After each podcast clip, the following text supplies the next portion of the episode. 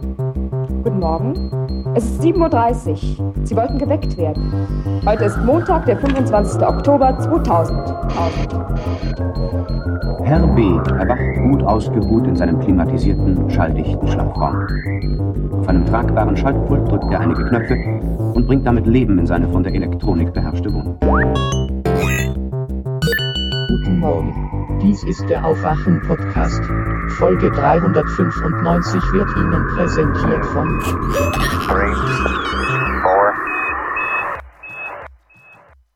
Ja, und in seiner elektronischen Bude zu Hause dachte sich, Bernhard, ich werde Präsentator von Aufwachen 395.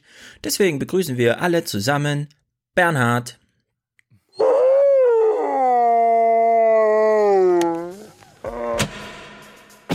Im Landeswahlprogramm der Thüringer AfD finden sich Positionen, die auch die rechtsextremistische identitäre Bewegung vertritt. So heißt es, deren ethnopluralistisches Weltbild sei kein Fall für den Verfassungsschutz. Trotzdem wird die AfD noch gewählt. Die Menschen wissen, dass sie eine im Kern rechtsradikale Partei wählen. Sie wählen sie nicht trotzdem, sondern sie wählen sie deswegen. Das kann ähm, ein, als akzeptabel gelten, wenn man aus Protest und nicht aus ideologischer Überzeugung beispielsweise wählt. Gleichzeitig ist es aber auch eine Entschuldigung und man kann anhand von einzelnen Äußerungen überhaupt nicht unterscheiden, ob das der wirkliche Grund ist oder ob diejenigen, die sich so äußern, äh, damit nur andere ähm, Aggressionen, andere Vorstellungen von Gesellschaft erstens kaschieren wollen und zweitens auch nicht besser verbalisieren wollen. Man kann die AfD nicht wählen, ohne nicht auch Björn Höcke zu wählen. Man kann nicht die AfD wählen und gleichzeitig sagen, ich möchte aber keine Rechtsradikalen unterstützen. Das ist ein schizophrenes Agieren im Jahr 2019 wenn das die Menschen, die die AfD unterstützen, nicht wollen, dann muss man sie auch dafür in die Verantwortung nehmen, dass ihre Handlungen dementsprechende Folgen haben, dass damit Rechtsradikalismus normalisiert wird. Ob sie das wollen oder nicht, die äh, Folge ist äh, die gleiche.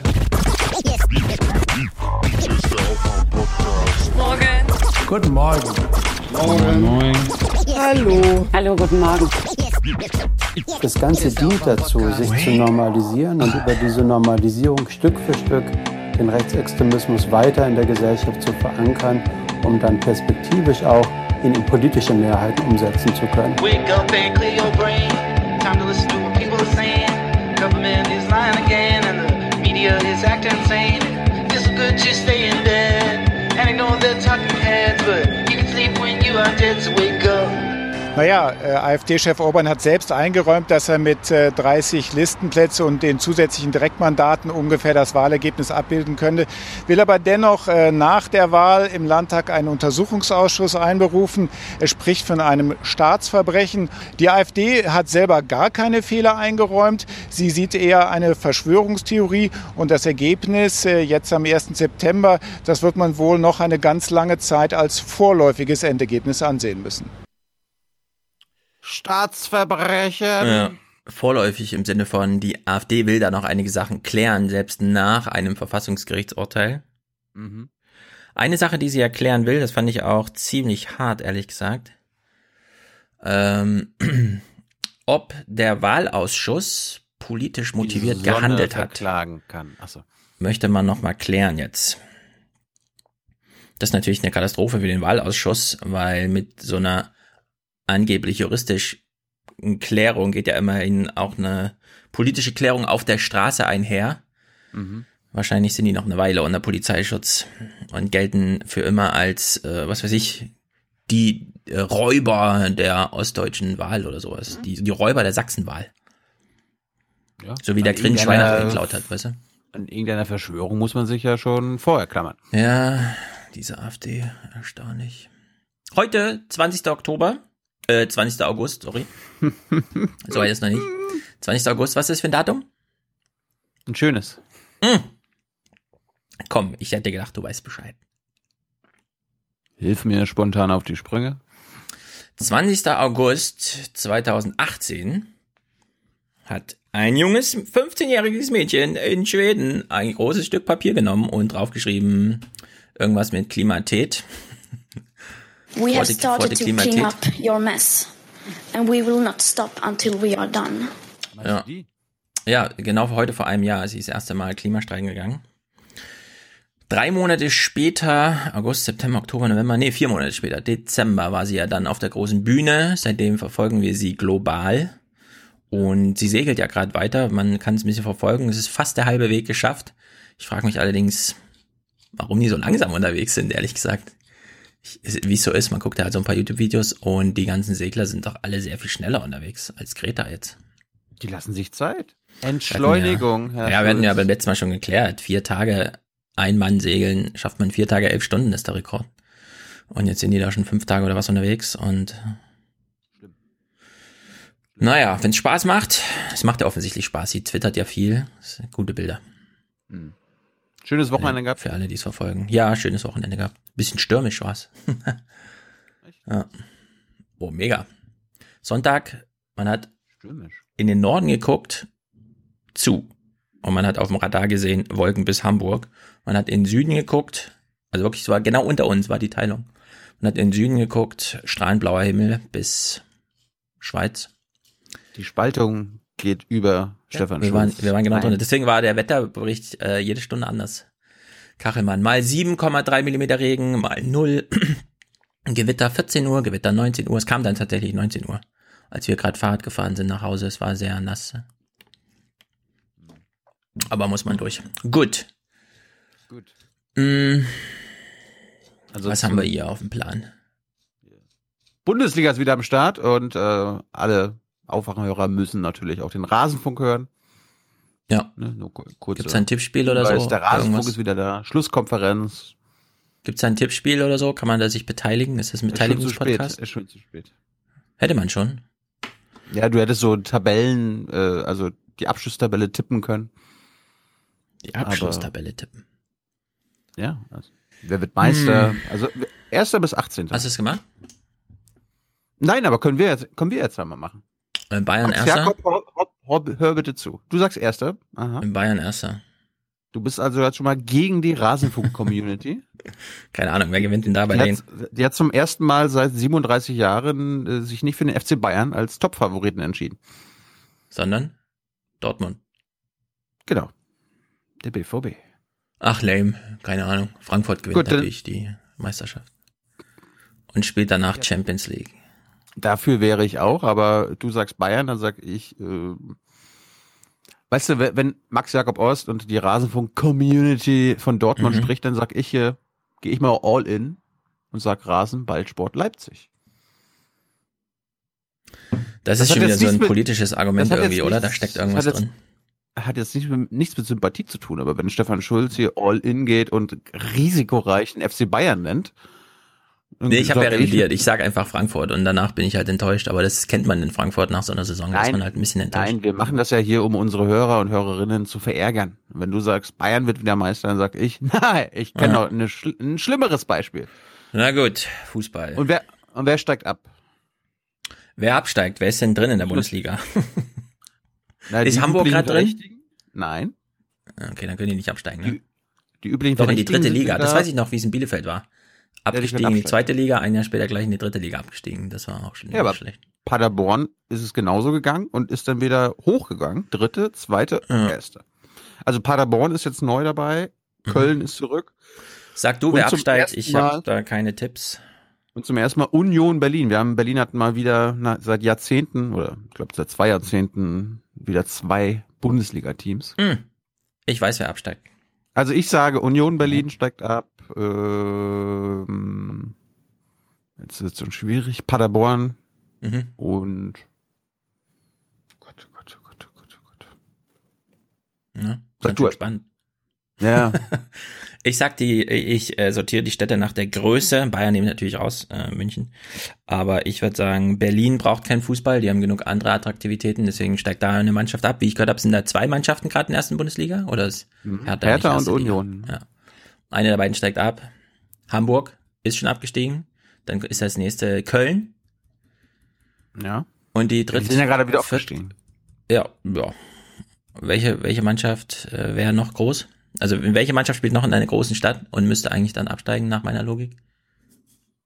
Hm. Hannover oder so? Die sind schon abgestiegen. Dortmund ist auch ziemlich groß, vielleicht. ne? Mit Essen zusammen irgendwie so. Düsseldorf.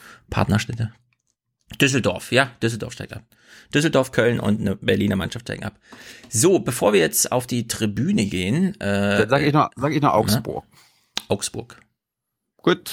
Ja, es sind genug bayerische Mannschaften, einer reicht. Bevor wir auf die Tribüne gehen, ich habe beim letzten Mal so ein bisschen flapsig gesagt, schon beim ersten Kind äh, einfach eine Woche schreien lassen und danach, äh, da es heute auch ein Audiokommentar zum Thema gibt, nein, natürlich nicht schreien lassen. Meine Betonung lag mehr auf schon beim ersten Kind. Und diese Erfahrung machen alle, die mehr als ein Kind haben. Beim ersten Kind fällt es einem so schwer, sich zu trennen. Und dann mhm. ist das Kind plötzlich 26 Monate alt und man fragt sich, muss ich schon wieder zwei Stunden ins Zimmer mit und mich hinlegen und so. Und es, beim zweiten Kind fällt das einem erstaunlich einfacher, äh, schon so nach drei Monaten, nachdem das Kind nicht mehr sowieso da schläft, wo man selber ist, nämlich im Wohnzimmer oder so, also nach drei Monaten, nachdem es ins eigene Bett umgezogen ist, einfach zu sagen, liebes Kind, ich komme in fünf Minuten wieder. Und dann wartet man, und wenn es dann anfängt zu jammern, dann geht man kurz rein und sagt, ich gehe noch mal kurz raus, ich komme aber in zehn Minuten wieder, ja. Und dann hofft man, dass es beim dritten Mal eingeschlafen ist. Und dann stellt sich auch eine Routine ein. Nein, ihr sollt euer Kind nicht schreien lassen.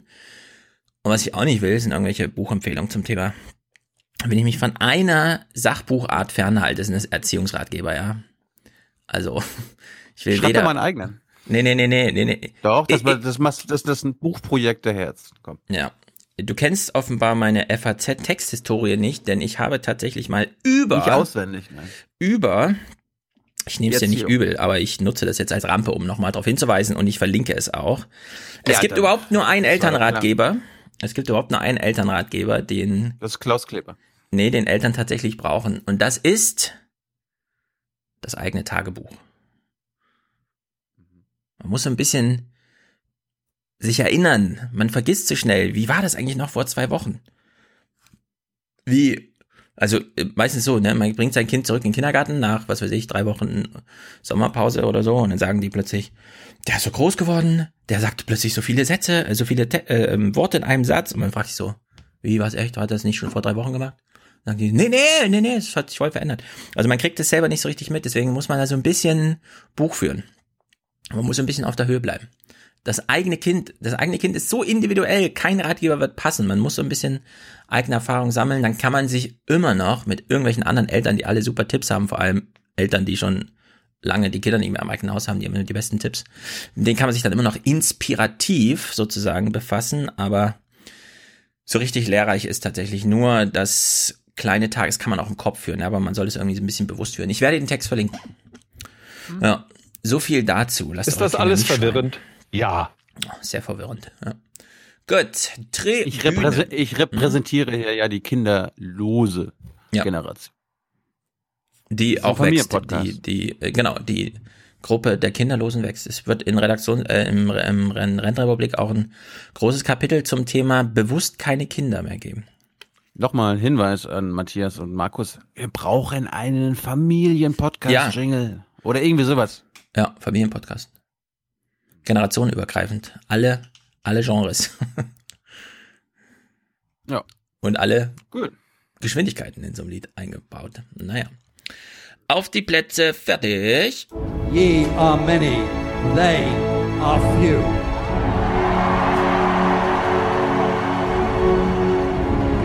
Willkommen im 1% Club. wir sind ja in, in den Nachrichten sind wir ja so ein bisschen wie, wie so Jäger. Wir sitzen den ganzen Tag auf der Lichtung immer so, passiert gar nichts und dann so, da hinten, ein Scholz, ein Olaf Scholz. Und dann, ach, alle, dann rennen alle dahin und wollen den fotografieren.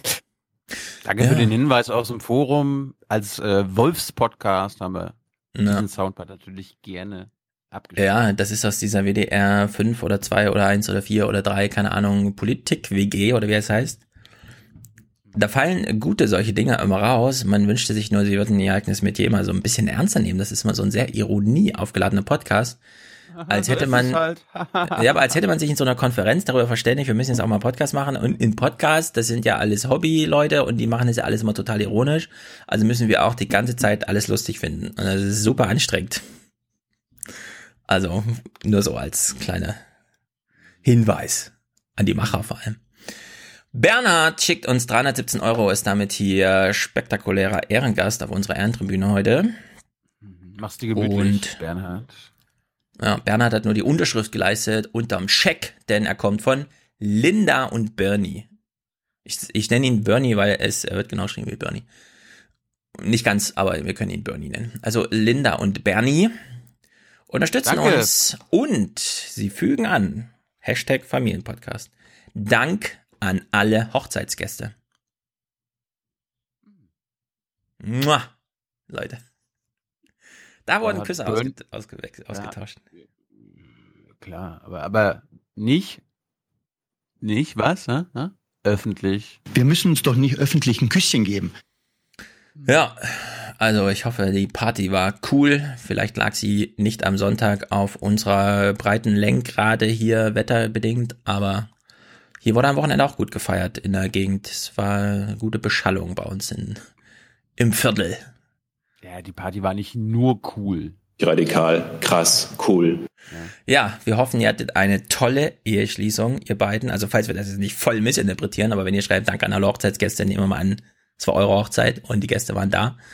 Und falls die Hochzeit nachmittags stattgefunden hat? Ein toller Nachmittag, der allen Beteiligten richtig Spaß gemacht hat. Ja, und Bernie hat, falls ich es nicht erwähnt habe, 317 Euro abgeknapst von der Mitgift. Ich hoffe, Linda und ihre Eltern sind damit einverstanden.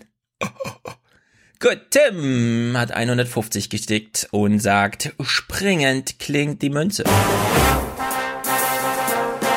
Wohlan, Kutscher. Spanne er die Pferde ein und spute sich, denn springend klingt die Münze. Sehr gut, herzlichen Dank, Tim. Er hat sich tatsächlich einfach nur diesen Clip gewünscht. Ma hat 8964 geschickt. Beende meine Schwarzherrschaft und tue was Gutes für Deutschland und HK, also Hongkong. Hoffen, äh, hoffe, dass wir many sind und die die few. Wonach sie ein bisschen aussieht. Also ich versuche es alles mal in einen zu bekommen. Ne, hier. Ye are many, they are few. Ye are many, they are few. Du zahlst nichts, nein, ein Schwarzhöhler. Du willst nicht so sein, spende jetzt und sprich mir nach. Ich will kein Schwarzhöhler mehr sein. Nein. Für Deutschland. We the people! Ja. Thema Hongkong. Äh, Kada Nokun hat einen sehr guten China-Podcast im Denktagebuch veröffentlicht, um mal. Denkangebot, oder? Ein Denkangebot, was habe ich gesagt? Denk, Denk irgendwas. Denkpodcast, also das Denkangebot. Sie beginnt mit Hongkong und kommt dann mal China zu sprechen und da wird mal ein bisschen deutlich, ne, gegen was die sich da wehren. Zumindest die nächsten 27 Jahre oder was, wie lange sie noch Zeit haben. Und ich komme auch in den Podcast vor. Ich durfte kurz ein Minütchen was sagen. Sehr Ulf Roller gut. war. Ulf, Ulf, ist in Hongkong gewesen. Ja. Oh, war ich gleich Ort, ja. Mhm. Sehr gut. Ich bin gespannt. Eleonora. Oh, ein Hochzeitssegen. Haben wir sowas? Nein. Aber äh, äh, keine Ahnung. Gut, gut. Ein Hochzeitssegen bitte für uns, Eleonora und Johannes. Liebesgrüße an alle, die uns kennen und oder heute am 16.8. mit uns gefeiert haben. Denn äh, sie heiratete ihren Freund Johannes.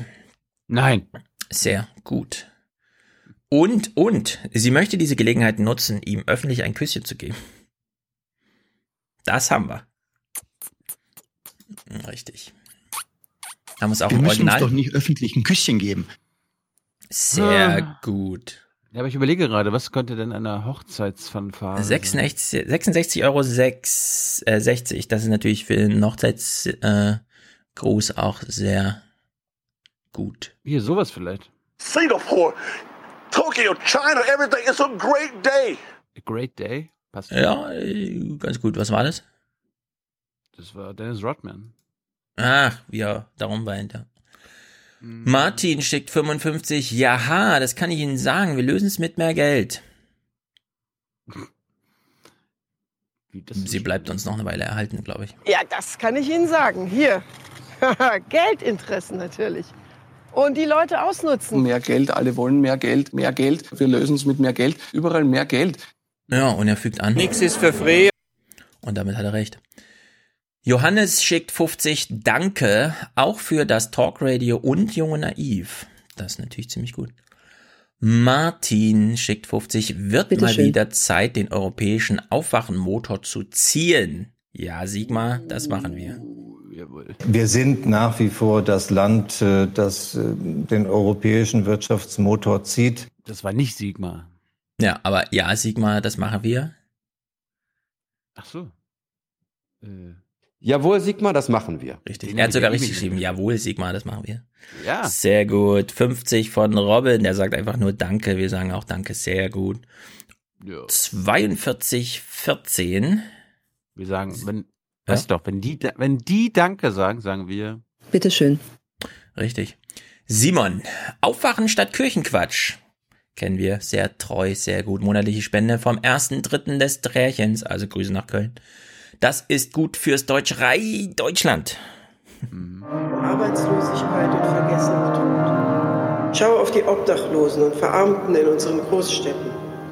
Der Kälte und der Verachtung ausgesetzt.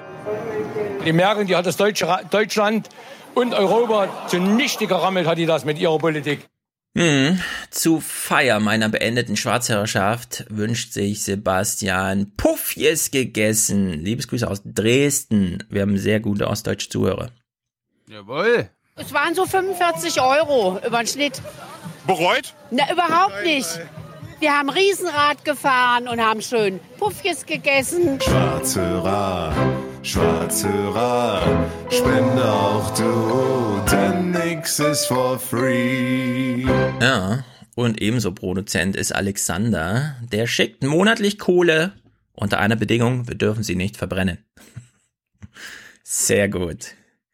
Oh, hier auch Produzentenschaften und zwar neu im Produzentenclub schon sehr hier. lange im Unterstützerverein. Kohle, Lin ja, Kohle, Kohle, es Ja. muss sein, wir haben den, ich Na los. vergesse den immer.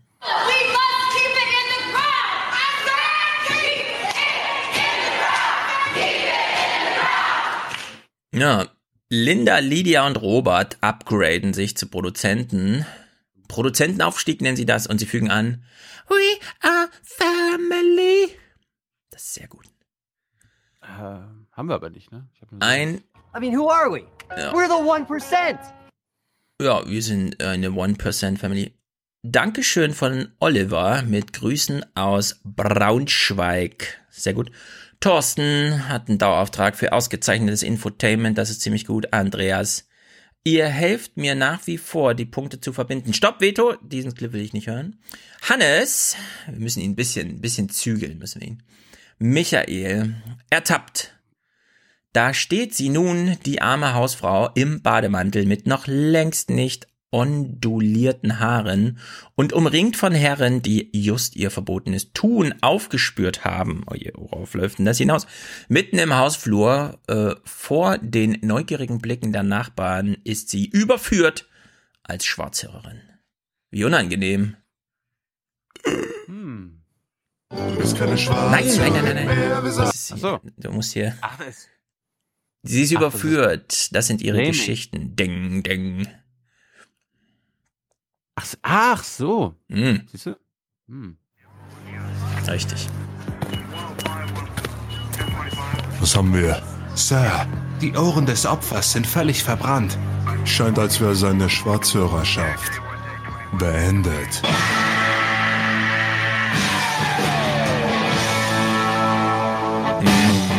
Es ist, noch früh, sorry. Richtig. Andreas schickt 21 und sagt, ohne euch sind die Leitmedien schwer zu ertragen. Vielen Dank und weiter so. Dauerauftrag quartalsweise. Sehr gut.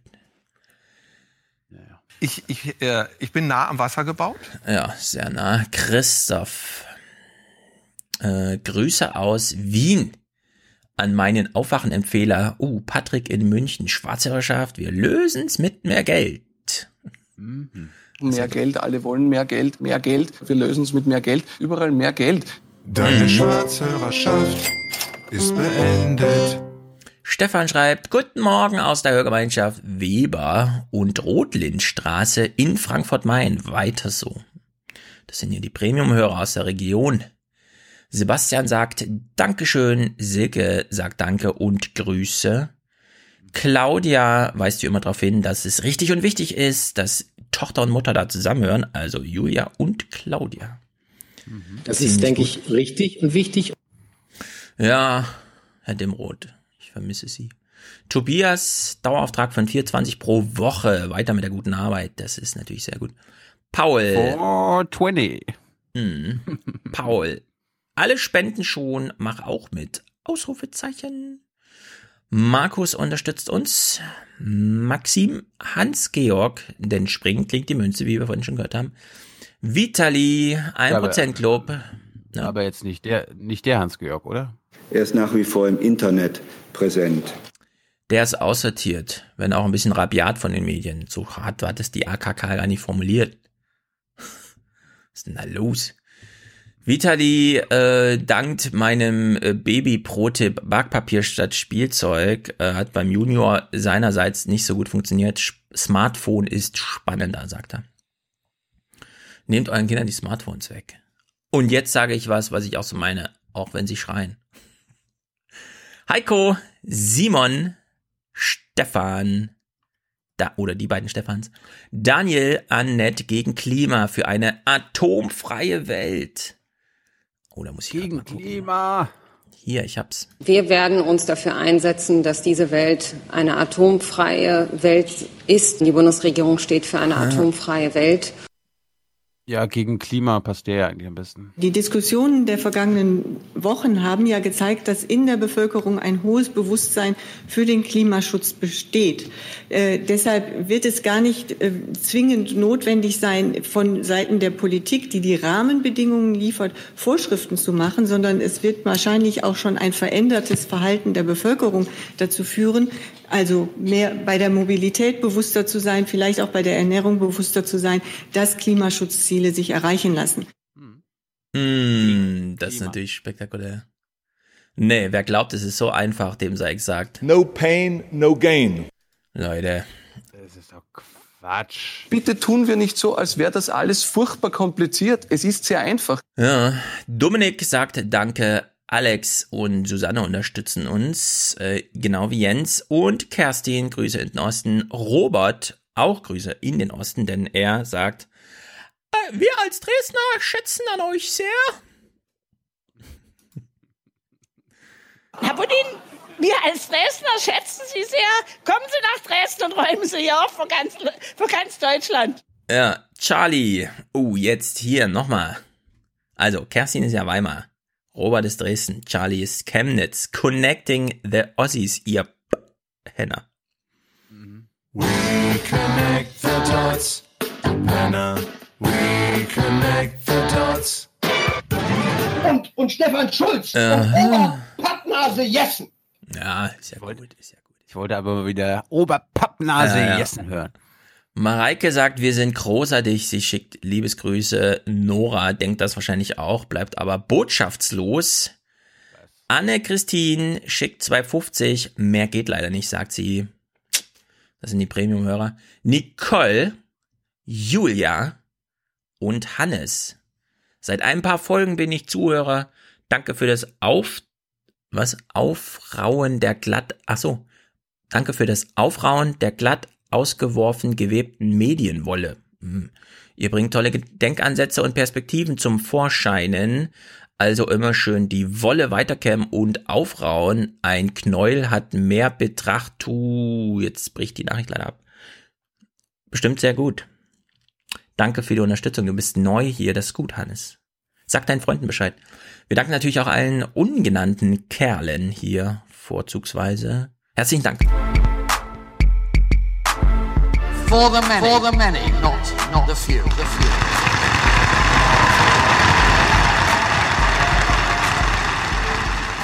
Der Verlierer ist die SPD. Von Ja, der stimmt. SPD zu lernen heißt verlieren lernen. Das ist der Ja. neue. Ja, leider nur am Telefon. Aber besser als gar nicht. Ja. Jenny hat ihn auch besucht. Spektakulär. Das extrem. Es ist, es ist ein sehr äh, wie nennt man das? Open-minded Typ. Ja, genau wie unser Albrecht. Kretschmer. Kretschmer habe ich noch nicht geguckt. Sind die ersten Reaktionen schon gut? Ich bin ein bisschen vorfreudig, ehrlich gesagt. Bei dir weiß man ja nie, aber äh, er ist auch sehr open-minded. Okay, ich bin auf, gespannt. Auf jeden Fall. Ich bin gespannt. Aber nicht, bitte nicht zu sehr. Was? Wollen wir, wollen Gespannt wir, sein? Wollen wir, wollen wir Jenny mal loben? Ja, lob mal Jenny. Immer natürlich. Lieber Herr Maas. Ah, Fragen aus der RecBK, sehr gut. Herr Maas war da, sehr gut. Ja. Jetzt bin ich auch gespannt. Äh, sag mir mal. 409, 301, ich lese gerade Zahlen vor. Die 301. 301. Mhm. Wir hören aber erst Paul. Mhm. Ah, Paul war auch da, ja, sehr es, gut. Es war ja Tag der offenen Tür in Mhm. der, im Regierungsviertel, bei, Ja. bei der Bundesregierung. Sie haben die Tore geöffnet, die ja eh offen sind. Ja, das ist ja die transparenteste Nee, es werden Zugbrücken runtergelassen, wissen wir doch jetzt aus Schwesigs Laden, nach Schwesigs Was? Schloss. Ja, das ist ja MacPom. Das ist ja das, das Beispiel an Intransparenz. Ja. Aber äh, in Berlin herrscht ja Transparenz. Mhm. Äh, wie, wie sagt man hier? Dann gibt es ähm, einen Terror von Transparenz und Öffentlichkeit. Aber weil die Menschen, ja, unsere Mitmenschen Für Mitmenschen. nicht immer Zeit haben, diese Transparenz zu genießen, müssen sie halt ab und zu mal an einem Wochenende vorbeikommen, nach Berlin streiten. Und es war aber auch in der Bundespressekonferenz Tag der offenen Tür. Am Samstag waren wir nicht da, war auch was los, aber wir waren Sonntag dort. Äh, direkt BK mit Seibert und den Bürgern immer wieder lustig, mit Kindern und so weiter. Herr Seibert, wie kann Mhm. ich so werden wie Sie? Aber war ja auch gezielt mit Kindern diesmal, oder? War doch neu, oder? Ist das immer so? Das sei halt eine Kinderpressekonferenz. Ja, gibt? ir- irgendeine Kinderfrage gibt's immer. Aber er nee, wollte, aber diesmal war ja richtig für Kinder, also das ist wirklich nur Kinder Ja, das Publikum aber sollen. im BPA. Ja. Und nicht in der BBK. Ah, verstehe. Hm. In der Bundespressekonferenz war eine REC-PK. Okay, verstehe. Und es waren unter anderem noch Olaf Scholz da am Sonntag, Jens Spahn, Vertreter des Haushaltsausschuss Mhm. und ein gewisser Heiko Maas. Ja. Let's go. Das ist ja, wissen wir ja alle hier im Podcast, der beste Außenminister, den wir je hatten. Und dazu hat äh, Paul eine Frage gestellt. Lieber Herr Maas, Sie gelten als der schwächste Außenminister, den die Bundesrepublik jemals hatte. Das war auch letztens so im Spiegel zu lesen. Was macht das mit Ihnen? Ey, was ist das für eine Kategorie? Paul, der Schwächste. Das ist ja hier Bildzeitungsniveau. Nein, kleiner Scherz. Maas könnte ja einfach die ganze Halle zum Brüllen bringen, indem er mit seinen Bizeps zeigt oder sowas. Gar nichts. Oder einfach das sagen. Ah! Paul, Mensch, das war absehbar. Ja, aber das, das Schade. ist das Ding. Na gut. Ich glaube, es wurde geklatscht für Pauls Frage, beziehungsweise für Pauls Feststellung und nicht für seine Antwort. Dafür war die Frage ein bisschen zu kurz. Sie gelten als der Schwächste. Ich meine, Schwäche. Was das macht ist, das mit ihnen? Ich bin mir nicht so Gar sicher. nichts. Schwäche. Ja. Ah, gut. Wer weiß. Ja, es ist besser als äh, so im Hans Jessen-Style ihm ins, in den, ins Gesicht zu springen und sagen, sie gelten als der beschissenste Außenminister aller Zeiten. Ja, man bräuchte eine Mischung aus Paul und Hans. Na, wir, hören mal, wir hören mal, was Jenny gemacht hat. Damit kommen wir schon zur nächsten Frage. Da hinten. Das war's auch. Bitte schön, gucken Sie mal, dass Sie irgendwie. Am besten wäre noch gewesen, dass er sagt, ähm, Sie können jetzt rausgehen, wir kommen zur nächsten Frage. Ja. Tschüss, Paul. Ja, weißt du, sogar, aber aber das war quasi der Höhepunkt schon nach drei Minuten. Äh, ah, wie, das ist gerade ging gerade los oder was Nein. hier? Ja, das war nach drei Also Minuten. stimmt, ja. stimmt, dritte Minute. Oh, Paul, sowas gleich am Anfang. Geil, ist doch geil. Gut, okay. Hat, hat, ihm, Weil- hat, hat Ja. sofort die Stimmung ge, Das stimmt. gehoben Das stimmt. bei Heiko. Okay. irgendwie in die Nähe eines Mikros kommen. Links von Ihnen, ja. Ja. Bitte? Dieses? Ja, danke. Okay.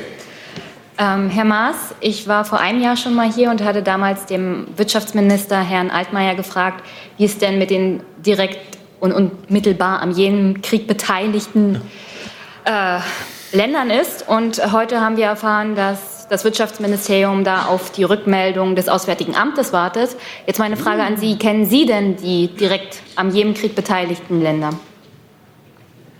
Also wir wissen, dass es eine Koalition gibt, äh, die dort insbesondere unter der Führung Eine große Koalition wahrscheinlich. von Saudi-Arabien und der Vereinigten Arabischen Emirate Saudi-Arabien ist sowas wie die CDU da unten und die VAE sowas wie die SPD. Diesen Krieg führt. Die Beteiligung der einzelnen Länder ist sehr, sehr unterschiedlich. Ah. Mittlerweile haben wir ja die Situation, es ist ja in den letzten Tagen nachzulesen gewesen, aber dass selbst die Vereinigten Arabischen Emirate sich zunehmend aus diesem Krieg zurückziehen. Und das Mhm. ist, wie wir finden, eine richtige Entscheidung und auch eine sehr positive Entwicklung. Ah, da sieht man schon, in welche Richtung es geht. Ja, sobald an diesem Krieg niemand mehr teilnimmt, sind wir gern bereit, diese Liste zu veröffentlichen. Ja, ja. die wir weiter verfolgen, die aber deutlich macht, dass es gar nicht äh, möglich ist, statisch festzustellen, wer jetzt direkt oder wer indirekt beteiligt ist, weil im Moment dort ein Prozess in Gang gesetzt worden ist, der eher darauf hinausläuft, dass immer mehr Partner aus dieser Koalition sich Stück für Stück äh, zurückziehen. Und wenn das äh, sich so bewahrheiten würde, dann wäre das eine positive Entwicklung insgesamt. Ich glaube, ich habe noch ein Recht auf Nachfrage. ähm, Pseudoprofis oder was? Heiko, Paraprofis. Heiko gleich so, ach scheiße, die weiß Bescheid. Ja. Die guckt das öfter. Dieser Junge. sorry. Was würden Sie sagen, wer denn noch beteiligt ist? Denn soweit ich weiß, sind die USA da auch beteiligt und die Abmachung der Großen Koalition war ja, an Beteiligte des Jemen-Krieges keine Waffen mehr zu exportieren. Und würden Sie es befürworten, in Zukunft keine Waffen mehr an die USA zu exportieren? Wir sind hier eine transatlantische Freundschaftsunion, hallo? Ja, Also, aber, Frau aber, Günther, aber, aber. bitte verlassen Sie den Saal. Da, äh, Jenny, sehr gut. Ich hätte die USA gleich in der ersten Frage reingebracht, damit man Wen? nämlich in der zweiten Frage Zeit hat für Herr Maas. Der Herr Mützenich ist doch Ihr Fraktionschef und der das doch in den Kroko-Vertrag diktiert. Mütze! Mütze war's. Sind Sie da stolz drauf oder nicht, dass der Mütze das gemacht hat? Und dann wüsste Maas nicht, wie er rauskommt. Aus der Nummer jetzt, glaube ich, kommt er ganz gut raus. Also wir haben uns in der sogenannten Jemen-Klausel Ja, Amerika. Äh, Ich finde, so wie Jenny davon gelernt hat, dass man in der eine Nachfrage stellt, solltet ihr daraus lernen, dass man in der Bürgerfrage ruhig mal Applaus gibt für eine gute Frage. Und wenn Seibert Genau. das nächste Mal vom Wonka oder wie er heißt, einen ordentlichen von Latz kriegt, dann erstmal aus Reihe 3 hinten applaudieren. Wonka das es ehrlich gesagt. Wie? Ja, ja. Habe ich das verpasst? Ach so, ja, die verabschieden sich ja nicht so theatralisch, wenn sie nur unten sitzen. Habt ihr ihm Blümchen mitgebracht oder was? Wie lange ist das schon her? Oh, ein Dreivierteljahr, halbes Jahr. Ah ja, passt, gut. Also immer mal auf Maß. im Koalitionsvertrag äh, darauf verständigt, dass die Länder, die am Jemenkrieg beteiligt sind, und das sind unmittelbar die aus der Region, die tatsächlich auch Die Region heißt Erde, Herr Maas. Im planetaren, astrologischen Maßstab. uns Waffen in der Vergangenheit bezogen haben, keine Waffenlieferungen mehr bekommen. Und zwar Er meint wahrscheinlich sowas wie bei uns die Kohleregion ist dort Ja. die Ölregion. Ja, aber wenn, wenn Trump jetzt Grö Grönland kauft, dann ist es unsere Region auch. Das ist dann, hat dann europäischen Touch, dieses Amerika. Es, ja. Rückt näher ran. die, die Hm? Es rückt dann näher ran. Mhm. unmittelbar beteiligt sind. Das ist in jedem Fall bei Saudi-Arabien oder den Vereinigten Emiraten in der Vergangenheit so angenommen worden. Angenommen worden. Deshalb sind äh, dort die Waffenexporte auch praktisch auf Null zurück. Also erst sagt er, äh, ist ja bekannt, eine Koalition aus Saudi-Arabien und den VAE und so weiter. Mhm. Und jetzt hat er nur noch angenommen, dass sie Ja, dort halt in der angenommen. Vergangenheit verstärkt Nichts, aktiv nichts waren. Genaues weiß man nicht. Nee, nee, nee. zurückgefahren worden. Im Moment verändert sich in dem Prozess allerdings sehr, sehr viel. Und wir werden das jeweils auch entsprechend anpassen. Nächste Frage. Oh Gott. Bist Jetzt weiß ich, was Paul meinte mit, das ist der Schwächste. Ich glaube, wir haben jetzt die Ist Kategorie bei- geklärt. Ist es bei dir bei 1125? Ja. Paul kam noch mal ran. Sie haben sich wieder gemeldet, bitte. Ja, Herr Maas, äh, ist Carola Rakete für Sie eine Heldin? Paul. Was glaubst du, was er dazu sagt? Ähm, Guck mal, er- Adabas Gesicht. Ich weiß nicht, ob das bei, bei mir. Ja, er, er wird sich drum rumreden, ihren Namen nicht äh, nennen. Und das Wichtigste ist, jetzt, glaube ich, dass er nichts Zitierfähiges sagt, was auf einen Soundbite rausgeschnippelt werden kann oder so. Na, mal schauen. Ich bin ehrlich gesagt sehr vorsichtig mit dem Begriff des Heldens oder der Heldin. In meinen Augen werden heutzutage Leute sehr schnell zum Helden oder zur Heldin erklärt, völlig unabhängig davon, Bitte nennen Sie mich jetzt nicht Held, ich weiß das einfach. wie ich das bewerte bei Frau Rakete. Ah. Äh, deshalb bin ich mit Begrifflichkeiten Heldentum, Stolz sehr, sehr zurückhaltend. Ich bin der Auffassung, dass äh, sie etwas getan hat, was ich voll und ganz verstehe und auch unterstütze.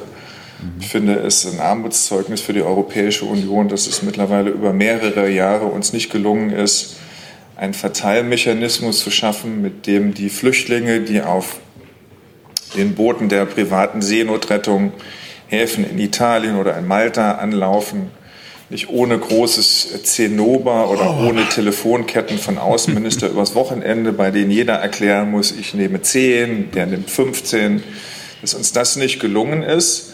Wir wollen das weiterhin tun. Äh, Wir vertreten als Bundesregierung mittlerweile die Auffassung, dass wir darauf, auch nicht mehr darauf bestehen, dass die gesamte Europäische Union sich daran beteiligt, sondern dass diejenigen, die dazu bereit sind, äh, an diesem Ad-Hoc-Mechanismus teilzunehmen, das wollen wir mit äh, einigen anderen Ländern auch in den kommenden Wochen und Monaten endlich hinbekommen. Und insofern ähm, würde ich mal sagen, das, was äh, Frau Rakete getan hat und das, was andere tun im Rahmen der privaten Seenotrettung, finde ich nachvollziehbar ähm, und finde ich auch gut und richtig.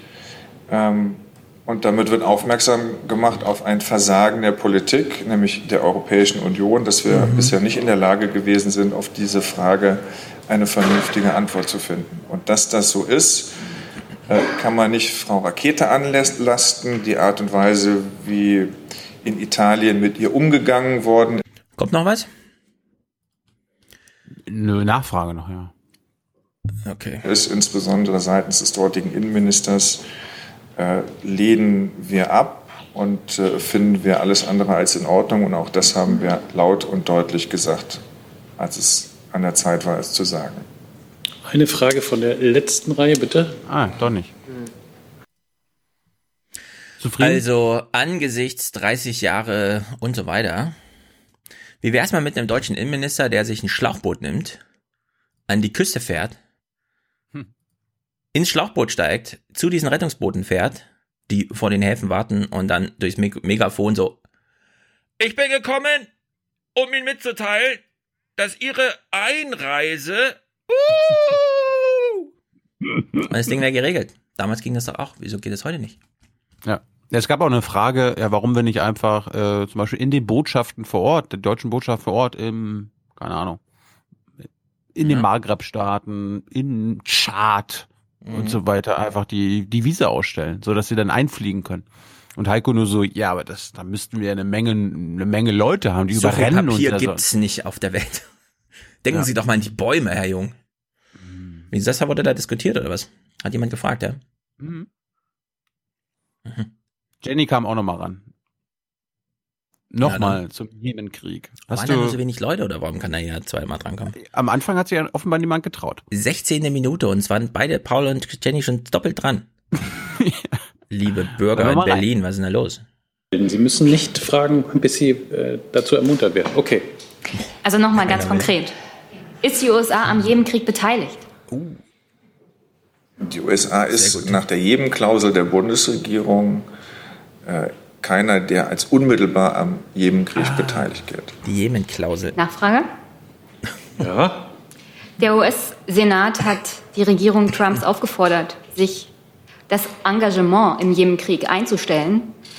Also halten Sie den US-Senat nicht für glaubwürdig? Doch, ich halte den US-Senat für glaubwürdig.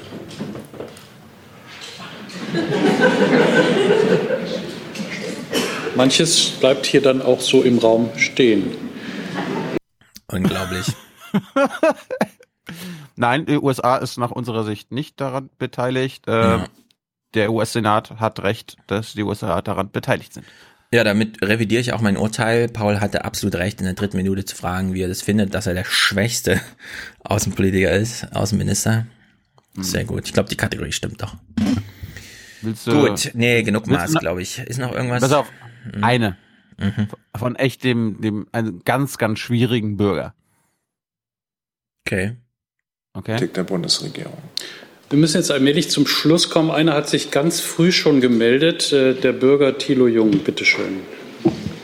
Naja, und Hauptstadtjournalist und äh, wollte weniger eine Frage als eine Beschwerde formulieren, Herrn Maas. Und es soll jetzt nicht darum gehen, dass Sie dass ich auf, seit einem Jahr auf einen Interviewtermin mit Ihnen war, warte, nachdem ich eine Zusage bekommen habe, sondern darum, dass seitdem Sie Außenminister sind, noch nie in der Bundespressekonferenz waren und sich den Fragen der Hauptstadtjournalisten gestellt haben. Sie sind zum ersten Mal jetzt hier, weil Bürger vor Ihnen sitzen und halt keine Hauptstadtjournalisten. Warum haben Sie Angst vor uns? Also, ich habe keine Angst vor Ihnen und ich wüsste. Ich reise sehr viel. Ich weiß auch nicht wieso. Sie sind anderthalb Jahre Außenminister, Sie waren noch nie hier. Also Sie, Sie, Sie, mögen ja beleidigt, Sie mögen ja beleidigt sein, ich weil ich irgendwie Ihnen noch kein Interview gegeben habe, das Sie anscheinend wollten. Aber ich glaube, Sie sind auch schon mal mit gewesen auf einer Reise. Ja, also ganz so viel Angst kann ich für Ihnen nicht haben, wenn ich mit Ihnen in, gemeinsam in ein Flugzeug steige. Nach Nordkorea. Und ansonsten äh, glaube ich auch nicht, weiß ich auch nicht, dass ich irgendwie vor Journalisten irgendwie davonlaufe. Sie haben Nein. jedenfalls eine Standing Invitation und äh, wir freuen uns natürlich äh, jedes Mal, wenn Sie kommen. Okay. Vielen Dank für heute. Okay, er, läuft, Du würdest sagen, er läuft nicht weg von den Journalisten, er fliegt einfach weg. Ja, er kommt gar nicht erst. Ja. Er bleibt weg. Okay. Ja. Also, Zeig uns was anderes. Mars ist jetzt abgehakt. hm. Nee, mach du mal was. Ich, okay. Thema. Ich reagiere. Du reagierst. Weil du Ossikram hast, Angst hast, mir gegenüber Ossikram zu spielen. Du, wir können, wir können gerne hier gucken, nee, lass uns mal Müll machen. das heute Journal in der Halbzeitpause der Bundesliga äh, gesendet hat, aber das, ja. die Leute, die Leute sollen ja dranbleiben, sonst ja. müssen sie sich auf irgendwas freuen. Kümmern wir uns um unseren Müll. Planeten. Müll. Ja, Müll. Wir kümmern uns mal uns um unseren Planeten. Denn die Bundesregierung beißt sich mal wieder die Zähne aus. Es ist ein ganz trauriges Schauspiel. Stellt sich raus, damit Müll nicht einfach irgendwo rumliegt, braucht man Mülleimer. Nicht nur zu Hause, sondern auch auf öffentlichem Grund. Jetzt gibt's da plötzlich Ärger. Wir lassen uns mal einstimmen von Ingo. Bingo. Bingo. Info. Mal gucken, was warum kommt. Guten Abend. Plastikbecher, Kippen oder Wegwerfteller, nicht nur in Stadien, auch in den Städten quillt der Müll über. Da nützen auch witzige Sprüche an Abfalleimern nichts. Nee. Meist sind Einwegverpackungen das Problem, denn so schnell Fastfood aufgegessen ist, so schnell fliegt der Rest eben weg. Mhm. So, also das Problem kennen wir alle. Mhm. Man kann unterwegs sich gar nicht kurz ernähren, ohne gleich genauso viel Müll wie und das ist genauso Müll, den man da ähm, üblicherweise zu essen bekommt, äh, zu verursachen, mit sich rumzutragen, ihn irgendwie loswerden zu wollen. Also, was macht man? Man schmeißt ihn in den Mülleimer. So, und diese Mülleimer quillen jetzt über öffentlich. Es kostet jedenfalls Geld, sie zu leeren. Der Müll muss ja irgendwo hin, damit er nicht neben dem Mülleimer landet. Und jetzt hat Svenja Schulze eine EU-Richtlinie vor der Nase, die sich um diesen Verpackungsmüll, der vor allem bei To-Go Essen und Trinken besonders ansammelt, mhm.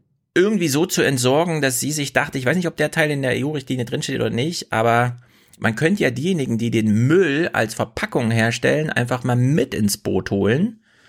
Ja, sobald die eine Entsorgung antizipieren, reduzieren die vielleicht von Anfang an irgendwie so eine doppelte Verpackung jedes Bonbons in irgendwie und so, ne? So, und deswegen hat Svenja Schulze gedacht, ich mache jetzt mal eine Pressekonferenz. Und auch wenn der Tilo Jung immer will, dass alle hier in die REC-BK, ins BBK-Gebäude kommen, nein, ich gehe draußen auf den, in den Park und stell mich neben einen öffentlichen Mülleimer, der am besten gleich noch gesäubert wird. In dem Moment hört man so ein bisschen im Hintergrund. Frühmorgens um sechs werden die Mülleimer geleert. Wenn der Müll überhaupt dort gelandet ist. Hier in Mainz ist die Abfallmenge in öffentlichen Mülleimern in fünf Jahren um 10 Prozent gestiegen, sagt die Stadt. Und die muss zahlen. Die Bundesumweltministerin will die Kommunen entlasten. Mit Geld, das sie bei den Herstellern der Wegwerfartikel eintreiben möchte. Konkret heißt das, Sie müssen für das Einsammeln dieser Produkte zahlen. Sie müssen sich anteilsmäßig an den Kosten für das Aufstellen von Abfallbehältern beteiligen.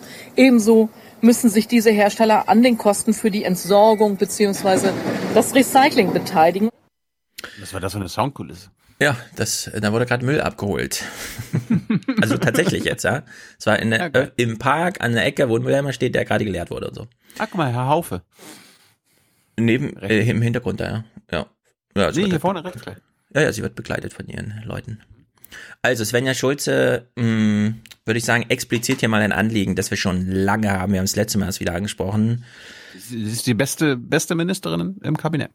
Ja, so ein bisschen, zumindest was die einem Anliegen. Wir wissen ja, Niveau, ne? ja, sie hat halt nur zwei Milliarden Budget im Vergleich zu, ne? Es ist kleiner als das Bundeskanzleramt, muss man sich mal vorstellen. Zwei Milliarden Budget, da sagt äh, äh, Scheuer, äh, das ist doch nicht mal die Hälfte meines Ja. Projekts hier. Zwei Milliarden. Budget, genau, das ist für ihn ein so ein Projekt, das er mal so anleiert. Ein ja, Prozent des. BMVI-Budgets. Ja. Also da ist einiges im Argen, was es angeht. Deswegen macht sie, finde ich auch, zumindest was die Themensetzung angeht, einen ganz guten Job. Und sie weist ja hier auch ein Problem hin, das wir grundsätzlich haben. Nicht nur bei Sachen, die man so, komm, ich gehe kurz zum Kiosk und hol mir noch einen Weg, Bier, Würstchen, Pommes, irgendwas, ja, keine Ahnung. Es ist immer alles mit diesem Müll verbunden, sondern so ganz grundsätzlich könnte man nicht einfach in den Industriegesellschaften sagen, wer Verpackungen herstellt, muss weiter denken als bis ins Supermarktregal, wo der Kunde zugreift und dann hat er es gekauft und dann ist es sein Problem, ja.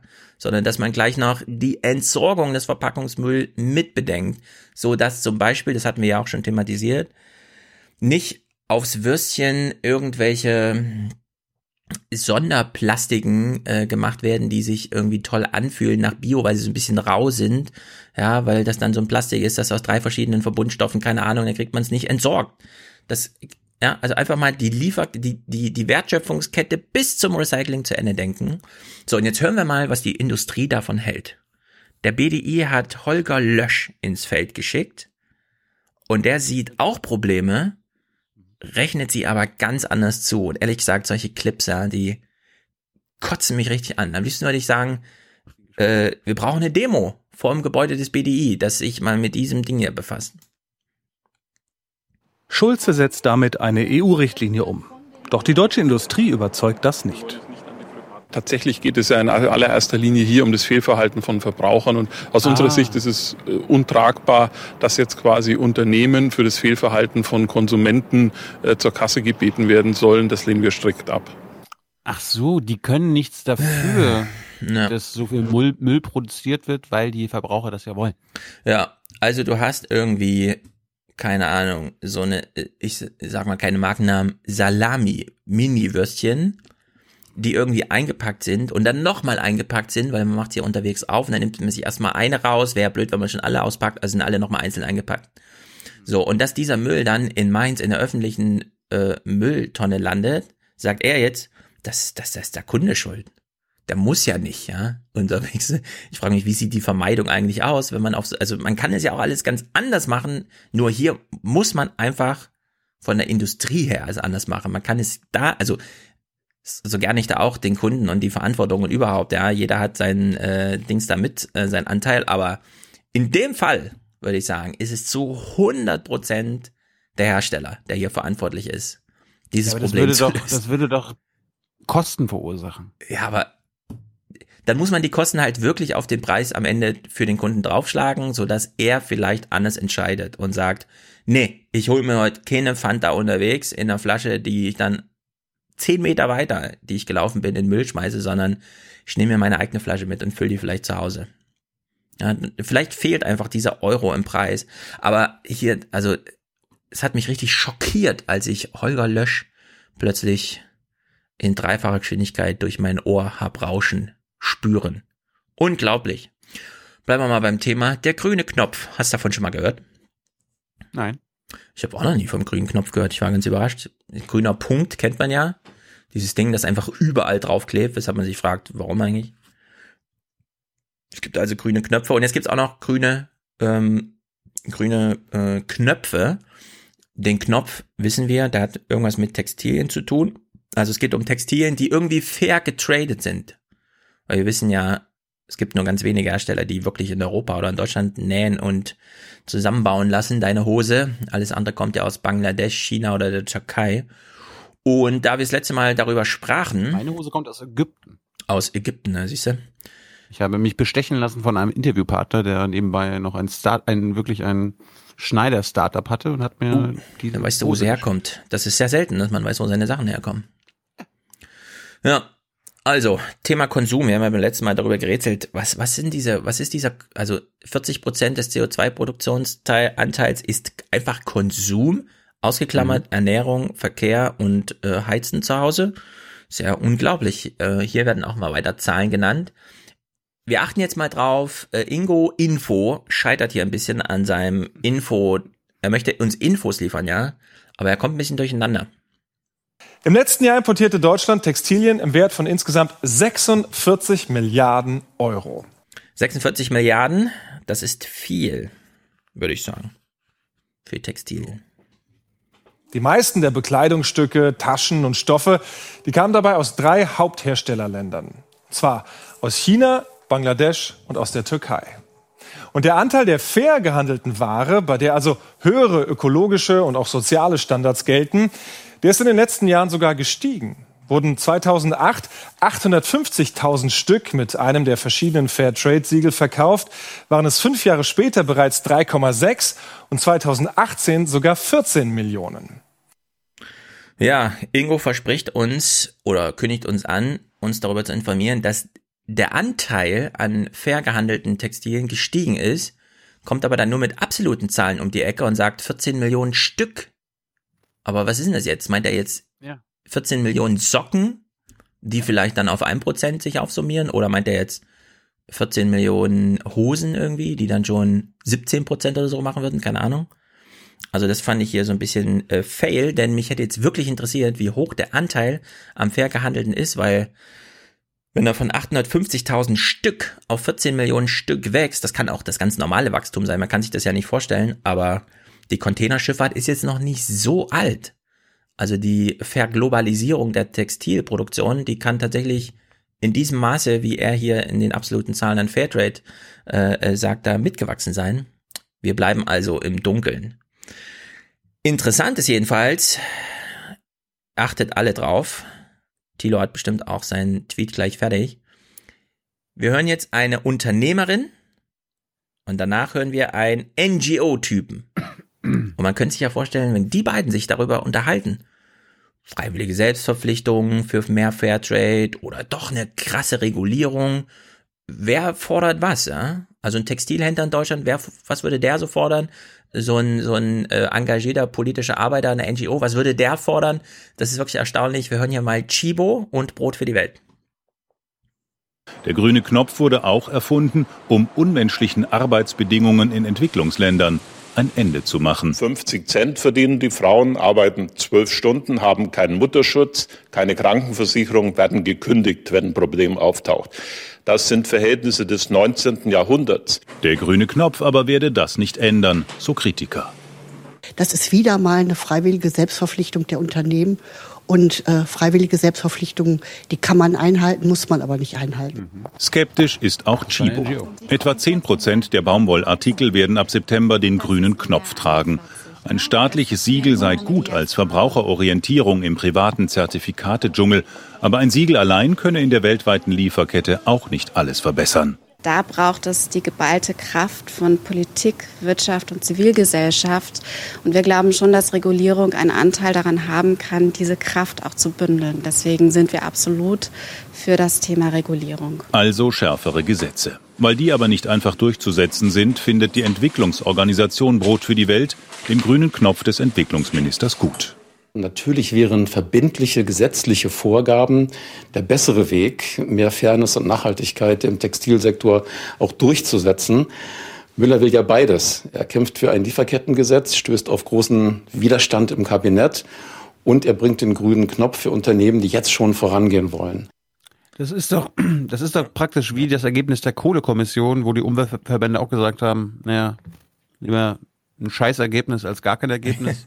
ja, aber hier stehen äh, tatsächlich dann Chibo als Händler daneben und sagt, wir fänden eine krasse Regulierung schon gut, weil wir haben jetzt soweit unsere Lieferkette irgendwie so grüne, also Lieferketten global sind wirklich super schwer. Das haben wir ja auch, als wir über dieses äh, eine äh, etwas gesündere, planetengesündere Smartphone sprachen, thematisiert. Man weiß, also am Ende, ja, muss der Unternehmer quasi mit manchen Rohstoffen in der Hand nach Bangladesch fahren, um zu sagen, ihr verarbeitet jetzt bitte das hier, weil er ansonsten nicht weiß, wo es herkommt. Also es ist kompliziert. Trotzdem sagt Chibo hier, wir brauchen eigentlich eine Regulierung. Ich verstehe das so, Chibo hat schon eine ziemlich äh, abgesicherte grüne Lieferkette irgendwie, keine Ahnung, und kann dann eben sagen, naja, aber so richtig wirtschaftlich ist das für uns nur, wenn jetzt für die anderen auch die gleichen Marktbedingungen gelten und man nicht einfach mit einem billigeren Preis äh, auf ne, den alten Lieferketten da weitermacht. Und dann eben tatsächlich der Brot für die Welt-Typ daneben, Tilo, nicht Bode, sondern irgendwie anders, aber auch ein Tilo, der dann sagt, äh, ja, aber wenigstens haben wir jetzt schon mal das zweigleisige System. Jetzt müsste man sozusagen Werbung für diesen grünen Knopf machen, ja. Aber wie schwer so eine Siegelwerbung ist, weiß man auch, weil es wimmelt nur so von Siegeln. Und da muss dann nur ein Skandal dazwischen kommen und die ganze Arbeit ist dahin. Also bräuchte man im Grunde doch wieder eine normative Absicherung, am besten über ein Gesetz. Naja. Ja, wir sind ja keine Gesetzesfetischisten. Nee.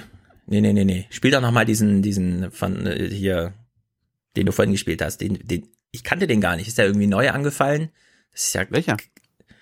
Die Sprecherin von, die nochmal sagt, der Bürger soll es schon selber und es wäre ganz gut, wenn man zum Thema Klima, der, einfach der Bürger, es wird ja wahrscheinlich reichen. So engagiert wie die Bürger gerade sind, wird es doch wohl reichen. Du musst doch nicht die Industrie Die auch noch. Ja. Willst du hören jetzt? Ich will hören, ja. Die Diskussionen der vergangenen Wochen haben ja gezeigt, dass in der Bevölkerung ein hohes Bewusstsein für den Klimaschutz besteht. Genau. Äh, deshalb wird es gar nicht äh, zwingend notwendig sein, von Seiten der Politik, Das muss gar nicht zwingend notwendig sein. Die die Rahmenbedingungen liefert, Vorschriften zu machen, Ja. sondern es wird wahrscheinlich auch schon ein verändertes Verhalten der Bevölkerung dazu führen, also mehr bei der Mobilität bewusster zu sein, vielleicht auch bei der Ernährung bewusster zu sein, dass Klimaschutzziele sich erreichen lassen. Ich habe die Lösung. Nicht nur Ja. bei der Wirtschaft kommen wir mit freiwilligen Selbstverpflichtungen super voran.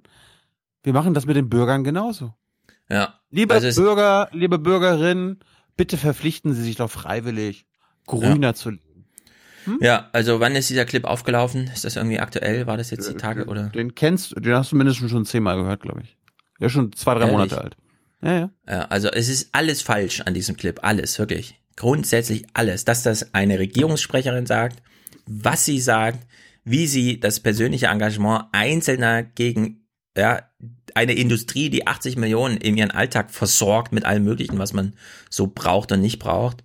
Alles ist falsch daran. Also es ist wirklich äh, ganz bescheuert.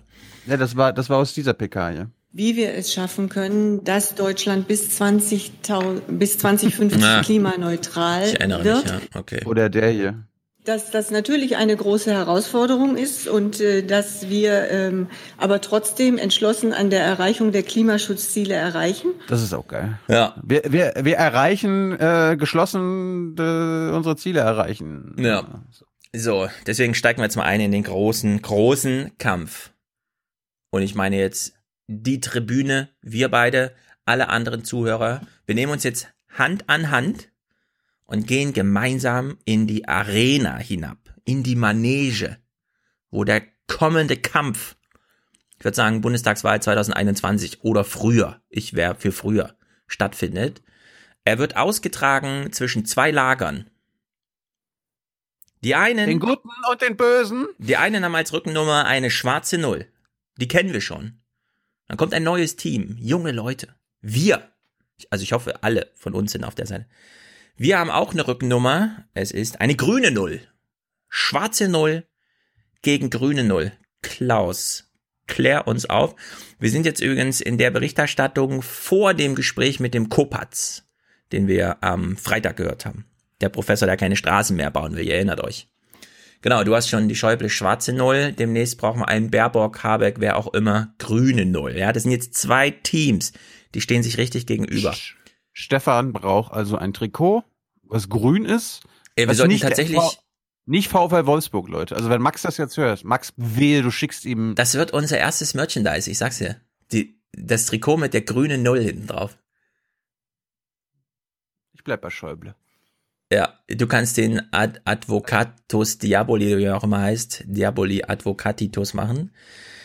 Also, wir sind jetzt hinabgestiegen in die Manege. Grüne Null gegen schwarze Null. Klaus Kleber, klär uns auf. Nichts soll was kosten. Oder höchstens die Industrie und die Superreichen, die sowieso keiner leiden kann. Ja. Das, äh, auf diesen Tenor kommen wir ja noch zu sprechen. Und die Superreichen, die eh keiner leiden kann. Also er ist so ein bisschen angefressen davon, dass es jetzt häufiger arm gegen reich geht. Nee, Der arme Reiche. Weil es um ihn geht, genau. Ja, eben, das meine ich ja. Es ist, er robbt so nah an ihn heran jetzt. Diese, Ja, wenn Greta Deutschen, segelt, ne? weißt du, nah am Wasser gebaut und so, das ist dann. Haben Sie darüber berichtet eigentlich, Tagesthema heute schon? Ähm, ehrlich gesagt, ich habe nichts vernommen. Und ich habe eigentlich alles geguckt. Gut. Gut. Krass, jetzt wo du sagst. Weil hätten Sie das gemacht. Nee, warte mal. Ich habe ich hab keinen Clip dabei und ich kann mich jetzt auch wirklich nicht erinnern, dass irgendwie, mal außer jetzt so Freitag. kurzmeldungsmäßig Check mal für oder so. Ich gucke nochmal nach. Also, Klaus Kleber. Die, äh, äh, nichts soll was kosten und die Superreichen, ne?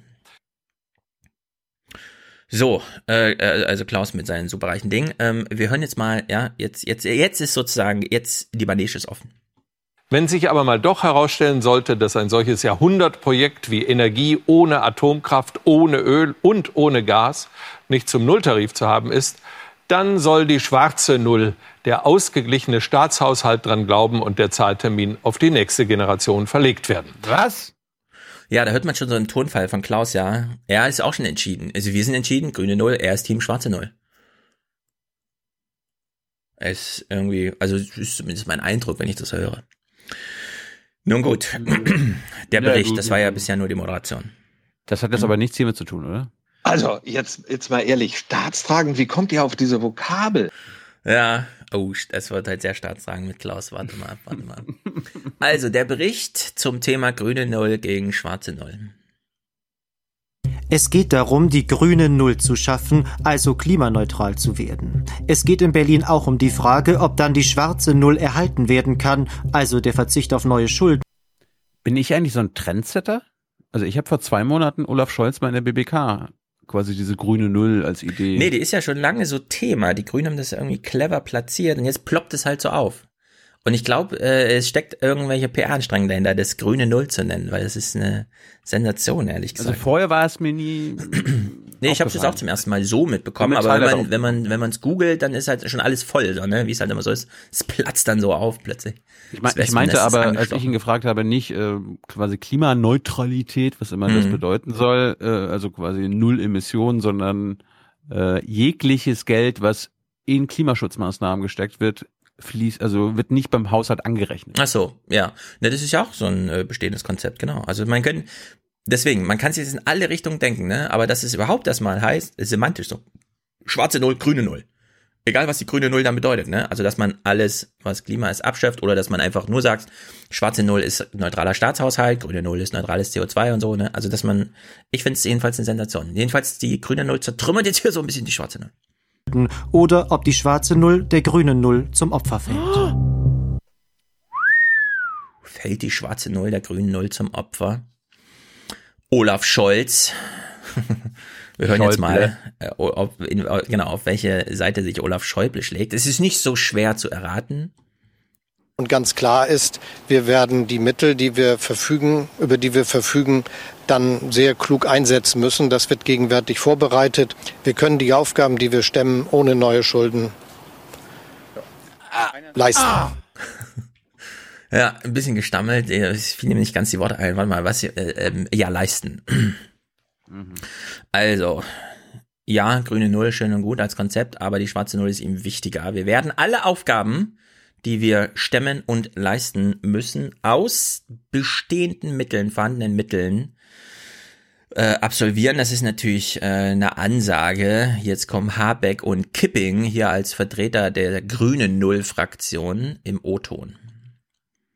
Natürlich kann man im Haushalt, und das wäre auch das allererste, Geld zusammenkratzen, und zwar indem man die umweltschädlichen Subventionen beendet. Aber bei all den anderen Ausgaben und all den anderen Ausgabenwünschen, die da sind, sehe ich nicht, dass das funktioniert mit dieser schwarzen Null, die da steht. Wir müssen investieren zum einen in die umweltfreundlichen Verkehrsträger, Bus, Bahn, Rad und äh, Fußverkehr. Wir müssen investieren in erneuerbare Energien. Das Klima retten geht jetzt vor und deswegen ähm, im Sinne der grünen Null muss die schwarze Null fallen. Hier sind jetzt die Lager aufgestellt. SPD, CDU, FDP, AfD gegen Linke und Grüne. Würde ich so grob über den Daumen peilen.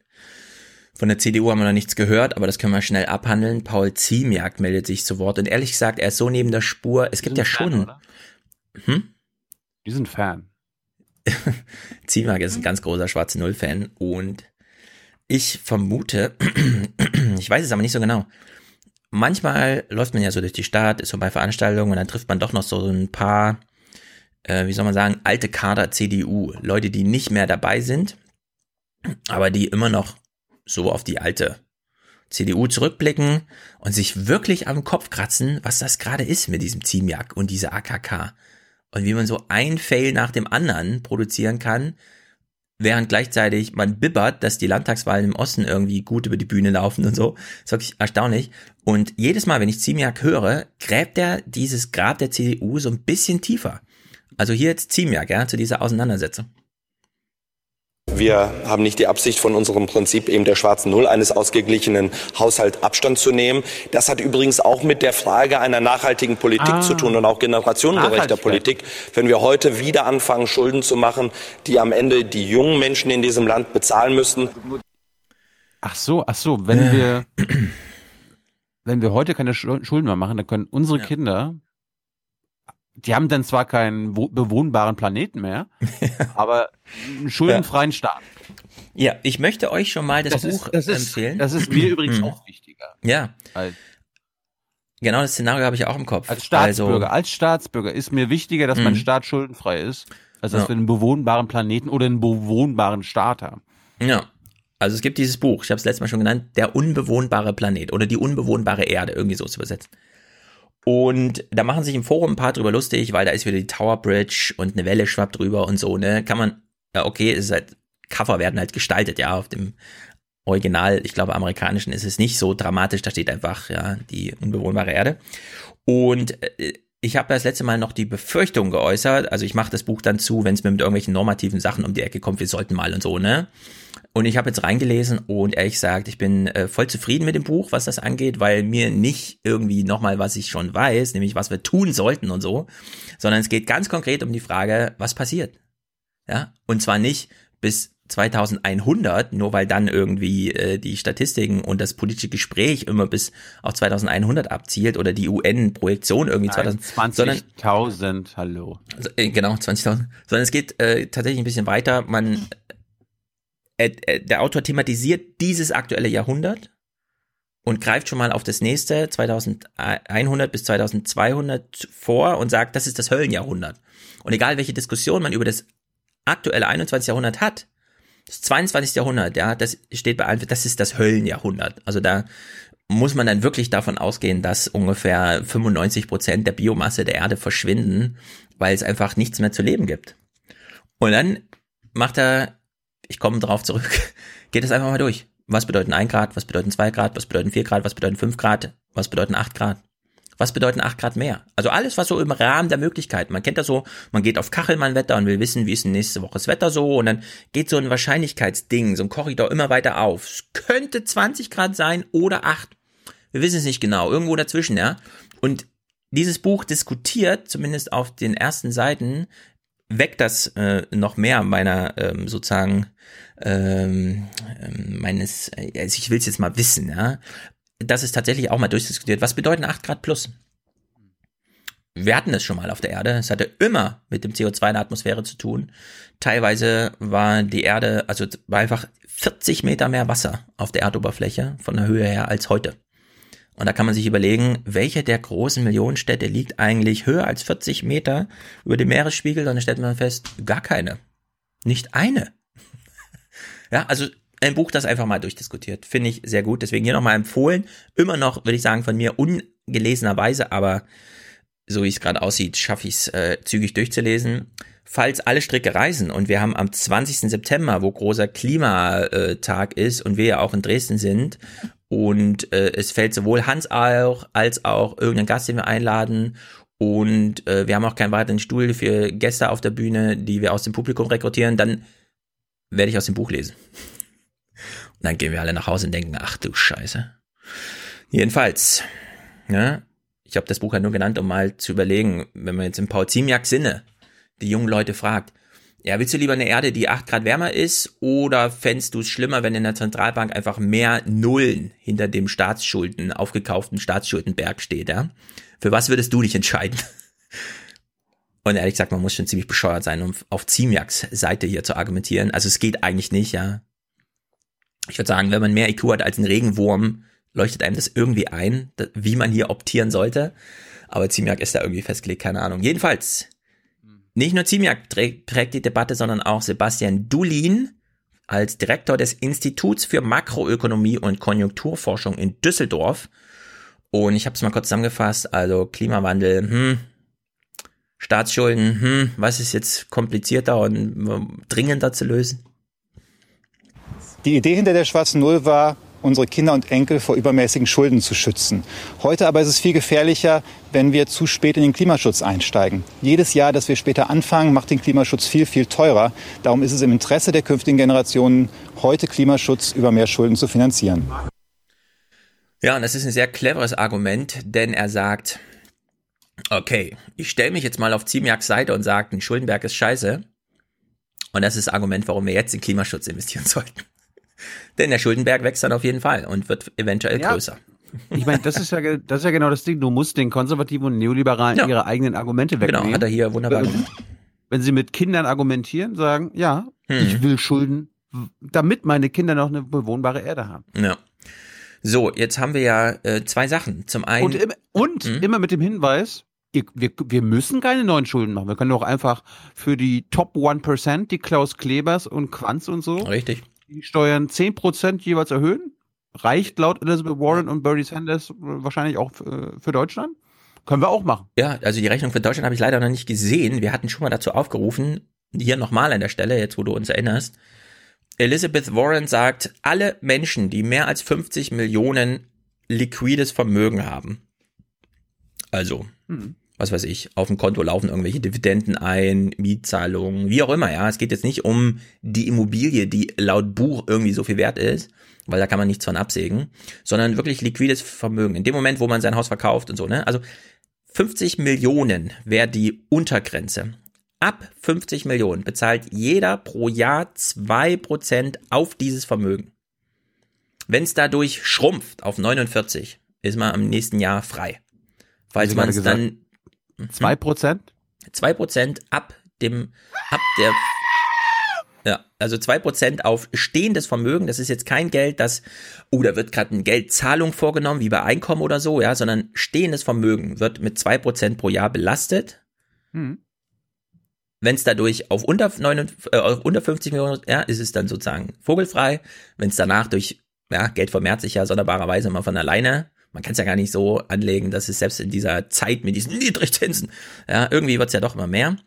Äh, also ab zwei Prozent, äh, zwei Prozent ab 50 Millionen. Was wäre das in Deutschland als Summe mal für das Jahr 2020? Angenommen, man wird es mal machen. Sehr schwer ich zu bin, erheben, weil wir wissen ja. Ich bin vom, für alles über 10 Millionen. Ja, aber ich will jetzt mal die Rechnung für die 50 Millionen, also für Warrens Plan. Das ist ja, damit fällt ja und steht alles bei ihr. Diese, dieser Finanzierungsplan, der reicht in Amerika für alles. Also für den ganzen Sozialstaat plus alle Unis kostenlos zu machen. Also unglaublich viel Geld. Angeblich. Es betrifft 75.000 Menschen oder Familien, also soziale Entitäten, die diese Vermögenswerte überschreiten und dann zwei Prozent. Ja, also es ist ähm, rechnerisch jetzt gar nicht anteilsmäßig so viel, wie man glaubt, aber es ist halt in der Summe unglaublich viel. Denn wir wissen ja in Deutschland sechs Billionen dieser Art von Barvermögen, also Barvermögen ist ein sehr vulgärer Begriff für, aber ich sage mal, diese sechs Billionen. Die sechs Billionen wissen wir, wie sie verteilt sind. Davon müssten ungefähr vier Billionen ab, also vier Millionen müssten in, eigentlich in diese Schwelle fallen, ab 50 äh, Millionen Vermögen und dann zwei Prozent davon, ja. Also es ist, das ist unglaublich viel Geld. Wir wissen aber auch, die Finanzämter haben ja keine Vermögenssteuer mehr, deswegen wird ja nicht mal mehr erhoben, wie viel Vermögen es gibt, geschweige denn, ja, dann noch ein steuerlicher Zugriff darauf äh, abgezielt. Das, möcht, das möchte die Bundesregierung auch nicht ändern. Nee, das, da gibt's ja, das sind die eigentlichen Lobbybestrebungen, ja. Die laufen nicht übers Fernsehen, sondern die laufen hinten drum. So, der Amazonas. Jetzt haben wir viele große Zahlen in den Raum geworfen. Kommen wir mal zurück zu den kleinen. Die sind so lächerlich, das ist unglaublich. wir haben, wir sind zurück bei äh, Svenja Schulze und bei Thomas Müller. Nee, wie heißt er nochmal? Hm. Thomas Müller? Müller halt, Entwicklungsminister. Gerd Müller. Gerd, richtig, richtig, richtig.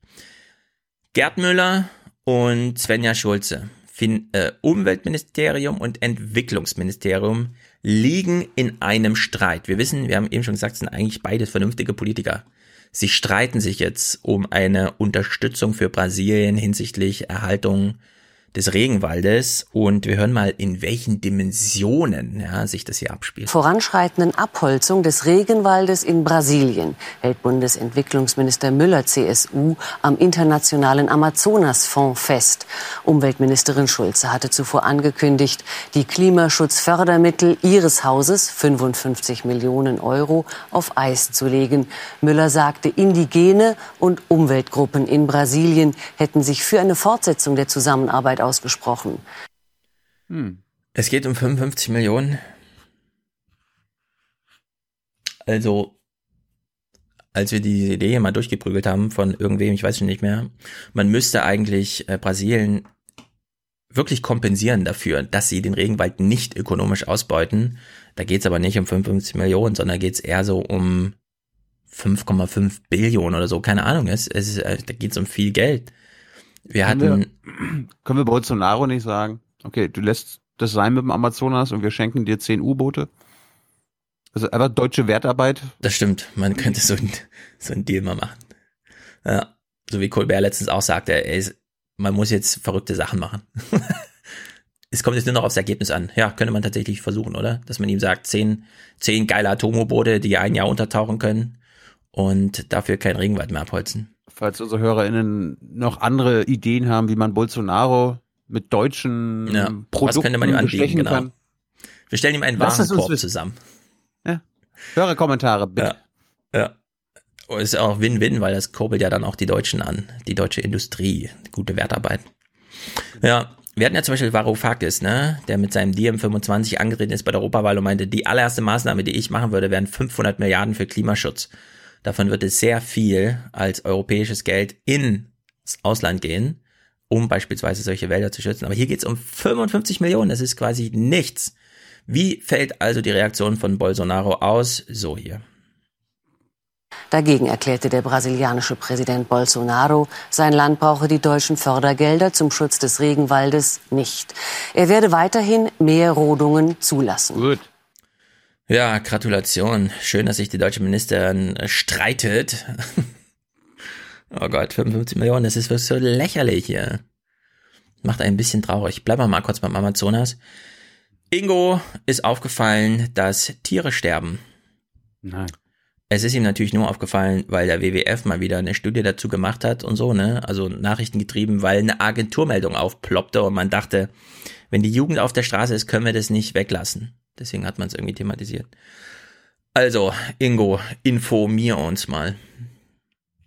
Sie könnten unterschiedlicher nicht sein und doch haben sie einen traurigen Umstand gemeinsam. Im Durchschnitt haben sich ihre Bestände laut einer Untersuchung der Umweltschutzorganisation WWF seit 1970 mehr als halbiert. Ob Waldelefanten in Afrika, Koalabären in Australien oder der goldene Pfeilgiftfrosch im Amazonas. Ihre Zahl schrumpft, weil ihr Lebensraum Wald schrumpft, den der Mensch durch Rodung und Landwirtschaft zunehmend zerstört. Der Ja. Der WWF hat sich das mal ein bisschen genauer angeguckt. Es ging um 268 Wirbeltierarten. Das sind also Lebewesen, bei denen wir sagen müssen, Gott hat sich irgendwas dabei gedacht. Da sind irgendwie Knochen drin und eine Haut ist drüber und Muskeln gibt's auch. Raffinierteres Leben als, was weiß ich, Würmchen oder so, ohne die jetzt herabzuqualifizieren. Und von denen sind zwischen 1970 und 2014 53 Prozent verschwunden. Also nicht Arten ausgestorben, sondern ich glaube in der Masse, der Biomasse reduzieren. Hm, Austerität 53 in der Prozent. Ja, aber 53 Prozent, ich meine, das ist, das ist doch alarmierend. Griechenland hat es auch überlebt. Ja, Und die SPD steht immer noch da und sagt irgendwas von, ja, wir wir schaffen das mit den vorhandenen Mitteln und so. Von der SPD zu lernen heißt verlieren lernen. Ja. Manchmal denkt man, man liest so Bücher, in denen es um 8% mehr geht und man denkt, es ist ja schon durch. Das ist doch die Nachricht von 2019, dass die Tiere schon weg sind. Also es, ich finde sowas wirklich, es wird einfach so wegmoderiert irgendwie. Sucht man noch schöne Bilder raus, ja. Und weil der WWF die Studie gemacht hat, veröffentlicht man es dann kurz. Jedenfalls zurück in den Regenwald. Äh, die Tiere sterben. Oh Wunder, weil der Regenwald stirbt. Brasiliens rechtsextremer Präsident Bolsonaro ist ein Freund der Goldgräber. Er leitet jetzt eine historisch einmalige politische Wende ein, die Legalisierung der Minen. Mein Bergbauminister erarbeitet ein Gesetz, das die Goldminen legalisiert. Nicht nur auf privatem Grund, sondern auch in indigenen Schutzgebieten. Krass. Ja, als ob Bolsonaro noch eine Taubstimmenübersetzerin neben sich braucht, ja. Der hat einfach wie Trump die Daumen oben und gestikuliert die ganze Zeit. Da versteht, glaube ich, jeder, was er meint. Die Indigenen leben in per Gesetz geschützten Reservaten, die bis dato kein demokratisch gewählter Präsident des Landes je in Frage gestellt hatte. Tja. Er macht eine Pressekonferenz wie Trump. Er stellt sogar noch äh, die Indigenen hinter sich in ihren Verkleidungen. Ja, und zeigt nochmal auf die. Also die sind mir egal. Ich will jetzt, dass hier Gold gefunden wird.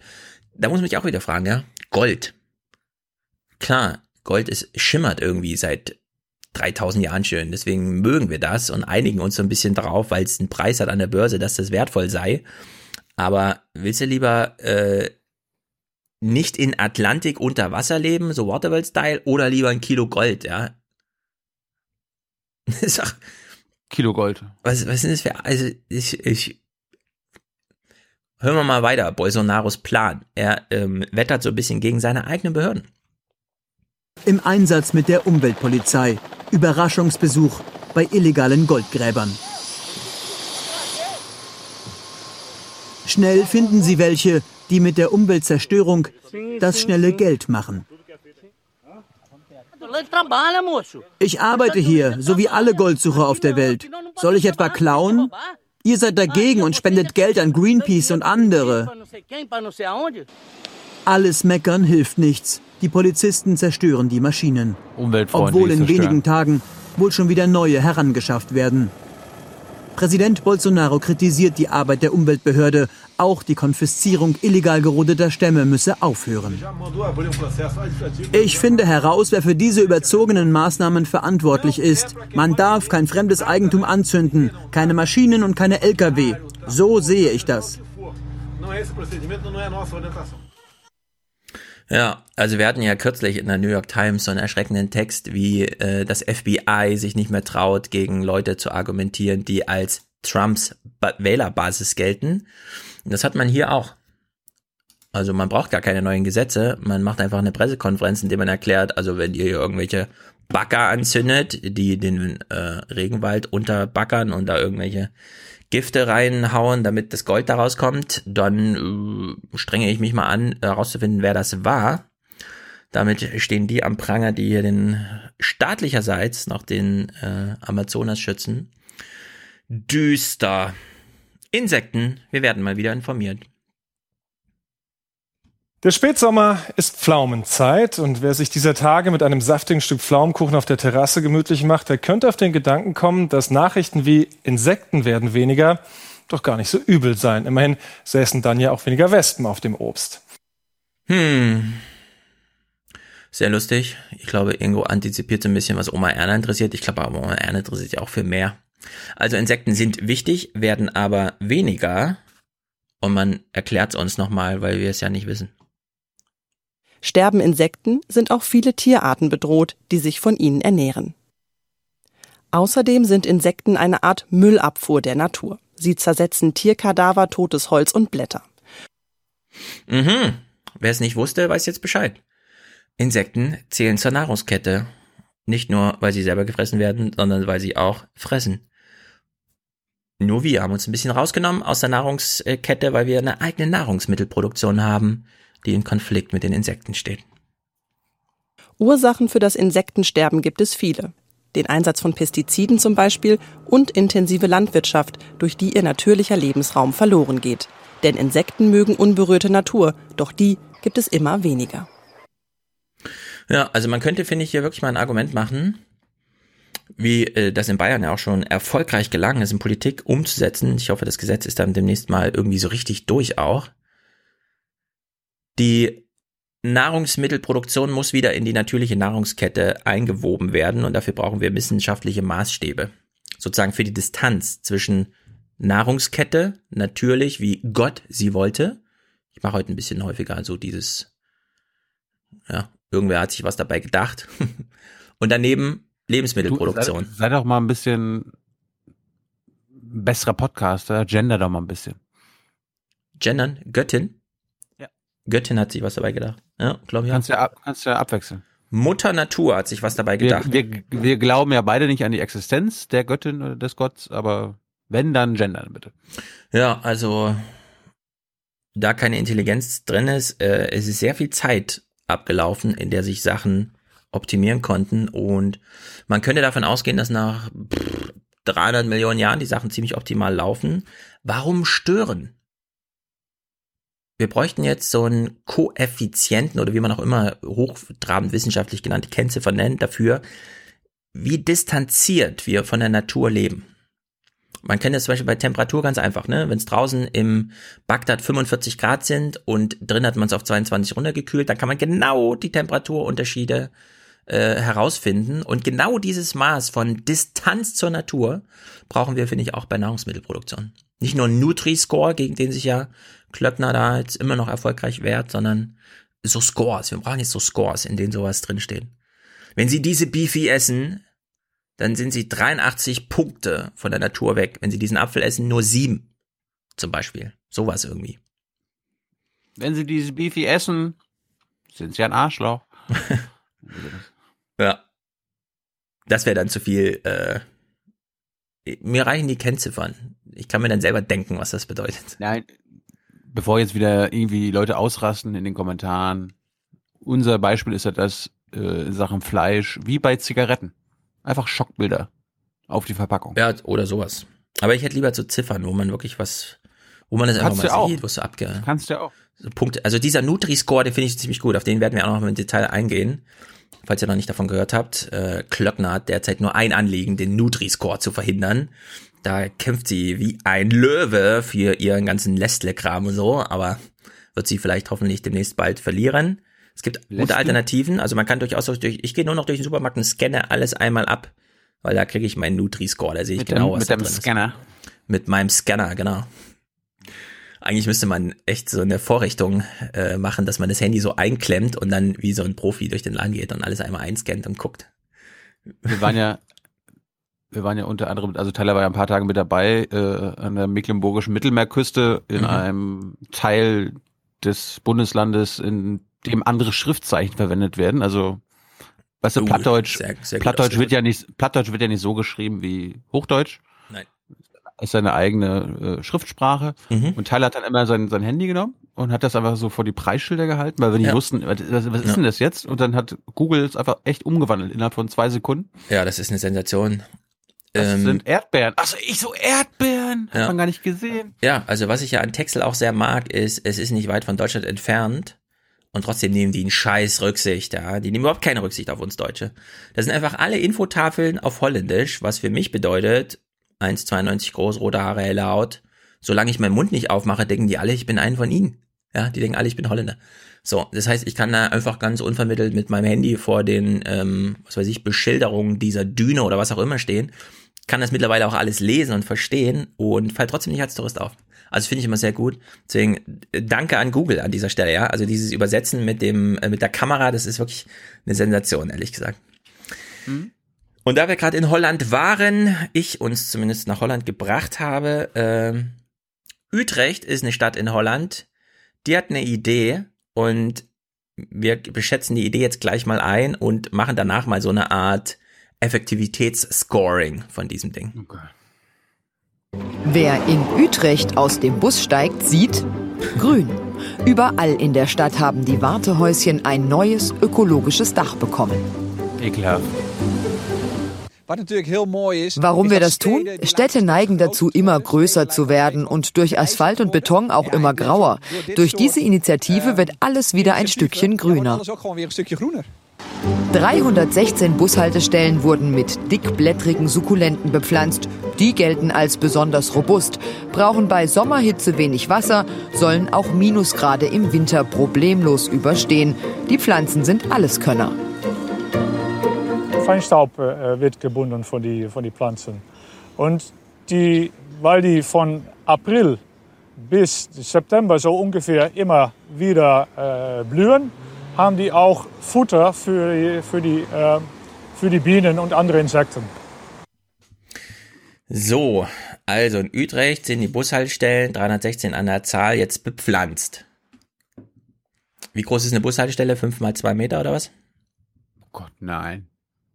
Also die durchschnittliche würde ich sagen 4 mal 1 Meter. Also die Dachfläche. Also 4 Quadratmeter vier würde ich mal sagen. Ein, nee, ein bisschen größer, oder? Also hier in Frankfurt sind die so 5 mal 2. Ich habe mal geguckt. So Ungefähr. riesig? Ja, ja. 10 Quadratmeter. Also die sind zwei Meter tief, da kann man wirklich sehr gut reingehen, auch wenn es regnet und so. Und un, ungefähr schätzungsweise, ja keine nur- Ahnung, es geht ja vier, nur um die fünf Dachfläche. Es geht nur um die Dachfläche. Genau, die Dachfläche, die dann da. Ja, ja, die sind auch in Berlin ein bisschen größer. Also vier Quadratmeter ist zu klein. Aber gehen wir mal ganz grob. Okay, sagen wir mal so acht oder zehn. Ich habe es mal durchgerechnet für zehn, ne? Also 360, weil das ist ja dann einfach. Man kann ja ein bisschen was abziehen, ne? Aber wenn man Wir jetzt machen, drei, wir machen 5 draus und nehmen die Hälfte deiner Zahl. ja, also äh, 316 Bushaltestelle, jeweils 10 Quadratmeter. Ist das ein Drittel Hektar?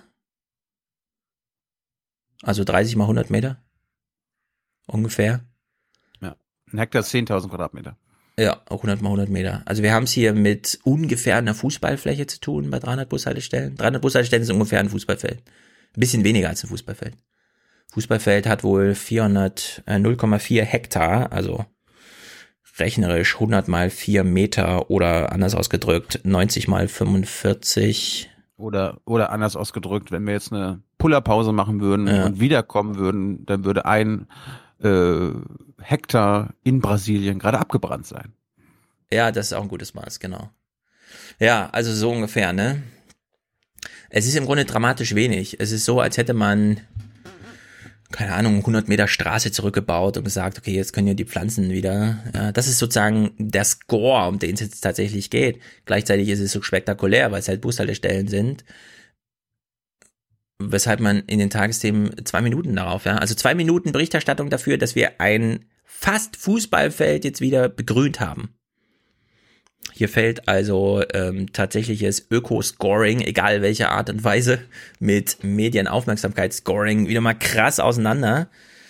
Denn selbst wenn man sich jetzt denkt, ah, das ist aber vorbildhaft, ich meine, klar, dann kann man auch in Deutschland alle Bushaltestellen grün machen oben, aber irgendwie lässt einen das doch unzufrieden zurück, würde ich sagen. Finde ich jedenfalls, naja. Zeigt mal wieder gutes Marketing. Was ist wir- ein Klima? Mm, Zwei Touristensachen hätte ich noch. Die passen vielleicht so ein bisschen. Na, Tourismus ist Klima, was denn sonst? Ja. Oder? Ah, dann mach Ja, du. Klima, ich, ich, ich schließe dann Nee, mit ich, ich habe Tourismus ich hab ab. ja nichts mehr zum Klima. Ach so. Ja, dann schließen wir kurz ab hier mit Komodo. Oh, wie Was sagt der Name Komodo? Es ist also diese Insel auf der anderen Seite der Welt da, Indonesien oder irgendwo. Madagaskar oder was? Nee, Madagaskar ist ja die Insel bei Afrika, aber hier geht's um eine Insel in Indonesien, da zwischen China und Australien irgendwo da. Und da gibt's die Komodo-Warane. Und jetzt hat man eine Entscheidung getroffen dort. Der Komodo-Varan wirkt zwar zunächst etwas plump, ist aber über kurze Strecken pfeilschnell auf den Beinen und Ja, ich habe diese Berichterstattung mal sehr kurz zusammengeschnippelt, denn es kommt nur auf einen Punkt. dann extrem gefährlich. Und genau dieser Gruselgenuss in paradiesischer Landschaft scheint Gruselgenuss, ne? Ist das auch für dich so ein neues Tourismusziel? Gruselgenuss? Oh, ich will mal dahin, wo man sich ein bisschen gruseln kann. Folgentitel aber. Ja, also ich will in Urlaub immer nur, um mich zu entspannen und Zeit mit den Kindern und so, aber Gruselgenuss ist nun echt das Letzte. Aber wer weiß, die Instagram-Zeitalter, das ist alles möglich. Du, Ingo, Ingo fährt in Urlaub, um sich zu gruseln. Ja, das kann sein. Touristen zuhauf anzuziehen. Doch damit soll erstmal Schluss sein. Die Tiere bräuchten ihre Ruhe, sagen die Behörden auf einer der Inseln, wo die Riesenechsen leben. Die gehören zu Indonesien und auf Komodo, von der die Warane auch ihren Namen haben, soll im nächsten Jahr kein Tourist mehr seinen Fuß setzen. Auch heute Was? hat ein Kreuzfahrtschiff die Anker vor der. Dracheninsel mhm. ausgeworfen. Auf dem Programm steht eine Dragon Discovery Tour, Drachenentdeckungstour zwischen Brunch und Dinner. Nervenkitzel wie in einem Hollywood-Film. Die Touristen sind begeistert.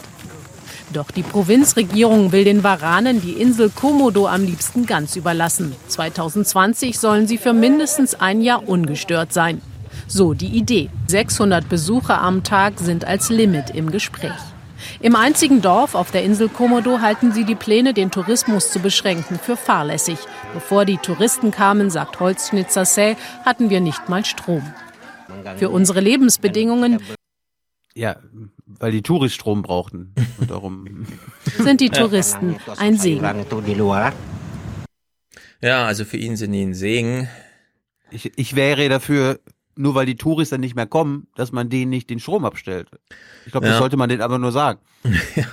ja, ich finde auch, man kann Länder anders äh, entwickeln, als dass man jetzt Touristen hinschickt. Wenn Hans jetzt hier wäre, ich weiß, warum Hans nicht hier ist, weil er äh, jetzt immer ausschlafen muss, da guckt er sehr intensiv Markus Lanz da war kürzlich der TUI-Chef zu Gast und hat sich im Battle einer 19-jährigen Fridays for Future Aktivistin gestellt und meinte dann auch Geil. das Argument, nee, Tourismus macht nicht die Welt kaputt, Tourismus macht die Welt toll, denn da, wo es vorher keinen Strom gab, gibt es dann Strom, wenn wir erstmal das touristisch erschlossen haben. Ja, also kommt so platt daher, fand ich ziemlich mh, mm, neckisch irgendwie es so zu versuchen. Aber er hat sich der Diskussion gestellt, da war Markus Lanz auch sehr froh, hat es sehr häufig betont. Danke, dass Sie sich hier der Diskussion stellen, sonst sind ja die Superreichen immer sehr zurückgezogen. Also, keine Ahnung. Also da kommt genau dieses Argument, ja. Äh, wenn man sich das aber mal im Detail anguckt, also Komodo. Da fährt ein Kreuzfahrtschiff hin. Wir wissen genau, was das bedeutet. Die Leute essen auf dem Kreuzfahrtschiff, die kaufen ihre Souvenirs auf dem Kreuzfahrtschiff, die schlafen auf dem Kreuzfahrtschiff, die nehmen nicht mal ein Taschengeld mit, ja, wenn die da einfach, okay, gehen wir kurz in den Park und gucken uns die Komodo-Warane an. Weshalb der Nationalpark dort Eintritt verlangt. Ne? Das ist die einzige Einnahmequelle. Eintritt. So, jetzt fragen wir uns ein bisschen, da geht also wenn er jeden Tag zum Kreuzfahrtschiff kommt, ist das viel Naturzerstörung. Das stört die Tiere, die werden dann vorgeführt, ja, als wäre da jeden Tag 11 Uhr Show oder so, ja, werden die Tiere da angestachelt wie so Bären auf so eine Herdplatte gestellt, damit sie da ein bisschen rumrennen und nicht nur faul rumliegen. Jetzt darfst du mal tippen, äh, wie viel Geld pro Jahr bringt denn dieser Tourismus diesem Nationalpark ein?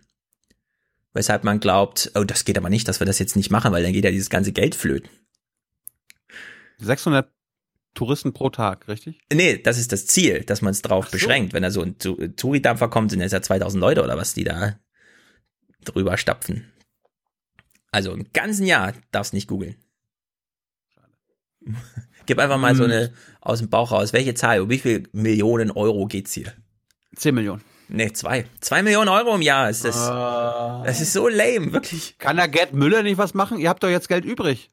Ja, ich, ich, ich finde, wer Komodo Marane in echt sehen will, ja, 30.000 Euro oder was. Westworld-Preise. Aber nicht für 6,50 Euro Eintritt.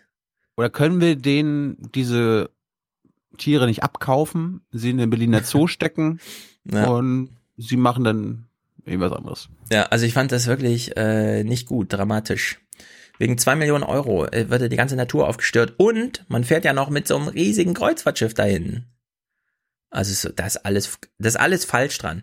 Was mich nur wundert, wir haben ja schon Tourismus kennengelernt Richtig. als eine der großen Quellen für äh, das Leid auf dieser Welt. Und wer heute noch mhm. nicht glaubt, dass es Leid ist, spätestens 20 Jahren, ne? Tourismuszahlen haben sich verdoppelt und verdreifacht in den letzten zehn Jahren. Jeder reist, jeder fliegt und so weiter. Wie kann das denn hier Dramatisch passieren? heute der Kursverlust bei Thomas Cook. Anleger verlieren langsam das Vertrauen. Der Touristikkonzern, zu dem unter anderem Neckarmann und Condor gehören, braucht eine Finanzspritze in Milliardenhöhe. Thomas Cook ist hoch verschuldet und kämpft seit Monaten mit einer heftigen Krise. Doch Rettung naht aus China von einem Finanzinvestor. Für Urlauber wäre das eine gute Nachricht. So, wie Für kann. den Planeten auch? ja, also erstens, wie kann so ein großes Toustikunternehmen, das wirklich die Pool Position hat bei der Erschließung von und so, ne? Die Pool Pleite gehen. Die Pool, die Pool Position. Genau. Und zweitens, was wird es bedeuten, wenn tatsächlich Chinesen das Ding übernehmen? Also die ganzen, ähm, die ganze, wie soll man sagen, das hat dieser TUI-Typ bei Lanz gut dargestellt man braucht Liegezeiten in den Häfen. Das sind alles langwellige Prozesse. Das ist wie beim cool. Landen und Startrechten und so weiter. Ne? Also Thomas Cook und so Unternehmen, die sind wie so eine wie so eine Spinne sitzen die so auf dieser Welt, halten sie verklammert, ja, und haben überall ihre Rechte dahin zu fahren und so weiter. Was wird passieren, wenn man das jetzt äh, sozusagen diese aufstrebenden chinesischen Mittelschicht so übergibt? Ja, die, wo plötzlich also in dem Buch äh, hier die ähm, unbewohnbare Erde wird mal so verglichen, wenn das in China mit dem Wirtschaftswachstum so weitergeht und niemand will es denen ja nehmen, ne? das Argument kommt ja auch immer noch sehr ganz wichtig auch, heißt das trotzdem, die Welt hat in den nächsten 30 Jahren mehr Touristen, mehr zusätzlich, als Europa und Amerika Einwohner hat insgesamt. Also es, es sind unglaublich viele Menschen, die alle noch darauf warten, diese Welt als Touristen zu entdecken. Und dann will ich kurz teasern. Es gibt tatsächlich einen Forscher in Amerika oder so, der sagt, wir müssen uns jetzt global darüber verständigen, dass wir die Hälfte der Landmasse der Erde der Natur zurückgeben und uns da wirklich zurückziehen als Menschen. Dann könnte man vielleicht das eine oder andere nochmal hinbiegen. Also da wird so richtig krass diskutiert in dem Buch. Das finde ich sehr gut. Ich empfehle es euch wirklich sehr. Hm. Ich habe mal gerade geguckt, wer denn Thomas Cook übernehmen will, also welche ja. chinesische Firma. Und die heißt Fosun, F-O-S-U-N, ist das größte in Privatbesitz befindliche Konglomerat Chinas. Ja. Meine Güte. Ja, das sind so Unternehmen, die stehen dann auch so ein bisschen unter der Fuchtel des Staates. Und wenn der Staat sagt, unsere Bürger sind nur zufrieden, wenn sie billig Tourismus machen können, dann gelten da auch die ein oder andere marktwirtschaftlichen Regeln nicht mehr, sondern dann haben die Leute billigen Tourismus. Wir kommen mal zu billigem Journalismus. Halbzeitpause, Max Jakob mhm. Ost, bitte äh, aufpassen. Bayern hat ja gegen Hertha wieder grandios unentschieden gespielt. Mhm. Interessiert uns jetzt aber nicht. Wir hören mal rein, ne? wenn Bundesliga eröffnet wird, dann habt ja ein öffentlich-rechtlicher Sender das Recht oder die Lizenzen, das Eröffnungsspiel zu übertragen. Das hat das ZDF übernommen. Und in der Halbzeitpause gibt's natürlich ein verkürztes Heute-Journal. Und da sind wir ja immer besonders stolz auf die Heute-Journal-Redaktion, auf Klaus Kleber, dass sie sich wirklich beweisen. Ja, dass Oma mhm. Erna und äh, Fußballfan Max sich denken so, ah, die, diese Stimmt. Sendung, ja, diese, diese Nachrichten, die muss ich jetzt öfter gucken. Ja. Ich gucke ja sonst nicht, weil ich meine, Klaus will ja neue Zuschauer und Zuschauerinnen gewinnen und nicht die Ganz alten. ähnliches Szenario übrigens. So wie Klaus sagt, in der Halbzeitpause hole ich mehr Leute ab, die ich vielleicht begeister für eine morgige Sendung, die man dann einschaltet, ist gestern in der FAZ-Druckerei der Strom ausgefallen, weshalb man das E-Paper einfach auf die Seite gestellt hat, kostenlos für alle. Leider haben wir keine Auswertung bekommen, wie viele tatsächlich runtergeladen haben. Aber ich nehme an, selbst kostenlos haben nicht so viele zugegriffen. Also, mit dem Wissen, Klaus will neue Zuschauer und Zuschauerinnen gewinnen in der Halbzeitpause, hat er so das, Halb, äh, das Halbzeitjournal, nenne ich es jetzt mal, eröffnet. Guten Abend. Deutschlands politischer Landschaft fehlen die Riesen. Die Brands und Strauß und Kohls und Weizsäckers und Schröders. Das ist zwar nur so ein Gefühl, aber weit verbreitet. Aktuell ganz besonders bei der SPD. Auf dem Kandidatenkarussell für den Vorsitz der einst stolzen Partei kreisen bisher solo und im Duo vor allem Namen aus zweiter und weiterer Reihe. Jetzt aber meldet sich doch ein relatives Schwergewicht, der Vizekanzler und Finanzminister. Vor kurzem noch hat er genau diesen Schritt völlig unangemessen genannt. Nun liest man es anders wie, wie Klaus sich dann am Ende mm. immer noch freut, dass er was Kritisches jetzt noch mitgegeben hat. Ja. Er hat ja vor kurzem noch genau das Gegenteil ja, ja, gesagt. Das ist wie bei AKK, man hängt sich dann ewig daran auf. Ja, der Beitrag, den können wir uns schenken. Nein, nein, nein, nein, nein, nein, nein. Warte, warte, warte. Was? Wir gucken ganz kurz in diesen Beitrag rein, du sagst mir, ja, was dir auffällt. Mhm. Ich habe einen Teil dieses Beitrags, nämlich okay, Heiko Maas. Mhm. Heiko Maas redet über den SPD-Vorsitz Mhm. Er ist ja der. Oh ja, ich weiß, das wollte ich auch fast. Es war leider schlecht mikrofoniert, ist, aber spiel mal. Er ist, ja, ich weiß, aber ja, er ist einfach. Ja, darum, Leute, Leute, ihr habt es ja vorhin gehört. Darum ist er der stärkste Außenminister aller Zeiten und eigentlich die Hoffnung der SPD. Es werden die Sitzungsräume bearbeitet und die, die drin sitzen sollen, auch. Für sozialdemokratische Politiker und schon gar sozialdemokratische Spitzenpolitiker, wer auch immer sich dazu zählt, mhm. wer das nicht als eine Verlockung empfindet, der lügt. Ja, da musste ich an Hans ich glaube, denken. Das war so eine Hans-Attitüde. Ja, also ja, gute Journalisten. Wer sich dazu zählt, Klammer auf, Klammer zu. Und noch hat Heiko ja seinen Hut nicht in den SPD-Ring geworfen. Nee. Was auch heißen könnte, dass er sich nicht zu den großen und wichtigen Politikern zählt. Ja. Was sehr realistisch ist. Hast du ja von Paul gelernt, lieber Heiko. Ja, das könnte durchaus sein. Wunderbar. Also, äh, lass es mir ja. kurz beenden. Du kannst ja, ja den, mach, mach, den Rest des Beitrags nochmal es gibt ja mal Leute, die immer sagen, oh, ey, ihr macht euch immer so lustig und so schlimm ist das ja mit dem, mit dem Pferderennjournalismus nicht und ihr übertreibt auch immer mit euren Jingles und so.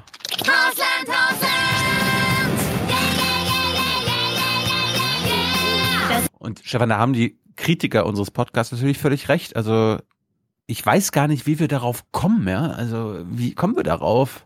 Shakuntala, wenn Herr Scholz sich jetzt um den Vorsitz bewirbt, wird er ihn dann auch bekommen?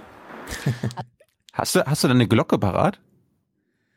Ähm, ja, ja habe ich, habe ich, habe ich, hab ich.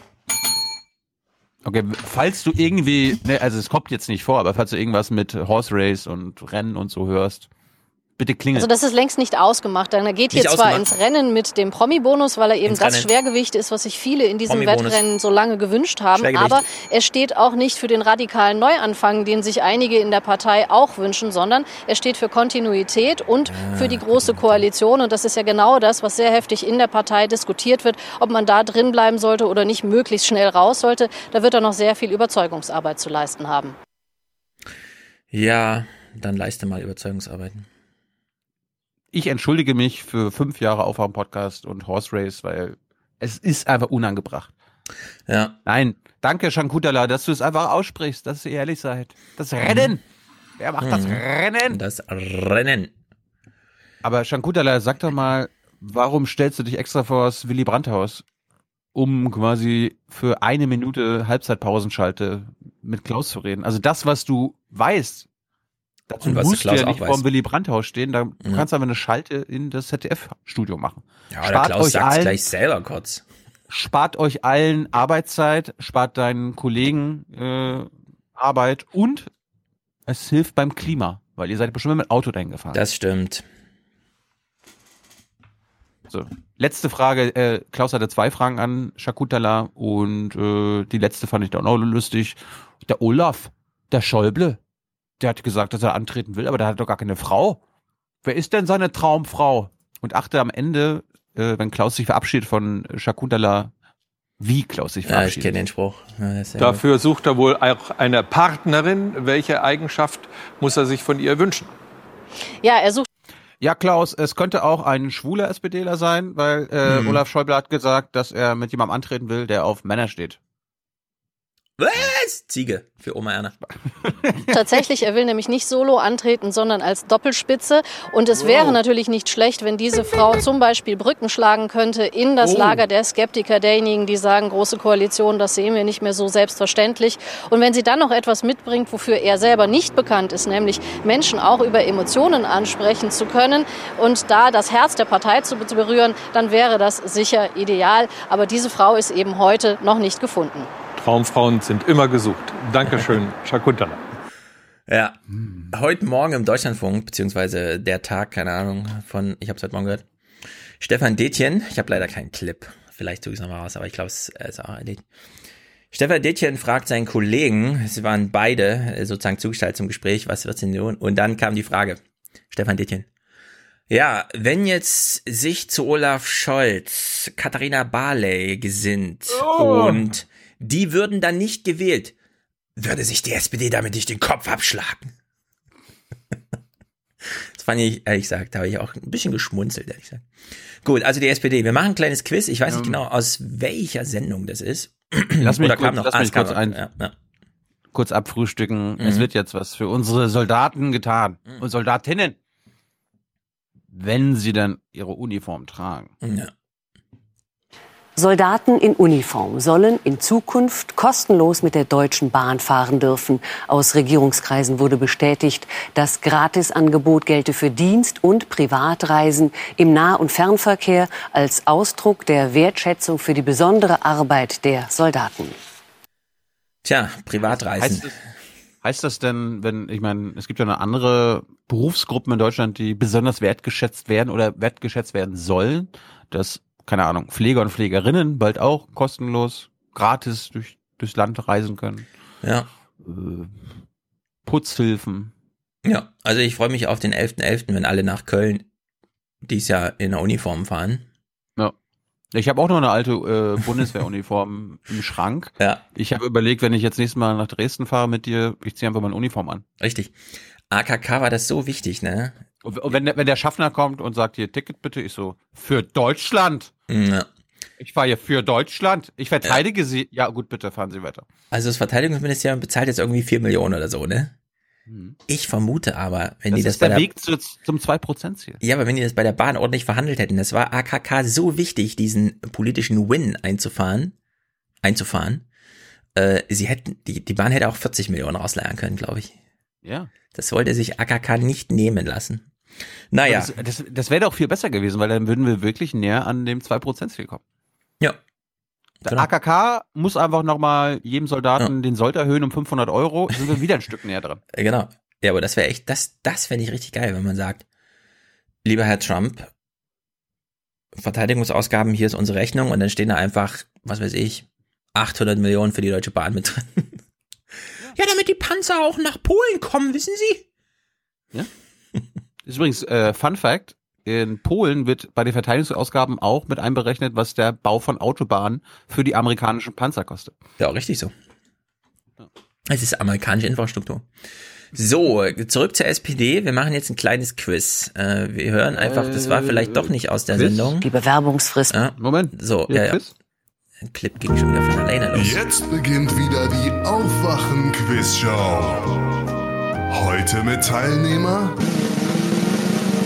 Thilo Jung. Hallo. Ja.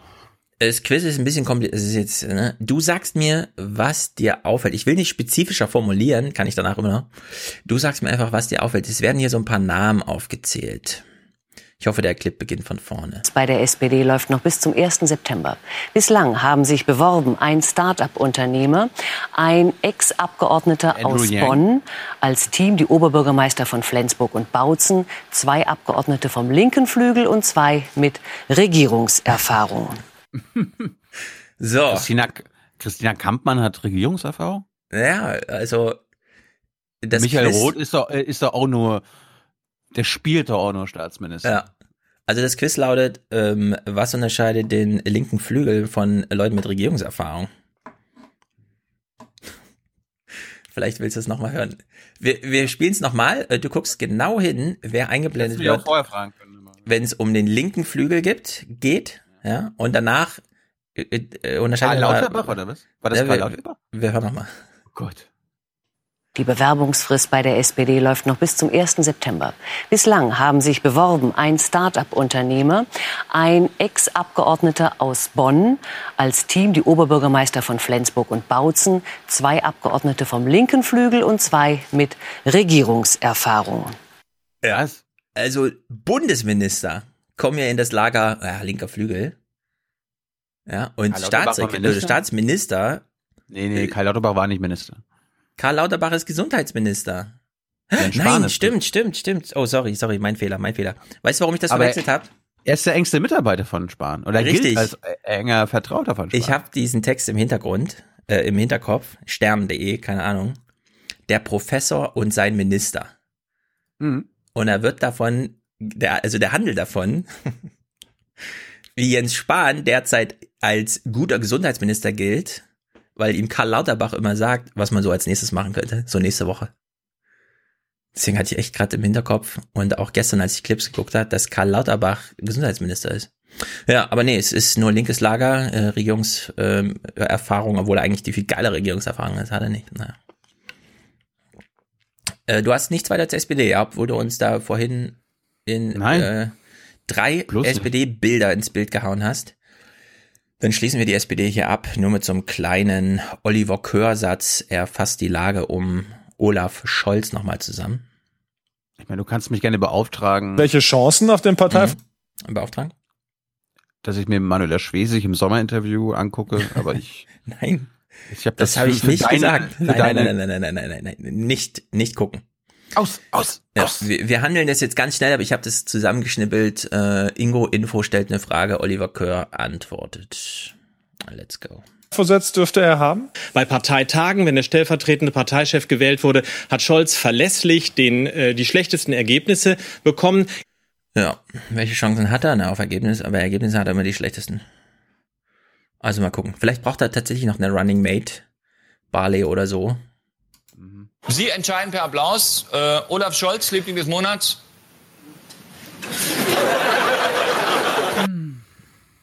No. Ich habe noch was, ich habe was Positives. Mhm. In Sachen SPD, wir, wir haben ja auch eine neue Justizministerin, du hattest ja Bali schon angesprochen. Die hat ja den Fehler jetzt im Nachhinein gemacht, sich für Europa zu interessieren. Und es soll jetzt ein Gesetz gegen Kosten fallen verabschiedet werden. Ist nicht perfekt, wirst du gleich hören. Ich habe gerade verstanden, es soll ein Gesetz gegen Kosten fallen, sodass jetzt alles wieder teurer wird. ja, genau so. Hm. Es betrifft eigentlich jeden, das Gesetz gegen Kosten fallen. Der Plan, die Verträge dürften künftig nur noch für ein Jahr abgeschlossen werden und sich automatisch nur um drei Monate verlängern. Wer einen Gas- oder Stromvertrag am Telefon abschließt, müsste ihn schriftlich bestätigen. Es muss klar sein, dass Verbraucherinnen und Verbraucher hier in ihren Rechten gestärkt werden und nicht mit unfairen, überlangen Laufzeiten geknebelt zu werden. Das Ziel, schneller den Vertrag wechseln. In Bereichen wie zum Beispiel Handy- oder Internetverträgen kommt es schnell zu technischen Entwicklungen oder auch häufig zu Preisanpassungen und Verbraucher können bei kürzeren Vertragslaufzeiten dann hier flexibler und schneller auf neue äh, Angebote reagieren. Hm.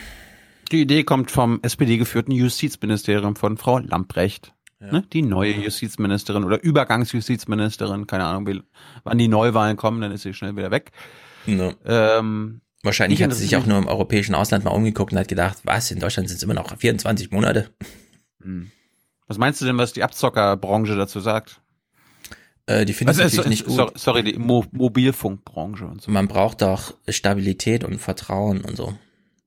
Ja, und außerdem, und ja, genau. Und womit, womit droht sie? Es gibt ja immer, wenn, wenn Lobbys äh, wirklich Gefahr, Gefahr sehen, was sagen sie dann immer? Schlechte Laune. Wir drohen ja. mit schlechter Laune. Ja, aber nee, das, mit hohen Kosten, würde ich sagen. Genau, genau. Die Mobilfunkbranche wenig begeistert. Kurze Verträge seien auch teure Verträge, etwa wenn man ein Smartphone dazu kauft. Die ah. hochsubventionierten Handys, die in Verbindung mit zwei Jahres Laufzeitverträgen abgegeben werden, könnten dann nicht mehr abgegeben werden. Innerhalb von einem Jahr lässt sich das nicht darstellen. Kürzere Vertragszeiten sind also nicht ohne Risiko, es drohen höhere Preise.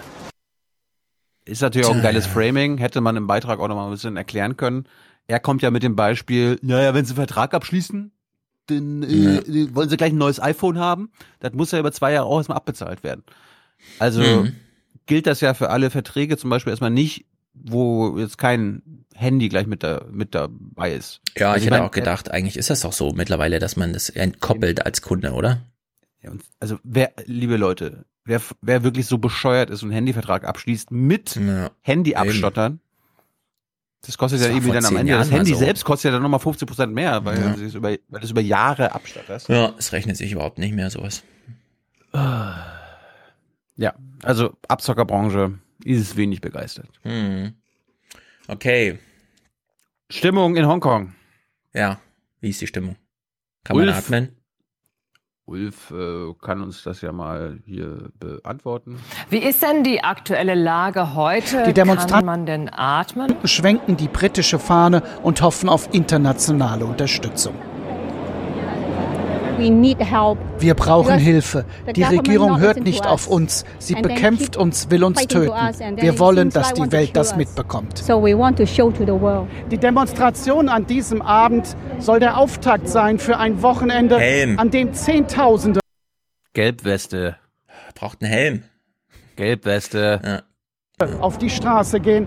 Nach den Bildern der Gewalt ein wichtiges Signal an Pekings Machthaber. Die Mehrheit von Hongkongs Bürgern steht hinter diesen Protesten. Das chinesische Staatsfernsehen wird allerdings diese Bilder niemals zeigen. In Chinas Propaganda sind die Demonstranten nur Gewalttäter. Hongkong versinkt da im Chaos. Ich möchte in Zukunft so reportieren können wie Ulf Röller. Der macht nach jedem Satz eine Pause. Das stimmt. Und danach geht's weiter. Ja, die Bilder sollen für sich sprechen oder so. Äh, Ja, aber auch wenn er in die Kamera guckt, macht er schöne Satzpausen. Finde ich gut. Also in, im Denkangebot bei Qatar ist ja Sixtus, der irgendwie jedes Jahr nach Hongkong fährt, um da zu arbeiten oder so, keine Ahnung. Und der meinte, die typische Erfahrung ist, man ist dort als Journalist und dann kommt sofort einer und setzt dir einen Helm auf und zieht dir eine Weste an. Also man kümmert sich sozusagen um dich, ja. Ungefragt kriegst du da einen Helm aufgesetzt und so. Gleich ein Dolmetscher zur Seite. Keine Ahnung. Das scheint jedenfalls so ein Selbstläufer zu sein, dass ich mich frage, warum Ulf keinen Helm auf hat. Ist er da nicht so eine, hat er nicht so Nähe zu den Leuten? Ist er, steht er auf irgendeinem so einem Balkon da oder was? Stimmt. So richtig mittendrin scheint er noch Hotel- nicht zu sein. Wahrscheinlich wie ein Hotelbalkon. Ja. Naja. Mm. Gut, dass er vor Ort ist. Es fehlt ein bisschen an deutschen Primärquellen, habe ich den Eindruck. Die schreiben alle irgendwie New York Times ab und so. Wollen wir nach Ostdeutschland gehen? Mm, lass mich noch kurz die Pflege abhandeln, ja? Weil ähm, dann haben wir. Das hat auch mit Ostdeutschland zu tun. In Ja. Ostdeutschland muss auch, muss auch gepflegt werden. Ja.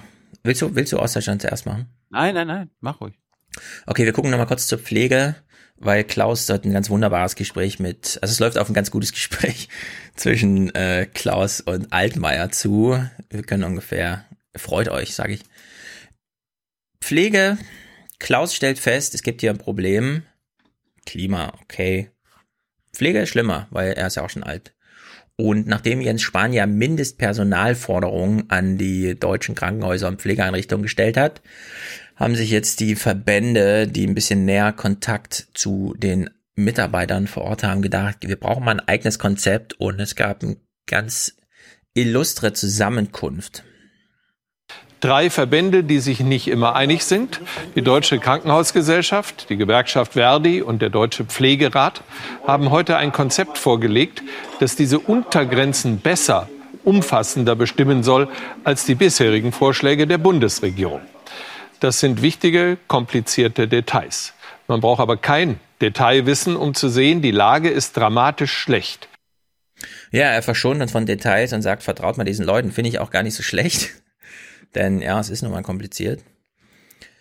Gleichzeitig finde ich es auch gut, dass wir so eine Konstellation haben. Jens Spahn macht ein Gesetz oder, oder Jens Spahn macht einen Vorschlag und es gießt, äh, findet so Einklang in Gesetzesform und dann gehen da so ein paar Zehnräder plötzlich los und sagen, das kann man aber verbessern und dann wird das öffentlich vorgestellt und wird dann wieder zurückgekoppelt in die Politik. Scheint mir irgendwie so ein Vorgang zu sein, der irgendwie ganz gut funktioniert. Jedenfalls, statt Details, die wir jetzt hier sowieso nicht diskutieren wollten oder verstehen könnten, wird uns einfach als O-Ton-Wortspender Hans-Joachim Herr gezeigt, der mal einen Punkt macht. Er selbst ist Betroffener, er sucht in Düsseldorf einen Pflegeplatz. Also in der unmittelbaren Umgebung von Düsseldorf ist alles voll. Was auch kein Wunder ist, denn wenn ich vor, vorgestern in der Zeitung lese, dass es in Deutschland 27.000 über 100-Jährige gibt, die sind wohnen ja nicht mehr alle zu Hause, nicht? Wahrscheinlich nicht.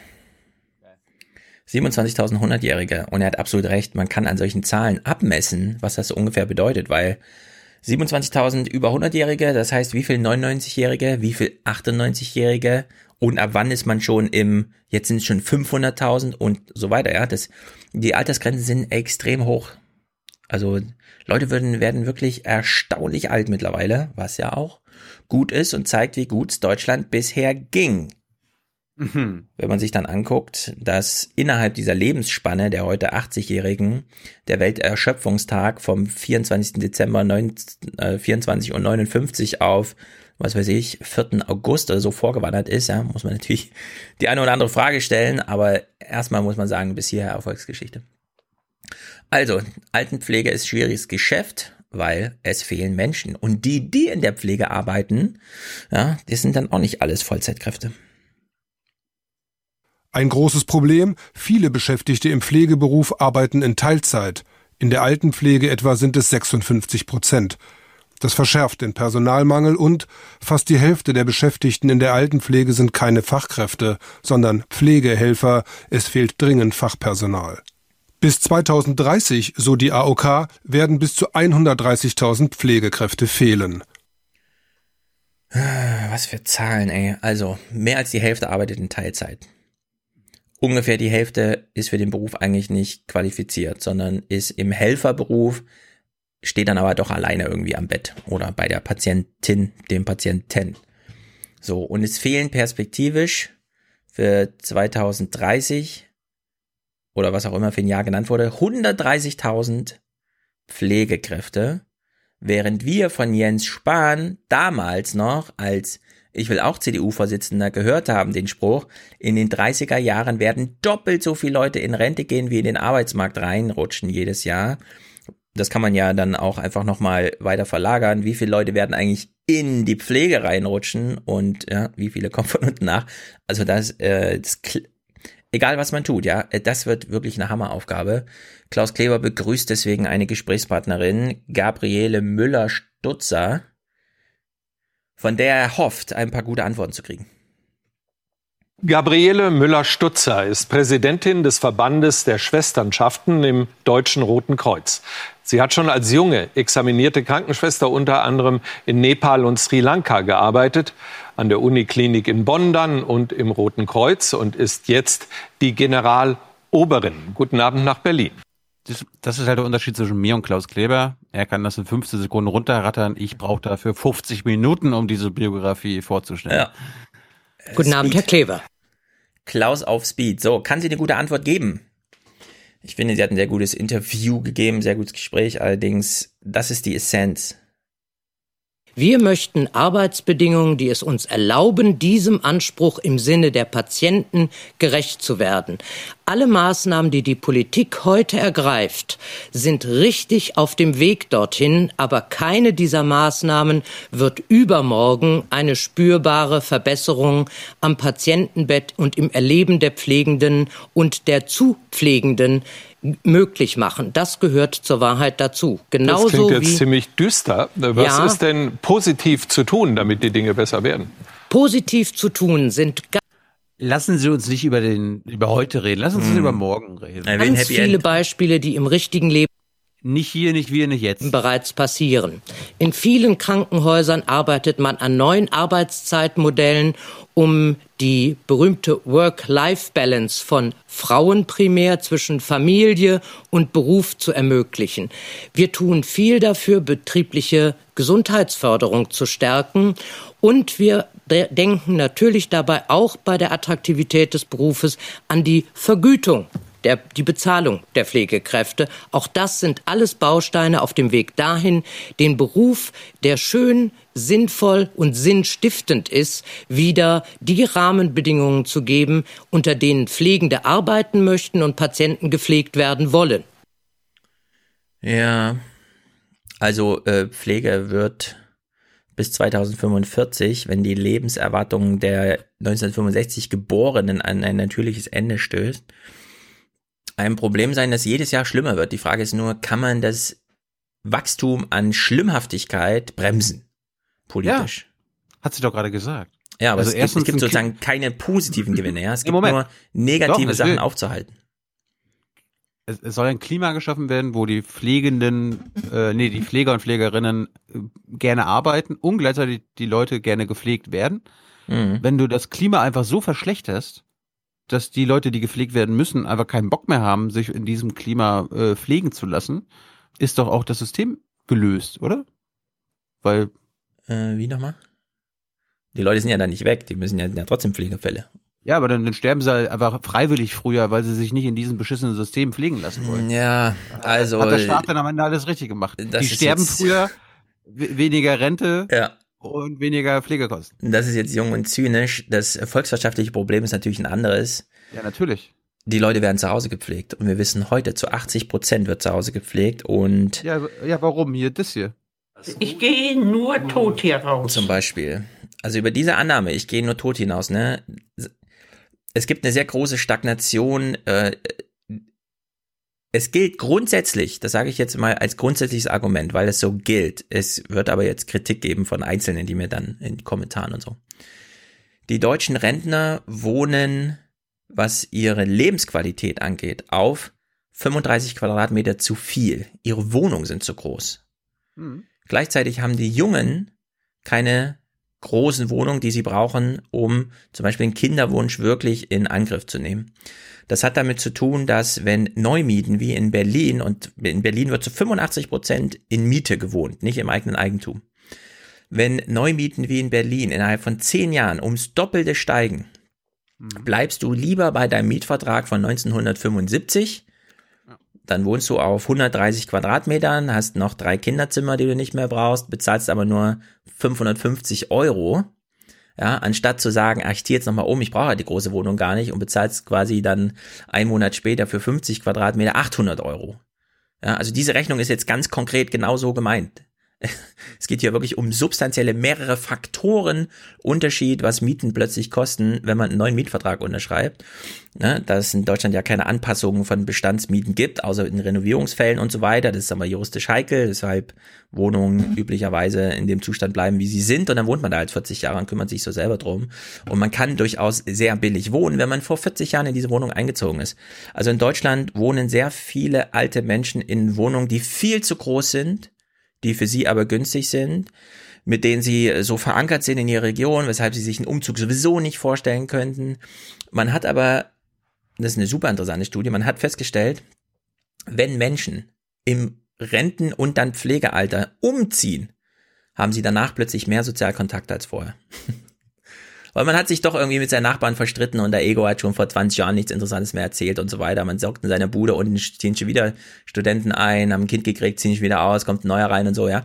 Also man, man hat sich doch sehr zu Ende gelebt in seiner Nachbarschaft, in der man so ist. Und sobald man umzieht, nimmt, also gibt es eine statistische Wahrscheinlichkeit, dass man mehr Sozialkontakte hat als vor seinem Umzug. Also wer glaubt, äh, nee, hier, da kenne ich mich aus, da weiß ich, wo was ist und so weiter, ja. Das Einzige, was die Demenz weiter nach hinten schiebt, sind Sozialkontakte.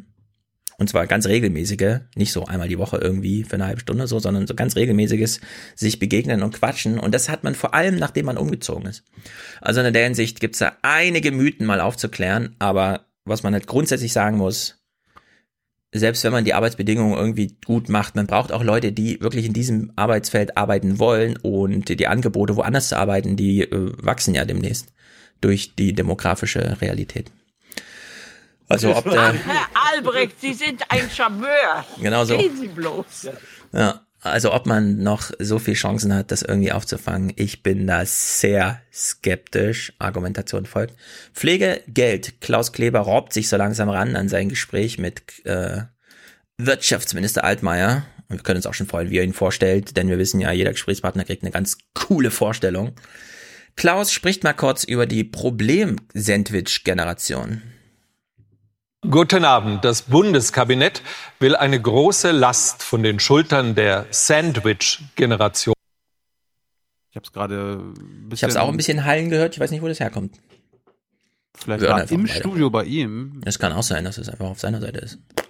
Oh, nehmen.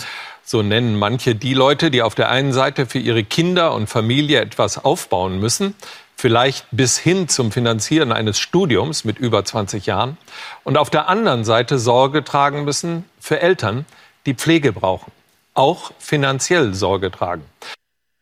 Ja, Klaus Kleber spricht über Probleme von Leuten, von denen er weit weg ist und seine Zuschauer auch. Also hier geht's ja um Leute zwischen 20 und 50 Jahren. So. Ja. Das ist hier nochmal 20 bis 50 Jahre weg, sein Publikum und er selber auch. Also das ist einfach, wir sind ja völlig outer space, ja, was, was solche Moderationen angeht. Naja, jedenfalls bisher, das wussten wenige, haften ja Kinder finanziell für ihre Eltern. Pflege kann sehr, sehr teuer werden. Weit teurer, als die Pflegeversicherung zahlt. Dann springt erstmal das Sozialamt ein, kann das Geld aber von den Kindern dieser Eltern zurückholen und das tägliche Leben der ganzen Familie drastisch nach unten ziehen. Alter. Ja, also wann immer man davon liest, äh, fallen die aus allen Wolken. Was? Mein Vater, ja, äh, wir sind so froh, dass er den Pflegeplatz hat, der kostet mich jetzt eiskalt 600 Euro im Monat? Ja, und plötzlich sind alle Pläne, die man so hatte für seine eigenen Kinder, dahin, weil man muss plötzlich, und das sind Pflichtbeiträge, ja, bei den Kindern kann man halt, ja, man kann in den Urlaub fahren oder nicht, ja, das kann man frei entscheiden. Wenn der Pflegeplatz für den Alten erstmal ergattert ist, zack, ja, dann äh, schneiden die Rechnung rein. Stell dir mal vor, du bist irgendwie Durchschnittsverdiener und dein Vater muss ins Pflegeheim, du musst es zahlen und gleichzeitig muss dein Kind in den Kindergarten und du musst es auch zahlen. Ja, zum Glück habe ich DDR-Eltern, die Alter. sehr jung noch sind. Das heißt, äh, wenn es den üblichen biologischen Gang geht, sind meine Kinder schon groß und aus dem Haus, bis es mhm. da brenzlig wird. Aber ich sehe das bei sehr vielen westdeutschen Nachbarschaftskollegen und Freunden, dass es da ähm, brenzlicher wird, was das Problem, wie Klaus ist gerade, weil wenn alle erst mit 32 ihre Kinder kriegen, dann muss man nur aufsummieren und dann ist man plötzlich so bei 75 Jahren, wenn das Kind gerade 10 ist, ja, mhm. Die Eltern sind 75 und das Kind ist gerade 10. Also das sind zwei sehr brenzliche äh, mhm. Äh, Altersgrenzen, die da gleichzeitig überschritten werden. Und das ist wirklich, also da zum Glück bin ich ein bisschen raus. Aber wer weiß, kann ja auch immer, das ist ja auch immer das Große, ne? Pflege. Von heute auf morgen kann sowas ja passieren, ne? Da muss ja nur mal ein blöder Vorfall sein oder so und zack, hast es. Und dann musst du es lösen, das Problem. So, also, Kinder haften für ihre Eltern. Hubertus Heil hat eine neue Idee. Er möchte nur Eltern haften lassen, die mehr als 100.000 Euro als familiäres Geld zur Verfügung haben im Jahr als Einkommen. Der Arbeitsminister löst mit dem sogenannten Angehörigen-Entlastungsgesetz ein Versprechen des Koalitionsvertrags ein. Die Regelung nennt er längst überfällig. Es sind Menschen oft in der mittleren Generation, die jeden Tag arbeiten, die zum Teil kleine Kinder erziehen und gleichzeitig erleben, dass ihre Angehörigen pflegebedürftig werden. Diesen Menschen wollen wir helfen. Wir wollen ihnen das Leben ein Stück einfacher machen. Wer im Pflegeheim betreut werden muss. Warum sagen Sie einfach mal ein bisschen, wir werden denen helfen? Wir wollen denen ja. helfen. Du bist Minister. Ja. Zahlt die Kosten mit dem eigenen Einkommen und Vermögen und mit Hilfe der Pflegeversicherung. Reicht dieses Geld nicht aus, springt die Sozialhilfe ein. Bisher kann die sich Geld zurückholen von den Kindern des Pflegebedürftigen. Und hier soll es jetzt eine Grenze geben. Erst ab einem Bruttoeinkommen von 100.000 Euro muss das Kind zukünftig zahlen. Hm, wie finden wir das? Immer noch nicht gut. Sondern, was wäre besser? Eine Million. Jahresbrutto von 100.000? Oh, also wenn du als Familie 100.000 Euro im Jahr hast, ist schon sehr viel, oder? Als Familie, so. Danach kannst du doch ruhig. Also hier geht's darum, ab welchen, ab welchem Gehalt im, äh, äh, äh ab welchem Lohn im Jahr wirst du herangezogen, um für die Pflege deiner Eltern äh, mit aufzukommen. Und da würde ich sagen, 100.000 Euro ist irgendwie so eine ganz vernünftige Grenze, weil Menschen, die mehr als 100.000 Euro als Familie, also als Familieneinkommen ja, haben. Wenn, wenn, du und deine Frau jeweils 4.000 Euro brutto verdienen, kommst du fast schon drauf, ne? Was macht das? 8 mal 12, 80, 96.000, ja. Ja, aber dann kann man doch auch sagen, dann bezahlt man ja eh hier und da für die Pflege der Eltern, oder? Dann kann man ja auch formell einfach mit rangezogen werden, um da zu unterstützen. Ja, an sich jetzt eine gangbare Lösung, aber ich glaube 500.000 wäre noch sozialverträglicher. Ich will ja nur die Superreichen belasten. ja, also 500.000, äh, es ist ja immer die Alternative zu dem Vorschlag ist ja alle zahlen. Irgendwo muss das Geld ja herkommen, ne? Also man holt das Geld dann nicht mehr direkt von den betroffenen Familien, Großfamilien, sondern man nimmt es aus dem allgemeinen Steuertopf.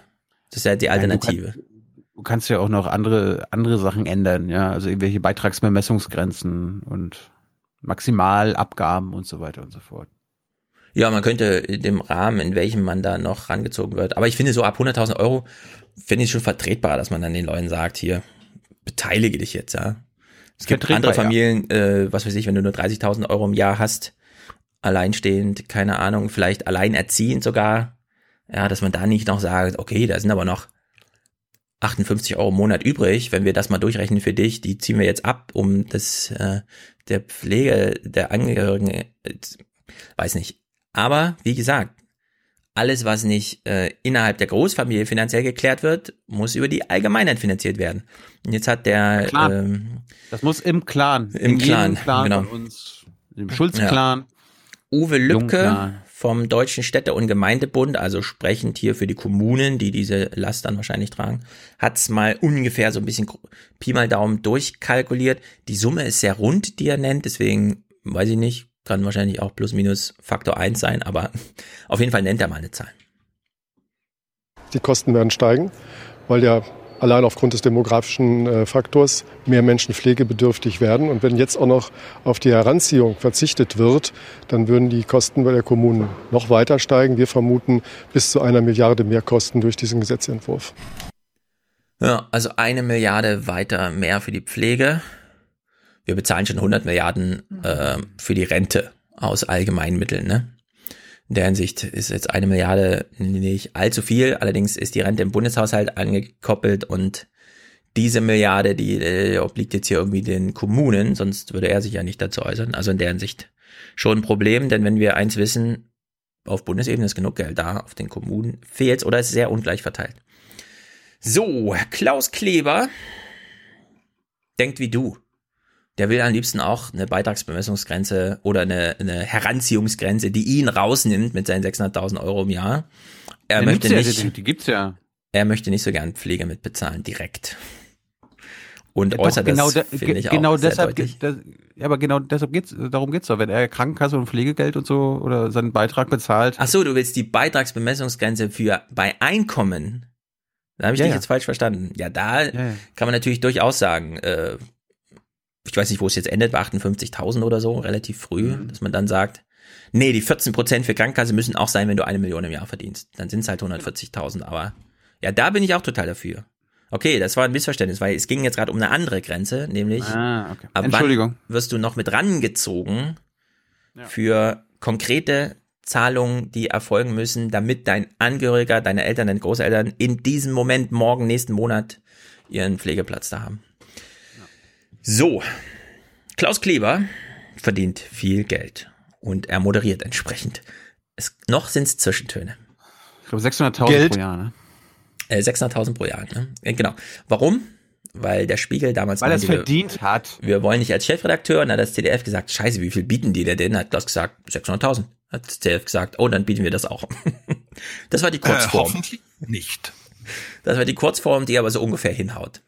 So, Klaus Kleber moderiert entsprechend, wie gesagt, wir achten noch auf die Zwischentöne, gleich wird's explizit. Hatten wir, hatten wir ihn damals nicht gefragt, wie viel er verdient oder hatten wir ihm das nicht? Ich glaube, er hat's uns nicht gesagt, ich weiß nicht genau. Folge 250 Aufwachen mit Klaus Kleber. Wir haben ja, wir haben ja viele neue Hörer und Hörerinnen. Falls ihr Ja. eine Highlight-Folge in unserer Genau. Geschichte hören wollt. Klaus zugeschaltet aus seinem Glaskastenbüro.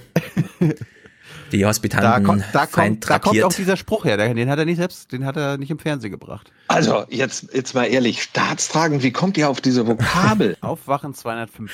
Richtig. Also Klaus, führ uns ein in deine Gedankenwelt. ist da nicht alles, aber ohne Geld ist alles nichts. Das wird schon eine große Entlastung. Für die meisten, aber nicht für alle.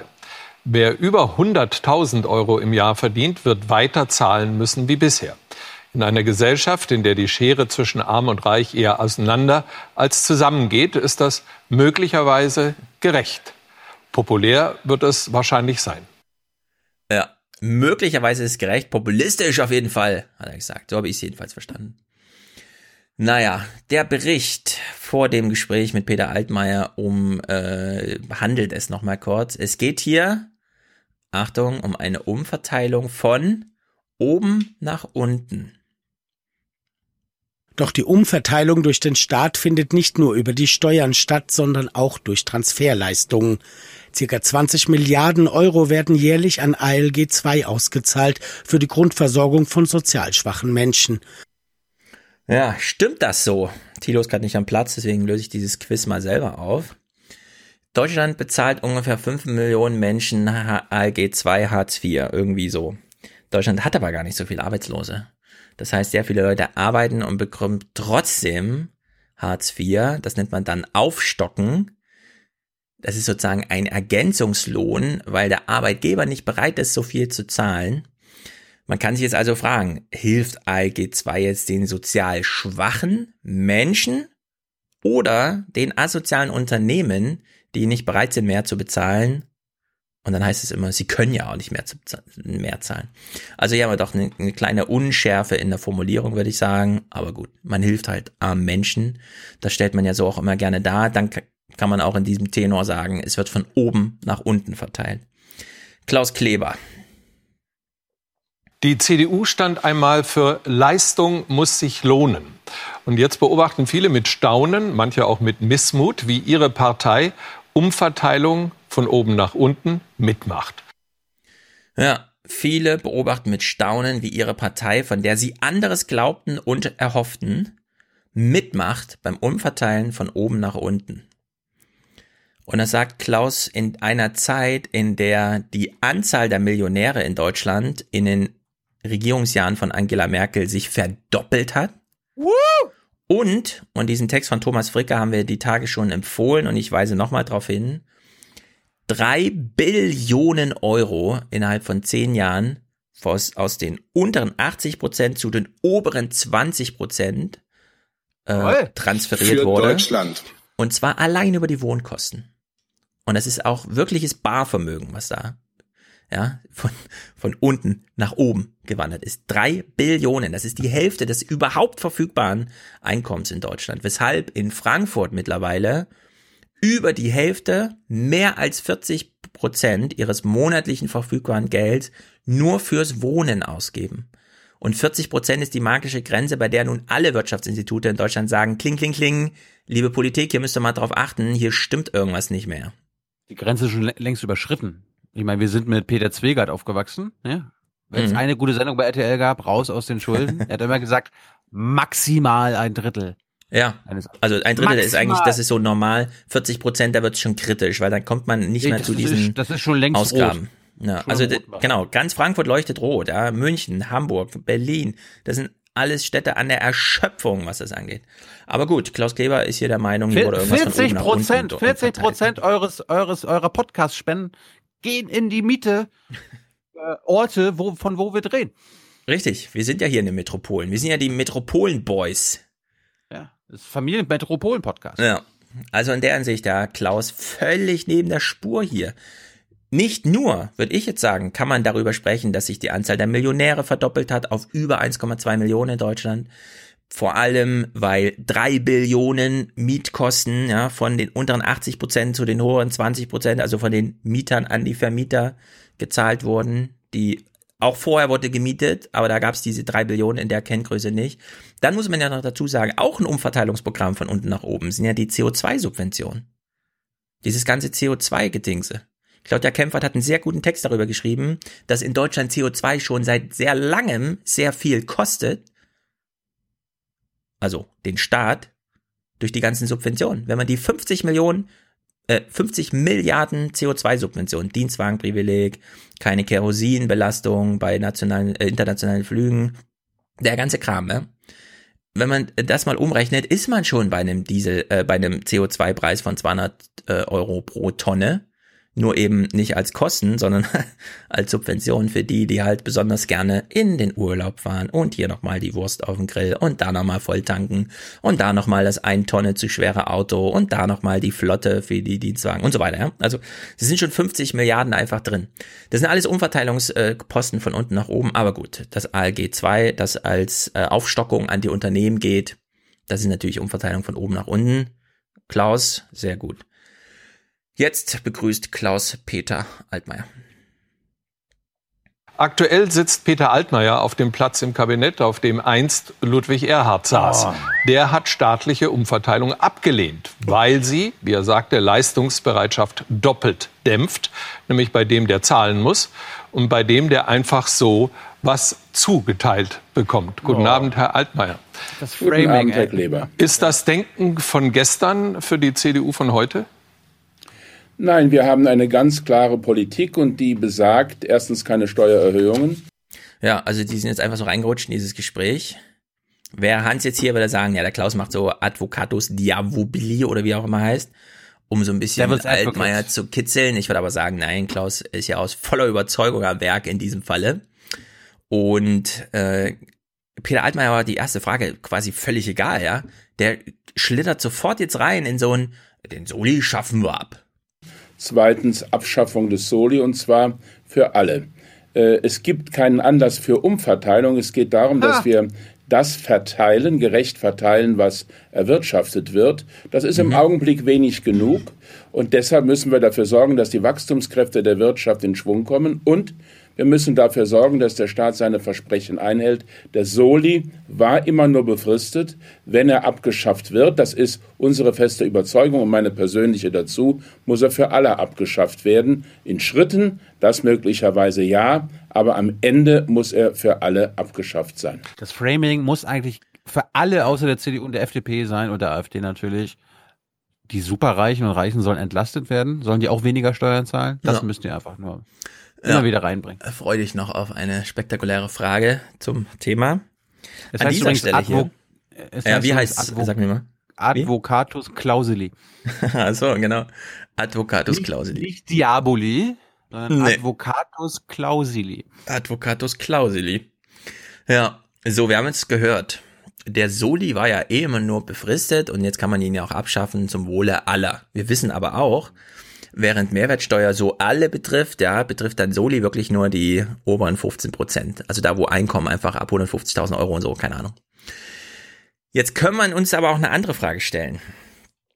Wenn der Solidaritätszuschlag damals eingeführt wurde, um einen Krieg zu führen, ja, Deutschland, nee, wir schicken kein Blut und kein Stahl, wir schicken Geld in den Irak Ja, ja. 1991. Und danach hat man sich gedacht, Gut, warte mal, jetzt haben, wir, jetzt haben wir so einen tollen Soli. Wir haben doch hier so eine große Aufgabe vor uns. Wieder, Wiedervereinigung.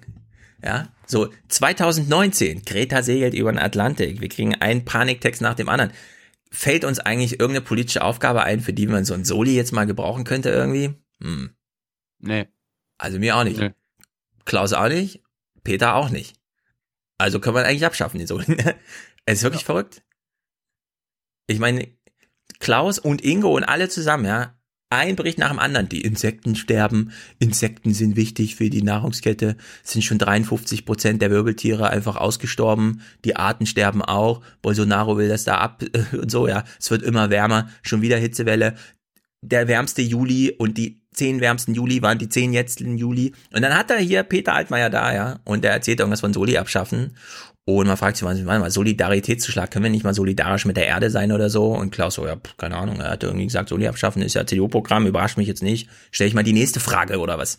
Können wir, können, wir nicht so, können wir nicht solidarisch mit der Wahrheit sein? Und Zum Beispiel. Soli einfach umbenennen in Kriegssteuer. Ja, also wir sollten, äh, ich finde, wenn wir. Ja, wenn wir eine Abgabe haben, die Solidarität im Namen hat, ja, sollten wir uns einfach nur ein Ziel suchen, mit dem wir solidarisch sein können. Griechenland. Griechenland. Griechenland oder ich würde sagen, unserem Heimatplanet Erde. Und dann sollten wir da einfach. Geld reinpumpen, ja. Wir- Nee, die Solidarität im Solidaritätszuschlag galt der USA, Ach so, ja, richtig. nicht Ja, im Grunde ja. Menschen in Deutschland.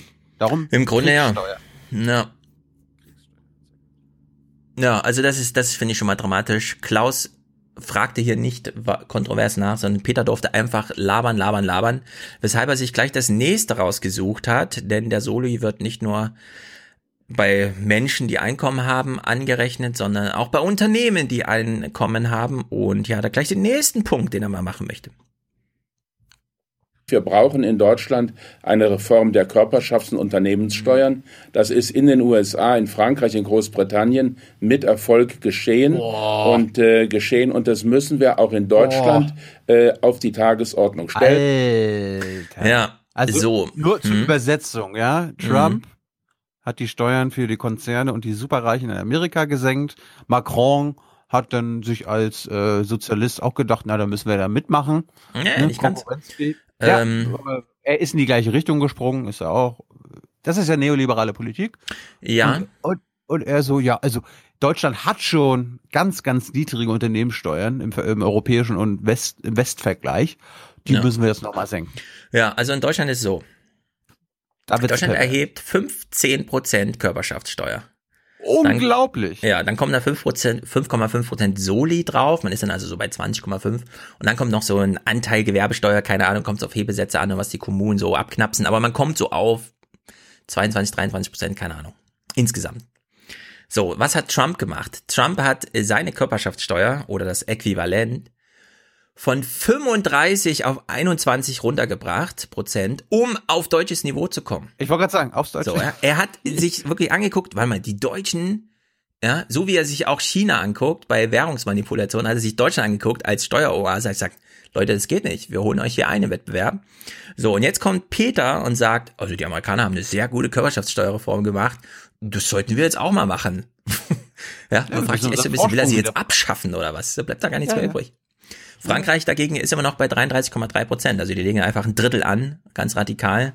Da wurde auch die Jahre jetzt nichts verändert oder so. Ich habe jedenfalls nichts dazu gelesen. Das scheint da, das Unternehmen da rangezogen werden. Haben wir auch bei der Digitalsteuer und so. Das ist da einfach, wird halt gemacht. In der Ansicht weiß ich nicht genau, warum er jetzt da Frankreich so reinbringt. Vielleicht habe ich irgendwas übersehen, aber dass er da Amerika so reinbrachte, ja, mit im Sinne von Trump hat das ganz erfolgreich gemacht, das finde ich wirklich, das ist voll unerhört und ich finde, da sollte Klaus Kleber auch sofort putzmunter sein und da irgendwie reingrätschen. Aber Klaus interessiert sich, wie gesagt, nur für sein Geld und jetzt beginnt er hier mal über sein Geld zu reden. Bleiben wir mal bei dem, was im Moment aktuell besprochen wurde. Heute zum Beispiel. Es hätte nicht so wahnsinnig viel Geld mehr gekostet, wenn Familien, die über 100.000 Euro Familieneinkommen haben, nun auch diese Vergünstigung bekommen hätten und trotzdem ist die weggestrichen worden. Wo ist denn meine Vergünstigung? Ich verdiene 600.000. Wieso kriege ich keine Vergünstigung? Hat er jetzt konkret so gefragt, ne? Es wäre ja nicht so wahnsinnig viel mehr dabei bei rumgekommen, wenn man auch die über 100.000 Einkommen nicht herangezogen hätte. Wie gesagt, ich will gerne mal diese Rechnung sehen, ja, von Elizabeth Warren für Deutschland. Wie viel kommt bei sowas bei rum? Wie viele Leute haben in Deutschland mehr Einkommen pro Jahr als 100.000 Euro? Vielleicht nicht viele, aber die, die es haben, die haben schon erheblich, ja, also da ist nach oben offen sozusagen. Aber gut, Klaus äh, stellt diese Frage einfach so, ja. Also da wäre nicht erheblich viel rumgekommen. Die paar Superreichen, die es halt so gibt in Deutschland, kann man die nicht auch einfach entlasten. so, er, fragt weiter zum Thema Respektrente. Nun äh, ist es ja mit der Grundrente auch oder mit dieser Respektrente, die noch auf der Agenda steht, auch so ein Fall. Da will die CDU, dass äh, Menschen, die viel Geld bekommen, äh, diese Respektsrente nicht bekommen. Die SPD ausgerechnet sagt, die geben wir jedem, auch den Reichen. Hat die CDU und die SPD das Verhältnis zur Sozialpolitik auf den Kopf gestellt? Ja, was ist da los? Wieso will die CDU plötzlich eine, eine Prüfung, ob die Leute das auch wirklich brauchen, das Geld? Und die SPD, die gibt's einfach allen. Also man kann ja mal diese Überschlagsrechnung machen. Ne? Wir haben ja jetzt letzten Monat erst diese Zahlen bekommen. 59 Prozent aller Renten liegen in Deutschland unter 1000 Euro. Das heißt, wenn man den Menschen die Rente auffüllt, darum geht's ja, ne? Und zwar ohne Bedarfsprüfung. Man sagt einfach jedem so mindestens 900 Euro kriegst du dann macht Klaus Kleber jetzt plötzlich das Argument, wo ihm eben noch bei den 100.000 und mehr Verdienern, ja, wo er gefragt hat, wo sind die Entlastungen von denen, ist er jetzt plötzlich zu kritisieren, zumindest lese ich das aus der Frage raus, ja, aber wieso verdrehen Sie denn da so die Verhältnisse? Sie können auch jetzt nicht, ne? Wieso wehren Sie sich denn nicht so dagegen, dass die SPD jetzt gar keine Prüfung mehr macht, um Renten von, was weiß ich, 680 auf 900 Euro aufzurunden, ja? Also da geht's halt irgendwie um 200 Euro ein bisschen. Und da ist er plötzlich ganz, uh, da müssen sie doch sofort eingreifen. Das kann ja nicht sein, dass jetzt jeder 900 Euro Rente kriegt. Sie müssen doch diese 200 Euro behalten als Staat. Das geht doch nicht, dass sie jetzt, ja. Wir wissen ja vor allem auch, was mit diesem Geld passiert. Wenn man jetzt alten und jungen Menschen einfach eine Aufstockergrenze gibt und man sagt, bis dahin, dieses Geld wird nicht gespart, ja. Das wandert sofort im nächsten Monat wieder in den Konsum. Also diese ganzen Befürchtungen, die in dieser Frage drinstecken, wer Klaus ist mir völlig schleierhaft, aber vielleicht will er einfach nur diesen berühmten Advocatus Clausili da spielen. Kurz zum Frankreich, gerade gefunden. Bis 2020 soll der französische Körperschaftssteuersatz schrittweise gesenkt werden. Dies sieht das französische Auf. Jahressteuergesetz 2017 vor. Ziel ist es, den Regelsatz der französischen Körperschaftssteuer von aktuell 33 ein Drittel auf 28 Prozent zu senken. Ja, gut. Da ist man aber immer noch weit von dem deutschen und amerikanischen 21, 22 Prozent weg. Ja. Irgendwie versucht halt Frankreich auch da Schritt zu halten, den geht's ja auch nicht so gut. Ja, mit Deutschland, nicht mit Amerika. Ja, ja, genau. Ja, das hatten wir schon immer, ne? Also Frankreich, das war ja schon immer die Sorge von Macron. Die Deutschen gehen hier unfair mit allem um, vor allem mit der Lohnentwicklung. Da muss man sich dann halt anpassen. Bei der Digitalsteuer haben sie einfach zugeschlagen, ne? Ist ja eine Sensation. So, Altmaier, äh, zum Thema, was Klaus hier aufwarf. Äh, Wir äh, haben im Augenblick gerade auch von denen, die zur Mittelschicht gehören, nicht die Forderung nach einer einkommensunabhängigen Grundrente für alle, wie es das zum Beispiel in den Niederlanden oder in Schweden gibt, weil es nämlich dazu führen würde, Oder in Österreich, wo einfach alle 1000 Euro kriegen. dass diejenigen, die viel eingezahlt haben, dann am Ende niedrigere Renten bekämen. Das ist in all diesen Ländern so. Deshalb wollen wir, dass die Grundrente nur für diejenigen ist, die wirklich keine anderen Einkommen vorzuweisen haben. Ja. Ja. Also, wenn Oma Erna nur 34,5 Jahre gearbeitet hat, dann hat sie halt Pech gehabt. Genau, und den Tenor kennen wir auch. Man kann die unteren Grenzen, äh, die unteren Renten nicht anheben, weil dann die höheren Renten nicht mehr so einen großen Abstand zu den unteren hätten. Das Problem ist aber, dass die oberen Renten so niedrig sind. Und hier wird schon wieder dieser Tenor gemacht. Ja, also es wird mit den unteren Grenzen argumentiert. Das wäre unfair, wenn die genauso wenig bekommen, wie die, die lange gearbeitet haben, weil dann fällt nämlich plötzlich auf, warte mal, ich habe lange gearbeitet, wieso kriege ich eigentlich so wenig wie du? Und nicht umgedreht, du hast ja so wenig gearbeitet, warum kriegst du so viel wie ich? Man muss es genau einmal umdrehen. Jetzt stellt Klaus zum Abschluss diese eine Frage, die ihn am meisten interessiert. Er denkt, Peter Altmaier ist ein Valomat und ihm fällt diese Frage ein, als Mensch mit 600.000 Einkommen. Müssen die Leute, die ein hohes Einkommen haben und sagen, das wollen wir Also auch ich. behalten, Warte, warte, hör genau zu, was er sagt. Hör genau zu, was er sagt. Ja, soll ich FDP wählen jetzt? Er hat ja, er hat's ja quasi schon eingeleitet. Mit, Naja, ähm, wir hören genau zu. Wir hören genau zu. müssen die Leute, die ein hohes Einkommen haben und sagen, das wollen wir auch behalten, in Zukunft FDP oder AfD wählen. Das sind im Moment die einzigen Parteien, die deren Interessen noch vertreten. Oh. Das ist, das, ist- das ist wirklich unglaublich. Müssen, sagt er, ne? Müssen Die diejenigen, Interessen reichen. die viel Einkommen haben, so wie ich, 600.000 Euro, jetzt, also müssen die jetzt AfD oder FDP wählen, AfDP, weil sonst keiner mehr ihr Interesse vertritt. AfDP. Das finde ich, das fand ich, das, also das, ähm, Umkehrschluss heißt für mich, Klausi ist CDU-Wähler. ja, er hat sozusagen diesen Rettungsanker noch gesucht. droht, und er droht quasi dem CDU-Wirtschaftsminister, also wenn sie so weitermachen. Ja, man kann, also, Dann, dann, dann wähle ich. AfDP. Angenommen, er hätte recht. Die CDU macht jetzt eine Umverteilung, nicht nur eine Umvolkung, sondern auch eine Umverteilung. Es wäre unverschämt. Und äh, für ihn bedeutet das, es ist schon blöd, dass die AfD so was gegen Ausländer hatten, gegen Menschen und dass die da irgendwie Todeslisten und dass die Menschen verprügeln und, und so weiter und so fort. Aber Aber mein Geld, Reiche. ja, mein Geld, ich kann nicht anders, ich muss. Und dann hat er so einen Rettungsring, ja, zu, äh, einen Rettungsring, auch sehr passend, an Peter Altmaier so hingeworfen. Äh, kannst du mir noch mal ein Argument geben, warum ich mit meinem großen, großen Geldvermögen auch dich noch wählen kann? Oder muss ich, muss ich jetzt AfD wählen, ne? so, es ist wirklich, er er ist so ein bisschen äh, hin und her gerissen, glaube ich. Ja, jetzt wissen wir, auf welcher Basis Klaus eine Wahlentscheidung trifft. Nicht, Ja. was für die Gesellschaft am besten ist, was für den Planeten am besten ist, was für den Sozialstaat am besten ist. Nein, was für seine. Ja. Ich kann mir, ich kann mir bildlich vorstellen, wie jetzt alle schon wieder bei YouTube sitzen und sich darüber ärgern, dass Hans nicht dabei ist, um uns nochmal einzufangen, dass der Klausi das ja alles ganz anders meinte. Aber ihr habt jetzt alle Pech. Hans ist halt leider nicht da und ich bleibe bei dem, wie ich es eingeschätzt habe. Klausi ist hier verzweifelt. Und ich habe dir zugestimmt, Mehrheit siegt. Ja, Hier steht es 2 zu 0 für Klausi ist nicht Advocatus Clausili, sondern überzeugt davon, dass sein Geld in Sicherheit gehört. Kommen wir mal zu denen, die auch AfD wählen und nicht so viel Geld haben, glaube ich. Ja, in den Osten. Mhm. Wir fangen mal an mit Cottbus. Ich habe das schon ein paar Monate jetzt rumliegen, aber es passt jetzt ganz gut. Ich hab's, ich wollte es eigentlich immer mitbringen, wenn Max Jakob Ost mal wieder im Podcast ist. Ja, Ja? ist ja mal wieder Ah. angekündigt. Oder ist er so mit Ich kann, Fußball pass, beschäftigt? auf, jetzt kann ich es verraten. Ja. Deal war mit Markus, äh, mit Max, sorry, mit Max. Er kommt in den Podcast, um mit uns das Seehofer-Interview, was ich dann führen werde oder sollte, auszuwerten. Und bis dahin wird er das nicht tun. Junge Naiv mit Seehofer?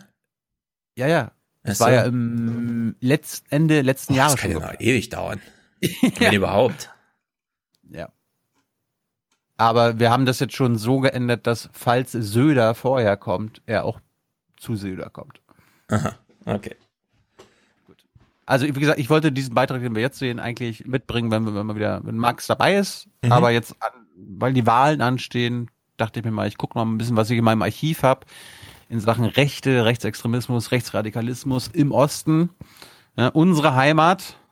Vorher hieß das ja nur Rowdies, von denen Michael Kretschmer irgendwie in seiner Zeit in der DDR nichts gehört, nichts gesehen hat in Görlitz. Die kamen dann erst aus raus, laut seiner Ansicht, in den 90ern. Obwohl, Mhm. obwohl Annette Rammelsberger ja auch erzählt hat, dass selbst sie als Wessi in den zwei Jahren, in denen sie in der DDR gelebt hat, als Korrespondentin die Rowdies immer wieder gesehen hat. Ja, die Rowdies hießen die Neonazis in der DDR. Ja. Gut, wir gehen mal nach, wir gehen mal nach Cottbus. Äh, dort gibt es ein Fanproblem, ein Fanszenenproblem. Am Zaun der Nordkurve eine große Fahne. Sie soll die angebliche Einheit der Fans symbolisieren. Doch bis vor kurzem sah es hier noch so aus. Viele Fahnen, stellvertretend für viele Fangruppierungen. Diese aber dürfen ihre Fahnen nicht mehr zeigen, berichten Zeugen anonym. Backpfeifen, Ansprachen, Hausbesuche, offene Drohungen. Damit haben die alle eingeschüchtert. Und wenn du dich dagegen, wenn du dagegen aufmuckst, dann wird dir gleich Kloppe angedroht. Einschüchtern, drohen, Gewalt anwenden. Dahinter stecken ehemalige Mitglieder der berüchtigten rechtsextremen Hooligan-Gruppe Inferno Cottbus. Die hat sich vor zwei Jahren aufgelöst, doch ihr Führungszirkel übernimmt nun die Kontrolle im Fanblock der Ultras. Inferno Cottbus hat sich ja seinerzeit aufgelöst, um, einem, um der Strafverfolgung äh, zuvorzukommen.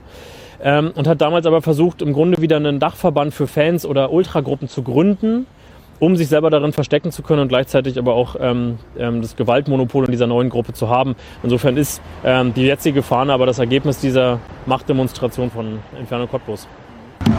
Nachwuchs rekrutieren, darum geht es den rechtsextremen Huils. Getarnt unter der angeblichen Einheitsfahne für ein rechtes Netzwerk, das weit über die Stadt hinausreicht. Das war Ende Januar, dass die Rechten, die Nazis in der Cottbus-Ecke sich mit neuen Strategien be beschäftigt haben. Äh, ein Monat später hat dann mal das Land Brandenburg und der Verein Energie Cottbus äh, Maßnahmen eingeleitet, von denen wir dann gleich eine Bewert Bewertung hören. Du kannst ja erstmal so als unbeteiligter Schaulustiger mal bewerten, ob du das jetzt angemessen findest. Wir sind uns unserer Verantwortung bewusst ähm, für die Situation im Stadion und äh, wir sind auch gerne dabei, äh, dafür äh, bereit, auch die Situation in dieser Stadt, in der wir leben, zu unterstützen. Maßnahme Nummer eins: Im März startet ein Präventionsprojekt. Von der Seite aus wird Energie Cottbus äh, mit den jeweiligen Schulen und mit den Kindergärten, aber in der ersten Konsequenz jetzt erstmal mit den Schulen in Projektwochen gehen. Das Land unterstützt finanziell, fördert einen Beauftragten für Vielfalt und Toleranz. Die Ausschreibung kommt nach langjähriger Planung ebenfalls im März. Und im Frühsommer will die Stadt das lange geplante Sicherheitscenter einrichten, zeitweise besetzt mit zwei Leuten. Ein Mitarbeiter der Polizei, der Prävention und ein Mitarbeiter des Fachbereichs Ordnung und Sicherheit. Die sind in der Zeit von 12 bis 20 Uhr dort vor Ort und nehmen Probleme auf. Die nächsten Monate werden zeigen müssen, wie wirksam die Maßnahmen tatsächlich sind. Hm. Keine Ahnung. Ich bin jetzt nicht so begeistert. Ich dachte so, die schnellste und beste Variante wäre einfach Stadionverbote für die Nazis. Die sind ja dann, die sind ja allgemein bekannt da, glaube ich. Glaube ich auch. Aber ehrlich gesagt, das ist Fußball im Osten. Ich muss auch mal, es ist aufwendig für mich, mich wieder dran zu erinnern, weil Fußball für mich jetzt hier was ganz anderes als Lebensgefühl in Frankfurt und Bielefeld bedeutet. Aber im Osten war das einfach die Assis, Sonntag, also in Jena ist ja das Stadion in Jena Paradies, diesem Park.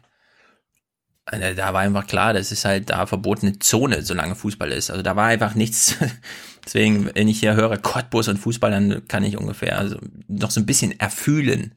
Wie Ja, aber scheiße trotzdem die ist. Mehrheit, die absolute Mehrheit, auch bei den Ostvereinen, ob nun in Chemnitz, in Cottbus, in Leipzig, in Dresden, in Berlin, in Rostock, sind absolute Antifaschisten. An, nee, ich will nicht sagen Antifa, äh, aber ganz klar gegen Nazis. Und ich glaube auch, die Erfahrungen mit der Nazi-Szene im Osten könnte manchen Westvereinen helfen. Ne, Schalke?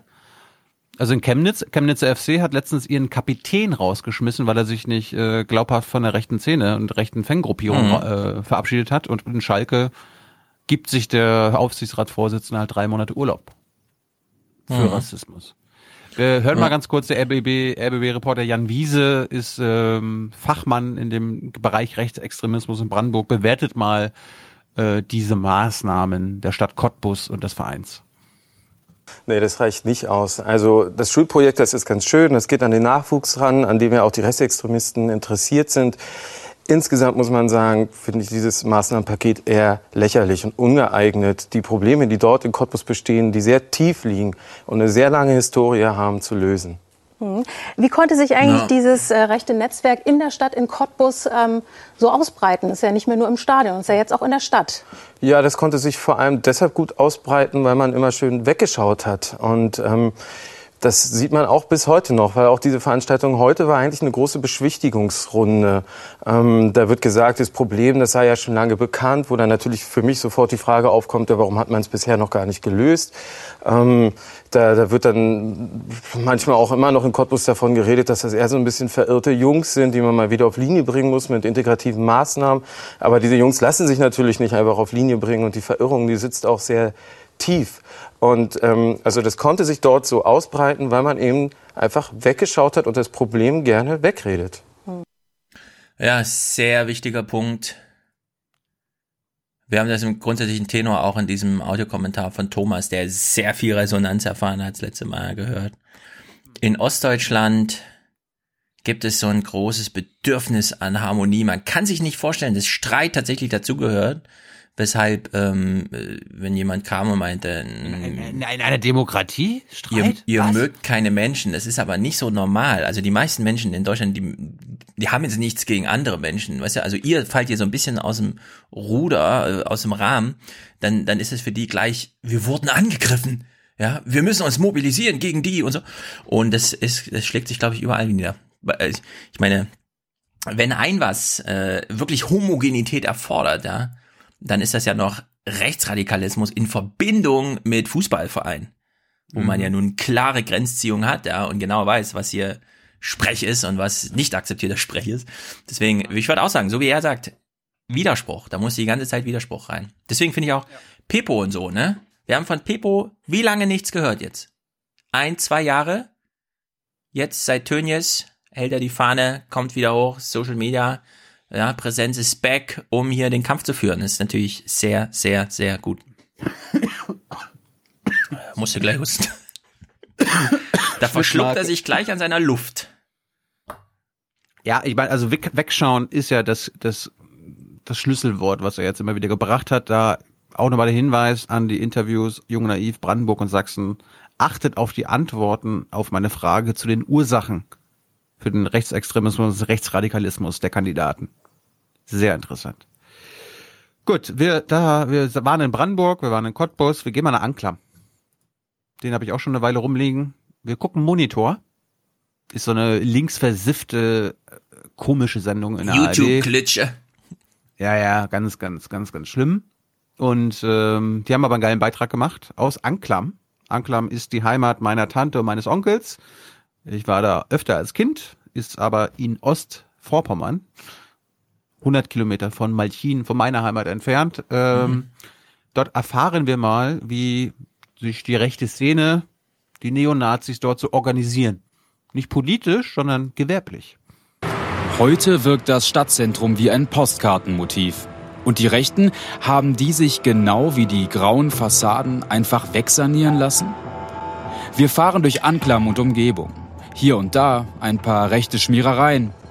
Aufkleber. Überbleibsel, wie es scheint.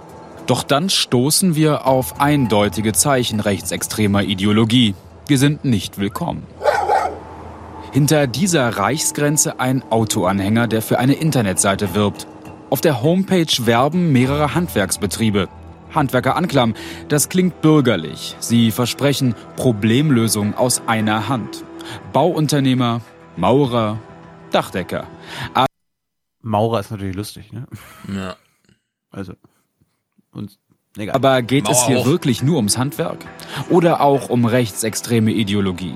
Und was hat das eine mit dem anderen zu tun? Bürgermeister Galander hat erst vor kurzem davon erfahren.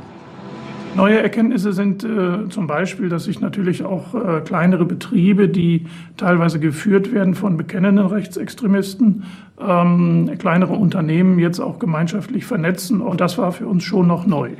Es ist aber längst mehr als das Netzwerk der Handwerker.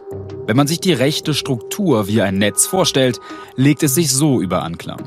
Der Bauunternehmer, der das Portal Handwerker Anklam betreibt, ist gleichzeitig Miteigentümer des Gebäudes, in dem die NPD-Landeszentrale und die mit NS-Literatur bestückte Volksbücherei sitzen. Er ist als Teil des rechtsextremen Kameradschaftsbunds Anklam in Erscheinung getreten.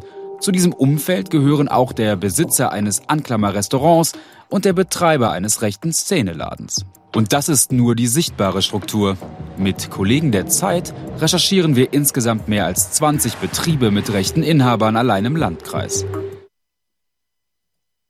Ja, wollte gerade sagen, Februar, das kannte ich doch von damals noch. Hm. Handwerksstrukturen. Ja. Mhm. Hier, lassen Sie etwas Ja. reparieren von, von einem Deutschen, wenn Sie Ja. Deutscher sind. Was in der Social Media Diskussion ja häufig kommt, ist, man macht so, keine Ahnung, irgendwer schreibt lange Argumente, irgendwie, keine Ahnung, pipapo und so. Und dann kommt so drunter, ja, aber könnte man das nicht auch so, so sehen? Ich bin ja nur Handwerker, weißt du? So als diese passiv-aggressive, ich bin ja nur Handwerker im Sinne von, dein hochtrabendes Geschreibe verstehe ich nicht, aber ich bin der, der eigentlich Deutschland baut. Ja, so, so im Sinne von. Und dann, das, das, dass die Handwerker da so ein, wie soll man sagen, in einer Welt, in der sie immer hören, dass 40 Prozent, 50 Prozent von Abiturjahrgangen, vielleicht 60 Prozent demnächst, alle studieren gehen, also alle irgendwelche verschmierten Akademiker werden, die dort in der Uni dieses linksgrün versiffte Milieu und so weiter, da, das kommt dann, glaube ich, nochmal dazu. So, ein- so, so dieses Underdog-Sein des Handwerkers. Oder? Hör mal weiter. Ja. Hör mal weiter, was die. Ja. Äh, ja, hast du recht. Ja, gut. Gucken wir mal. Hättest du sagen die- müssen, ey, ich bin nur Handwerker, keine Ahnung. Ich bin nur Ich bin nur Podcast-Handwerker. Ich habe da nicht so viel Erfahrung. Ja. Ähm, hör mal, was die, die Szene sagt, die sich gegen die Nazis in Anklam stellt. Und wir hören, was denn die Leitlinien für Deutsche sind, laut den Nazis. Wird in Anklam strategisch umgesetzt, was seit Jahren in der rechten Szene propagiert wird? Zum Beispiel in den sogenannten Leitlinien für Deutsche? Darin heißt es, wer die Möglichkeit hat, soll sich selbstständig machen und Kameraden in seinem Betrieb einstellen. Es sollen Treffpunkte für freie Deutsche geschaffen werden, zum Beispiel Gaststätten. Man soll pünktlich, zuverlässig und diszipliniert sein, denn nur so können wir andere Deutsche von der Richtigkeit unserer Sache überzeugen. Ulrike Maschner beobachtet seit Jahren die rechte Szene in Anklam und beschreibt, wie sich die alten Kameradschaftsstrukturen in der Region verändern. Das Neue dabei ist, äh, diese Strukturen wirken natürlich in äh, ein regionales Wirtschaftssystem herein. Äh, das ist gerade die Situation, mit der wir es zu tun haben. Da geht es genau darum, sozusagen die Nähe zur Nachbarschaft äh, zu haben, äh, zum unmittelbaren Umfeld und sich dort unentbehrlich zu machen. Alte Strukturen in neuem Gewand. Der rechtsextreme Kameradschaftsbund Anklam, Bindeglied des Netzwerks. Hier posieren Mitglieder auf dem Marktplatz. Anlass ein Junggesellenabschied. Eine Schlüsselfigur, Alexander Wendt, NPD-Funktionär und Bauunternehmer. Er ist der Kopf hinter Handwerker Anklam. Immer wieder nahm er an rechten Aufmärschen teil. Auf seinem Betriebsgelände finden Nazi-Veranstaltungen statt, so 2017 das größte Neonazi-Konzert Mecklenburg-Vorpommerns. Links im Bild Markus Thielke. Seit 21 Jahren betreibt er den Szeneladen New Dawn mitten in der Stadt. Sein Musiklabel produziert bis heute rechte Bands wie Nahkampf und Blutlinie. Zwei erfolgreiche Geschäftsmänner und ihr rechtes Netzwerk. Zwei, die ihre Gesinnung offenbar nicht abgelegt haben. Ja, ich frage mich immer, ist die eigentliche Frage, die ich immer habe bei sowas damals schon. Man könnte ja einfach so arbeiten, dann hat man Feierabend, kümmert sich um irgendwas, geht zum Fußball, keine Ahnung. Warum muss man die ganze Zeit immer so rechtsradikal sein dabei? Also was hat man denn davon? Das ist ja für die so Hobby oder so, weißt du? Die sind ja nicht jetzt irgendwie herausgefordert oder sonst irgendwas, sondern die, die entscheiden sich ja dafür wie, wie so ein Hobby. Das ist so meine Gesinnung jetzt einfach.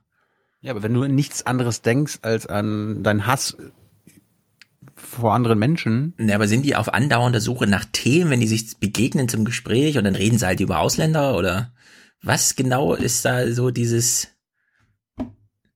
es muss also irgendwie es muss doch auch mal langweilig werden, rechtsradikal zu sein, oder? Denke ich mir immer so. Gerade man wohnt da in so seinen Dörfern und klar, man sieht so ein paar Sachen im Fernsehen, aber ich glaube, den, da ist alles andere als langweilig gerade. Die sind gerade ja. im Aufwind. Wir gucken mal, ob der Landesverfassungsschutz, in kannst du noch ein bisschen weiter überlegen, wir sind noch nicht durch. Ja.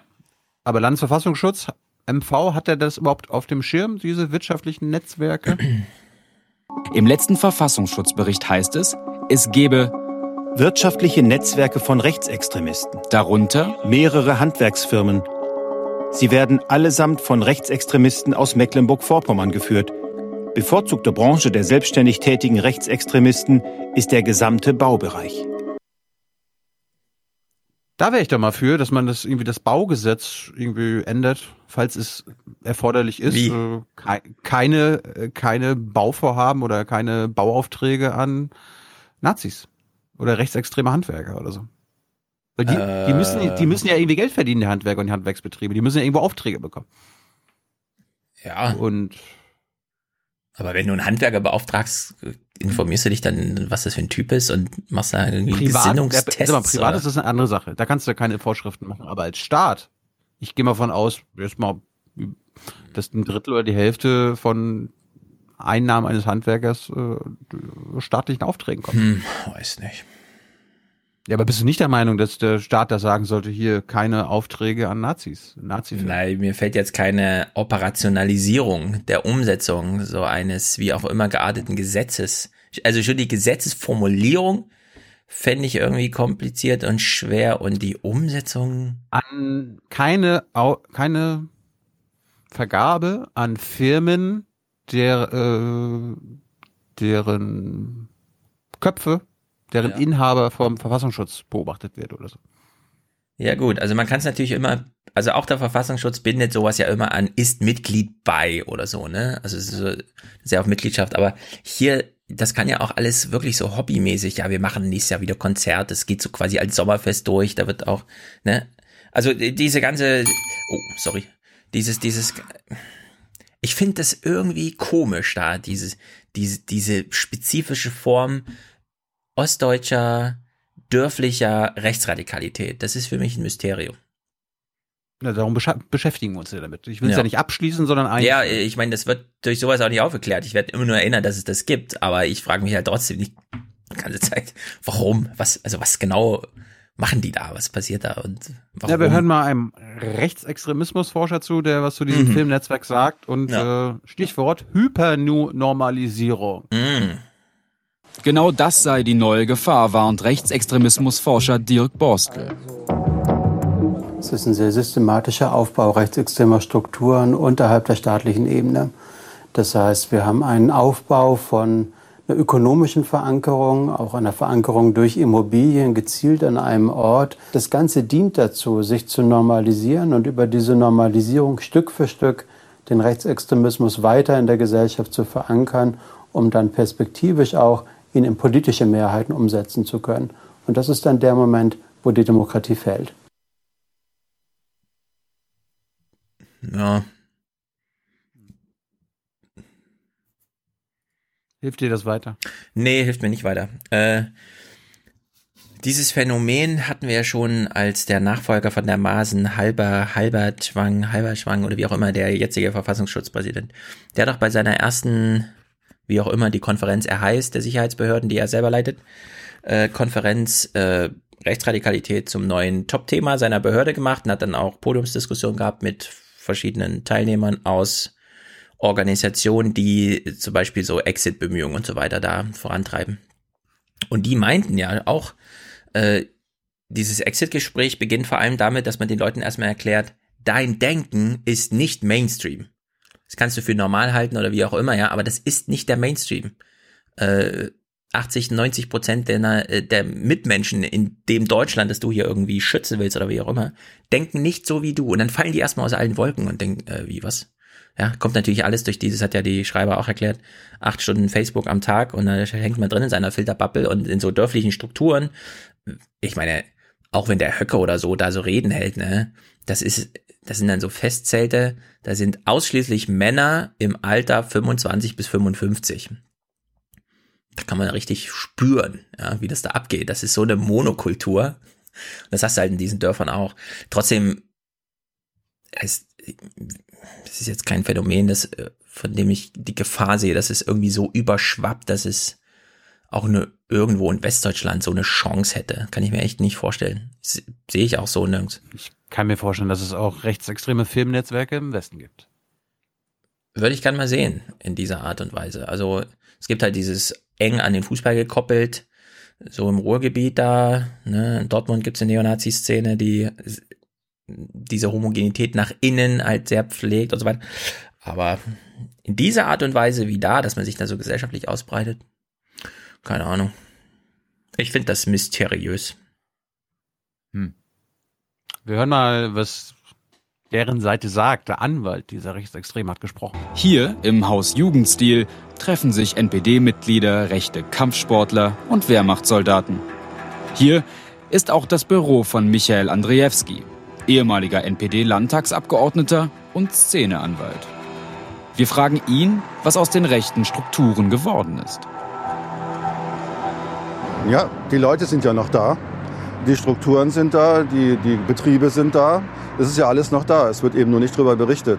Das Bauhandwerk floriert und viele von uns sind da und sind jetzt eben weniger jetzt aktive Leute, sondern mehr, ja, haben halt mehr Geld und können auch mehr spenden. Das ist richtig. Das heißt, Geld von dem, was man da jetzt auch verdient, kann man auch sozusagen in die politische Arbeit und in die Strukturen stecken. Ja klar, wenn einer sehr gut verdient, spendet er auch mehr. Das ist richtig. Hm. Das allerdings finde ich sehr aufschlussreich. Denn am Ende sind das, glaube ich, so Achtungs- und Verehrungsnetzwerke. Weißt du? Ja. Du bist halt König des Dorfes, wenn du 1000 Euro im Jahr da irgend, äh, 1000 Euro im Monat oder was auch immer an, ans, ans Büro spendest. Dann wirst du halt verehrt von sehr vielen Leuten und das mag man dann auch und deswegen überweist man halt immer mal Geld. Irgendwie so, keine Ahnung. Also ich finde das alles sehr, das ist alles sehr komisch. Wir gehen mal vom Dorfkönig zum Kleinstadtkönig, der Anklammer Bürgermeister nochmal. Bürgermeister Galander ist mit einem Investor zum Essen verabredet.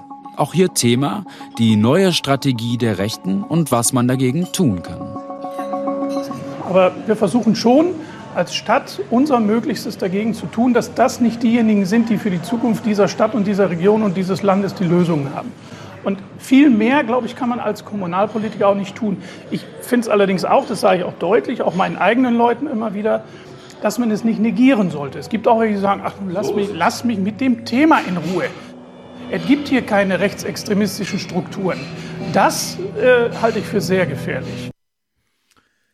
Ja, gibt's Infos über die demografische Beschaffenheit von Anklam? Wie viele Leute leben da? Wie viel ziehen da so hin und wie viel ziehen da so weg? Und wie alt sind die? Das wäre immer noch interessant.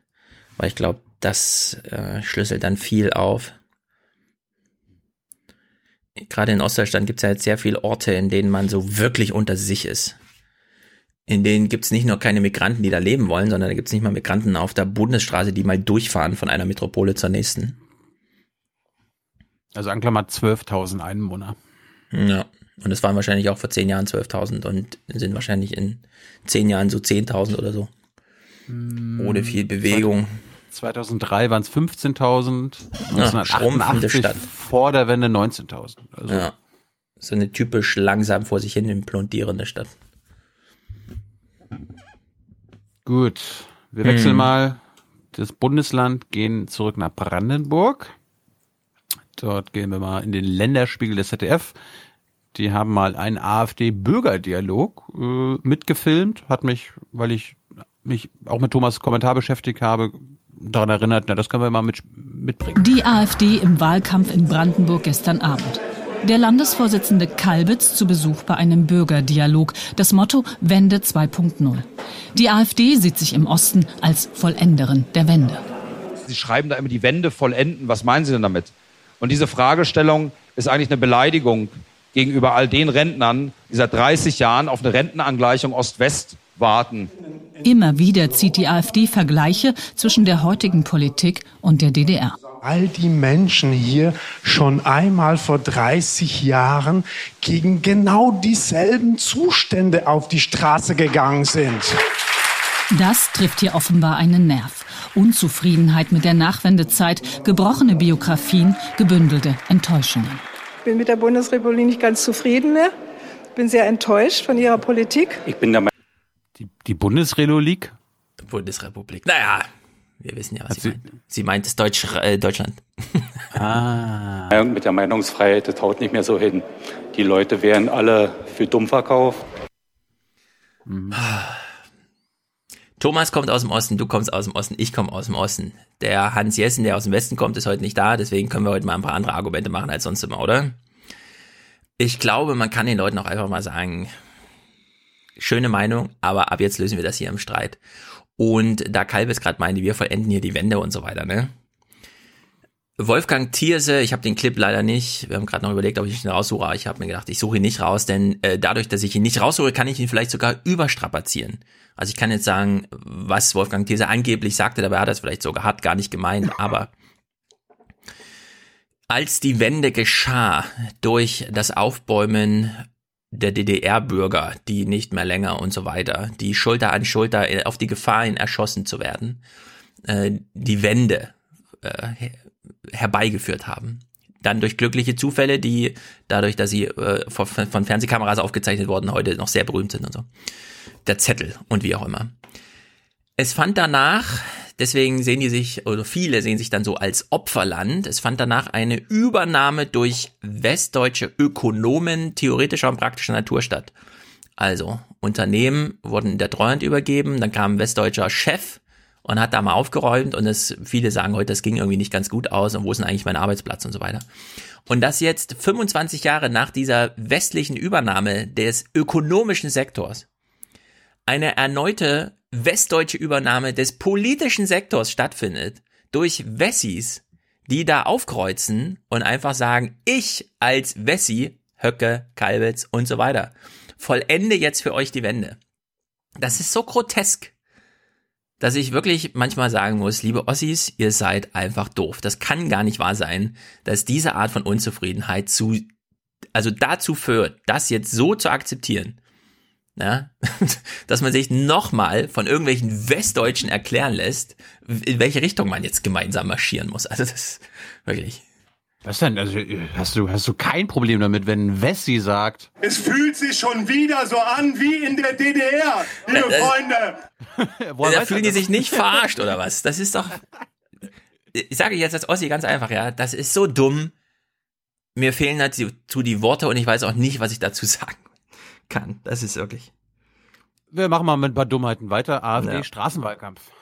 Auch im Straßenwahlkampf hier im Schlatz in Potsdam setzt die AfD voll auf die Enttäuschten der Wiedervereinigung, wirbt mit der friedlichen Revolution, mit dem Stimmzettel. Die Kampagne polarisiert die Menschen im Osten. Ich wähle die auch.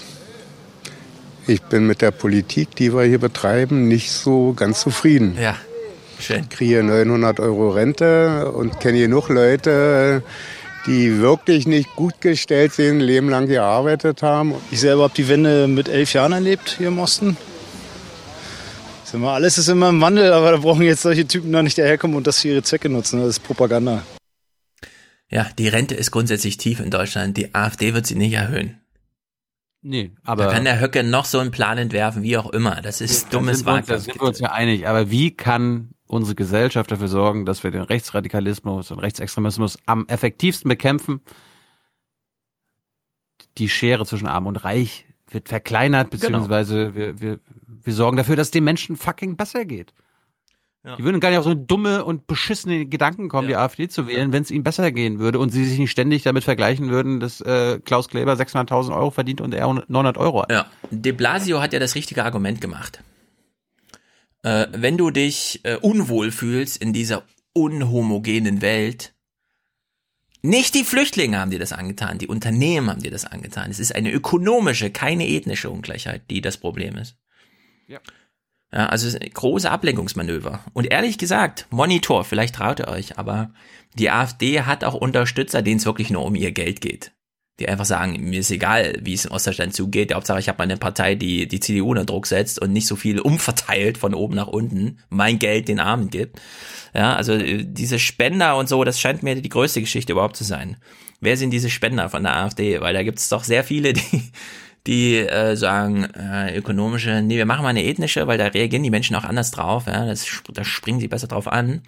Und dann setzen wir darüber unsere ökonomische Ungleichheitssache durch, bis hin zu Klaus Kleber, der ist ja nochmal verifiziert mit, also nur die äh, AfDP kümmert sich irgendwie um mein Vermögen, alle anderen wollen es mir wegnehmen. Wir haben es gerade gehört, die AfD macht Werbung mit, oder Wahlwerbung mit friedli friedliche Revolution. Hm. Ja.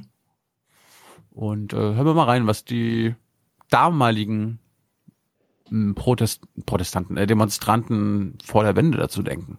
Kunz Kühn war schon im September 89 dabei, floh vor den knüppelnden Volkspolizisten. Die AfD beschmutze den Geist der friedlichen Revolution von damals, sagt er. Ich finde es fürchterlich, dass die das jetzt instrumentalisieren für sich. Ich möchte mal wissen von jedem Einzelnen, der hier auf den Wahlplakaten ringsherum auftaucht, was die 89 gemacht haben, in welcher Funktion die waren. In diesem Land oder auch in Westdeutschland, es kommen ja auch einige aus Westdeutschland. Es ist, das ist schlimm für mich. Björn Höcke war damals 17-jähriger Gymnasiast in Neuwied, Rheinland-Pfalz. Parallelen zur DDR scheut er nicht. Es fühlt sich schon wieder so an wie in der DDR, liebe Freunde. Und dafür haben wir nicht die friedliche Revolution gemacht, liebe Freunde. Das wollen wir nie wieder erleben. Ja. Er war sogar dabei. Da bin ich nicht damit zum Hausmeister gegangen und gesagt, deine Brezeln sind zu teuer. Meine Mama gibt mir immer nur 50 Cent. ja, also was Höcke da abzieht, ist auch, das ist so lächerlich. Leute. Klau äh, äh, Hans hat recht, man muss sie auch so ein bisschen auslachen. Ja, klar. In dem Moment, wo sie so, ja, was sonst? zu Höcke gehen und da jubeln, wenn er sagt, dafür hab ich hier nicht die Wende damals gemacht. Also sehen, was ein anderer Ah. DDR-Bürgerrechtler dazu sagt, Herr Hollitzer. Hunderttausende wurden in 40 Jahren DDR systematisch bespitzelt und verfolgt. Der Vergleich der AfD heute mit der Stasi von damals macht ihn fassungslos. Wenn man sich vorstellt, dass äh, heute Angela Merkel als Bundeskanzlerin öffentlich als Volksverräterin bezeichnet werden darf, ohne dass etwas passiert, das ist von der Meinungsfreiheit gedeckt. Äh, das Gleiche zu DDR-Zeiten, Honecker ist ein Volksverräter, dafür hätten sie Gefängnisstrafen bekommen. Um nur ein Beispiel zu bringen. Hollitzer würde gern mal die AfD-Vorsitzenden durch die Ausstellung führen, sagt er. Ja. Man bräuchte jetzt mal so ein paar Filme über die DDR, wie es wirklich war und nicht hier so ein, wie wir glauben, dass es damals war, wenn wir westdeutsches Filmgeld beantragen und einen schönen flauschigen Film für die Familie machen, Sonderlee oder so. Ich stelle mir gerade, stell mir gerade vor, ersetze mal den Ton, den du gerade gleich hörst, ersetze Merkel mit Honecker Mhm. und Deutschland mit der DDR. Die Merkel, die hat das deutsche, Deutschland und Europa zunichte gerammelt, hat die das mit ihrer Politik. Ja. Kann ich, mir- kann ich mir irgendwie nicht vorstellen. Der Honecker, äh, der hat äh, das deutsche äh, DDR zunichte gerammelt. Nee. Glaube ich auch nicht. Nee, damals musste man diszipliniert sein, ansonsten wurde man erschossen oder sonst irgendwie beseitigt. Gut, wir kommen mal in die Heimat von Stefan Schulz. Was tut sich denn dort? Da, Thüringen. da ist ja die Wahl noch ein bisschen weg. Ja, wann denn? Und 1. das Oktober oder so, ne? Nee, Ende später, Oktober. 19. Oktober. Acht, acht, acht Wochen nach der Wahl in Brandenburg und Sachsen. Mhm. Die AfD hat einen Parteitag gemacht. Na, Sei schön für gespannt. Sie. Sei gespannt. Landesparteitag der Thüringer AfD in Arnstadt. Der Landeschef und Spitzenkandidat Björn Höcke stimmt die Mitglieder auf den Wahlkampf ein. Was sind das für eine Weste da? Also dieser Fotograf. Dissident. Hm. Gratulation. Holen wir uns unser Land zurück.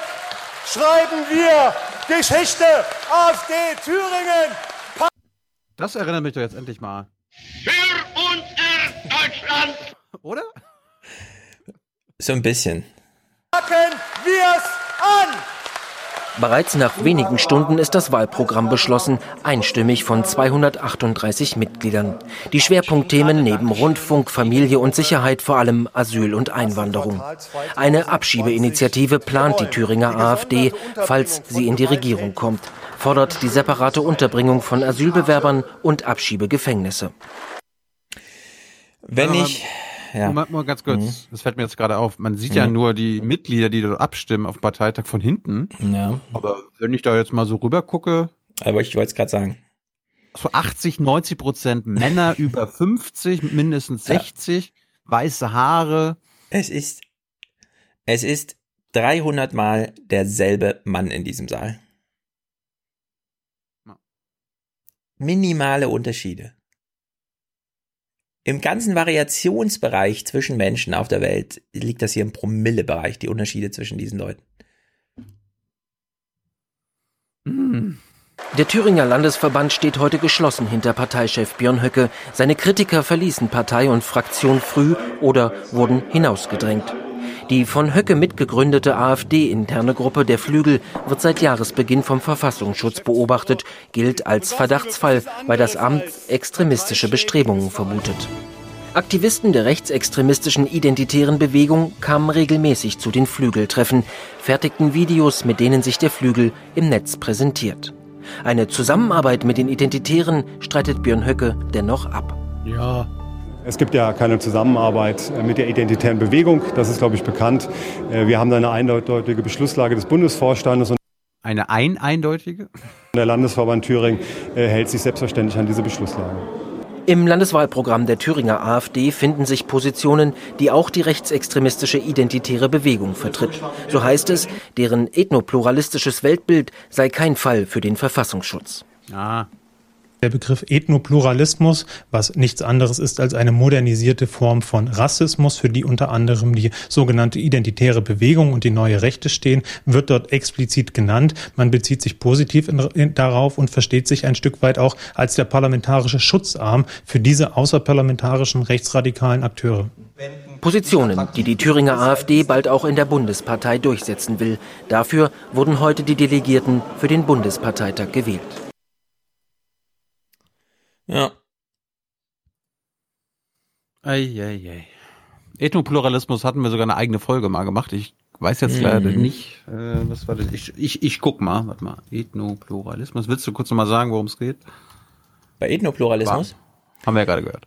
Etnopluralismus sagt, ich habe nichts gegen Af 193. Ja, die, die sagt so, ich habe nichts gegen Afrikaner, aber die können auch in Afrika bleiben.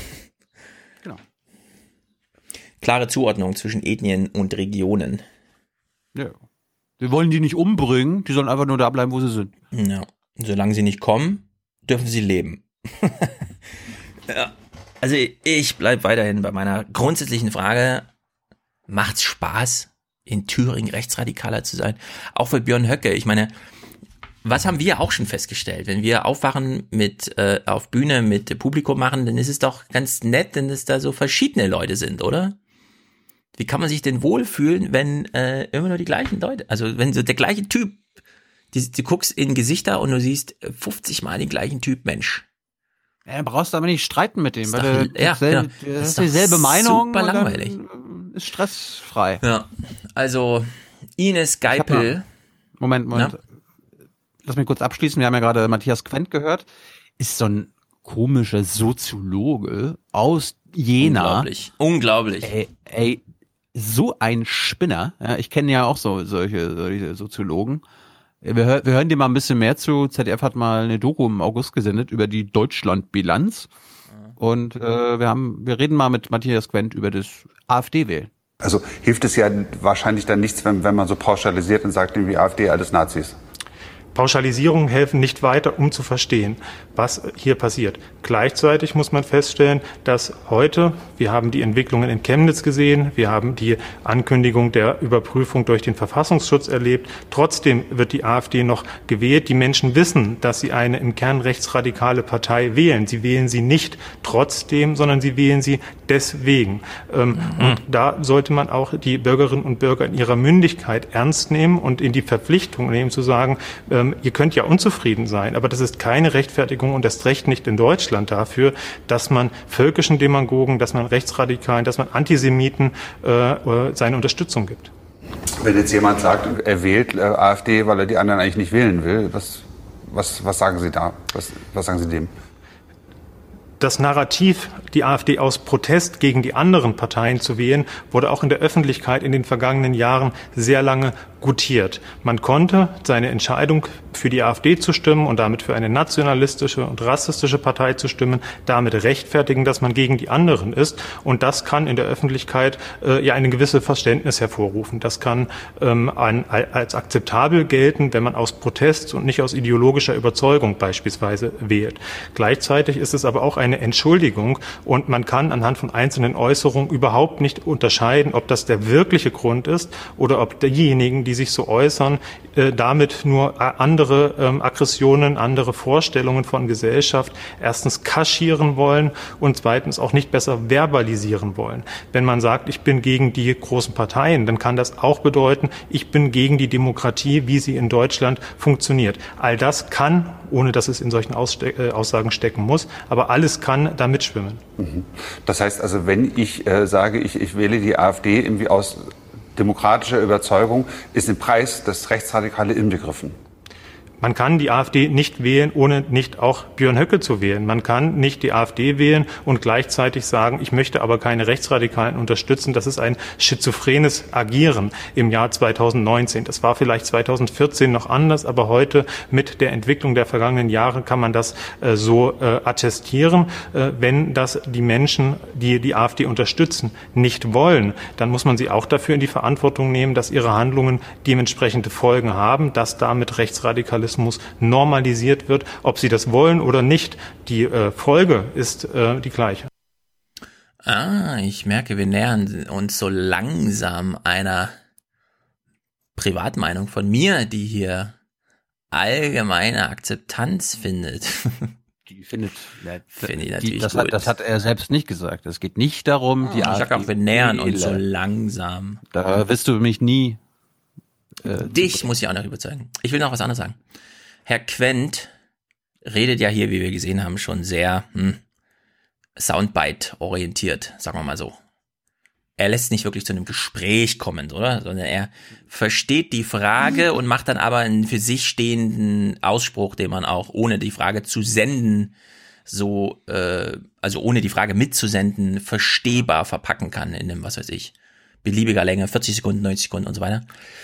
Äh, Matthias Quent bewirbt ja sein Buch gerade sehr intensiv und ich möchte doch dazu aufrufen, dass wenn der Verlag oder Leute, die für den Verlag arbeiten, an Podcaster herantreten, um ein Gespräch mit ihm anzubieten, dass man dann, wenn man das Angebot annimmt, diese Möglichkeit auch tatsächlich einräumt und dann nicht plötzlich sagt, nee, der ist jetzt leider beim ZDF, der hat jetzt für Podcaster keine Zeit mehr ich rede nicht vom Aufwachen-Podcast, aber es, ich habe Sorgen gehört, dass, dass, dass es hier zu solchen, das finde ich nicht gut. Ich finde, äh, liebe Buchverlage, wie auch immer, nehmt bitte die Podcast-Landschaft ernst. Ja, und wenn ihr solche Tun Angebote Sie. macht, dann soll es auch zu diesem Termin kommen. Ja, also ich kann das aus, aus junger Naiv-Sicht, da habe ich jetzt nicht zu meckern. Da gibt es nee, nee, viel mehr Angebote. auch nicht. Äh, ich will nur äh, spezifisch auf Matthias Quent sagen, diese Soundbreitproduktion ist sehr gut, sie funktioniert auch sehr gut, aber ich möchte ihn doch gerne im Gespräch erleben, wo ein paar Rückfragen vielleicht auch sprechend denkend beantwortet werden und so weiter und so fort. Er hat nochmal einen guten Soundbite, wie du sagen würdest, äh, zum Thema Opfermentalität oder wie die AfD sich immer gerne als Opfer stilisiert und so weiter mhm. und so mhm. fort. Äh, das ist Teil ihrer Identität, also der Rechtsradikalen. Die AfD, äh, mein Eindruck ist, sie fühlen sich eigentlich recht wohl in ihrer Opferrolle. Gehört das zum Prinzip? Die Selbstdarstellung als Opfer ist einerseits ein taktisches Moment. Jemand, der benachteiligt wird, kann eher darauf hoffen, die Solidarität, die Unterstützung, das Verständnis der Gesellschaft zu wecken, als jemand, der als Aggressor auftritt. Zum anderen aber entspricht es ein Stück weit auch der Identität von radikalen und populistischen Rechten, die sich tatsächlich als ein Opfer von kulturellen Modernisierungsprozessen wahrnehmen, beispielsweise von äh, Geschlechtergerechtigkeit, der Frage, ob ähm, ja insbesondere Männer, die vorrangig AfD wählen, viel stärker als Frauen, ob die in Zukunft oder auch jetzt äh, immer noch so privilegiert sind im Vergleich zu Frauen wie vorher. Ähm, das bedeutet die Selbstwahrnehmung, dass man womöglich im Zusammenhang mit stärkerer Gleichberechtigung selber benachteiligt sein könnte im Vergleich zu Vorrechten, an die man sich gewöhnt hat, ist eines der zentralen Motive, die vor allem Männer zur AfD treiben. Mhm. Wir haben uns tatsächlich mit umgedrehten Führerkult zu tun. Früher war der Führer der starke Mann. Heute ist er der nicht ganz so schwache wie sein Publikum schwache Mann, denn im Publikum sitzen sehr viele schwache Männer, die jemanden brauchen, der sie repräsentiert, aber nicht als starker Max, sondern als tatsächlich Repräsentant der Opfer. Und das haben wir hier bei, bei Höcke und Kalbitz sehr oft. Das hat ja Thomas auch nochmal schön dargestellt. Das sind, da werden die ganze Zeit dieses, du bist Opfer, du bist Opfer, du bist Opfer. Und immer mit diesem Ton, du fühlst es nur, aber ich kann es für dich explizieren ich kann für dich in Worte fassen, was du fühlst in deiner Opferrolle. Wähle mich und ich mache es parlamentarisch sozusagen, diese, diese Verbalisierung. Und das unterscheidet es so ein bisschen von, auch wenn, äh, so wie ich vernehme, Höcke als Hitler genannt wird, so der kleine Hitler oder so, keine Ahnung, im Flügel, dass, dass es da so Sprüche gibt. Aber es ist nicht ganz so, sondern es ist tatsächlich die Repräsentation von Schwäche, aber mhm. Ausdrucksstärke. Liebe AfD-WählerInnen, äh, nochmal Hinweis, ja, ihr seid Opfer eines Westdeutschen. Es fühlt sich schon wieder so an wie in der DDR, liebe Freunde. Ja. ja. Ihr lasst euch schon wieder von dem Wessi übernehmen. Was ist denn das? Ich habe von Quent auch noch mal was im Thüringen-Journal jetzt im mhm. August gefunden. Da hat er doch mal über die Angstmache als Prinzip geredet. Die Führungskräfte der radikalen Rechten wissen, dass man mit Angstmache, äh, mit der ständigen Verunsicherung und der Aufrechterhaltung von Empörung politisches Kapital schlagen kann. Sie wissen das auch aus der Vergangenheit der 1920er und 1930er Jahre, wo die rechten und rechtsradikalen Vordenker damals schon als äh, sogenannte Kulturpessimisten den, der Demokratie den Niedergang bescheinigt haben. Hm. Er selbst ist aber nicht okay. pessimistisch, wenn es um den Rechtsextremismus in unserem Land geht. Er ist äh, optimistisch. Denn? Grundsätzlich meint der Autor jedoch, und das belegen auch Studien, seien die Deutschen viel offener und liberaler, als die Rechten glauben machen wollen. Es brauche allerdings mehr gesellschaftlichen Diskurs. Die Mehrheit der Bevölkerung ist optimistisch, sucht nach zuversichtlichen Antworten in der, ähm, äh, in der Politik, in der Gesellschaft. Und äh, wir sehen, dass diese Antworten auch immer gefunden werden können, dass ja keineswegs immer alles immer schlimmer wird. Und deswegen bin ich durchaus hoffnungsvoll, dass sich die Kulturpessimisten, die Miesmacher, die Rechtsradikalen eben nicht durchsetzen werden. Ja, wie auch. Ich meine, was ist denn bitte das große Problem der CDU gerade? Sie verliert den Anschluss an diese fortschrittliche, liberale, zukunftsgewandte Seite Deutschlands, die so groß ist, dass man bei jedem kleinen Spruch, den man gegen Maßen setzt, immer gleich drei verprellt, die dann sagen, da will ich jetzt grün, ich habe die Schnauze voll, Saftladen. ja, aber was er gerade sagt, Rechtsradikale oder Wähler von Rechtsradikalen vermissen unter anderem politischen Diskurs und das zeigt doch mal wieder, was, warum es wichtig ist, dass wir den Aufwachen-Podcast machen, weil das fordern wir ja auch. Wir fordern doch auch, dass im Heute-Journal jetzt nicht staatstragend immer nach Stabilität gerufen wird oder sich immer, äh, dass immer es gut ist, wenn sich alle geeinigt haben, wenn es einen Kompromiss gibt, sondern mhm. vielleicht muss auch in den Nachrichten mehr Diskurs abgebildet werden. Das heißt, mehr mhm. Streitigkeiten, politische Streitigkeiten. Ja, Links aber es ist nicht so, dass die Anhänger der AfD das jetzt suchen, sondern vielleicht sogar doch eher umgedreht Die Ines Geipel, eine Professorin aus Berlin, Schauspiel, irgendwas, keine Ahnung. Die hat ein Buch geschrieben, in dem sie bei der Tag auch nochmal kurz sich zu äußert. Und diesen Punkt, den finde ich nun ziemlich gut, weil er auch nochmal so gefühlsmäßig, sie ist ja auch in diesem Alter, wo man das noch erlebt hat, Wende, DDR und so weiter, Gefühlslagen und so. Und das fand ich, das fand ich, also das, was sie hier sagt, auch im Verband so mit dem, was Thomas sagt, so kulturellen Meinungsdenken und so. Das fand ich ziemlich gut. Viele Beobachter sprechen ja von einem ausgeprägt autoritären Denken in der äh, in Ostdeutschland, in den ostdeutschen Bundesländern. Frank Richter, der ehemalige Chef der Landeszentrale für politische Bildung in Sachsen, hat gesagt, dass bei vielen Menschen dort so etwas wie Meinungsstreit negativ besetzt sei. Viele Menschen in Sachsen zögen es vor, dass alle gleicher Ansicht seien und dass ähm, ja Meinungsstreit ein Gezänk sei, das per Machtwort am besten beendet werden sollte. Beobachten Sie so etwas auch? Absolut.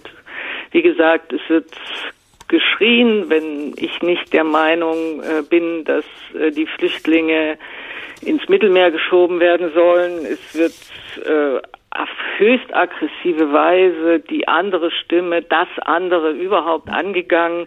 Also ich kann nur sagen, wir haben uns das mit vielen, vielen Entlastungsstrategien, die haben wir uns äh, psychologisch sicherlich verdient, ja, nach 89. Es gab die Einheit und äh, wir waren froh darüber, äh, aber wir haben eben nicht gesehen und waren überfordert mit dieser schweren Diktaturlast von zwei Diktaturen, die sich übereinander geschoben haben. Ich will damit überhaupt gar keine Gleichsetzung, sondern äh, für mich auch gerade in meinem Buch ging noch ging es noch mal um diesen Punkt, was ist denn da so nach innen gewuchert? Und wir sehen ja ein System, ein Land, das im Einschluss gelebt hat. Also es ist alles nach innen gegangen und damit werden wir noch ziemlich zu tun haben.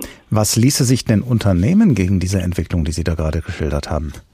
Ganz klare Konfrontation, nichts mehr hinnehmen. Wir können diesen massiven Rechtsruck, diese, diese, diese, diese Gewaltlust, diese, dieses Autoritäre, dieses Wegschreien einfach nicht hinnehmen. Wir erkennen sonst unser Land nicht mehr.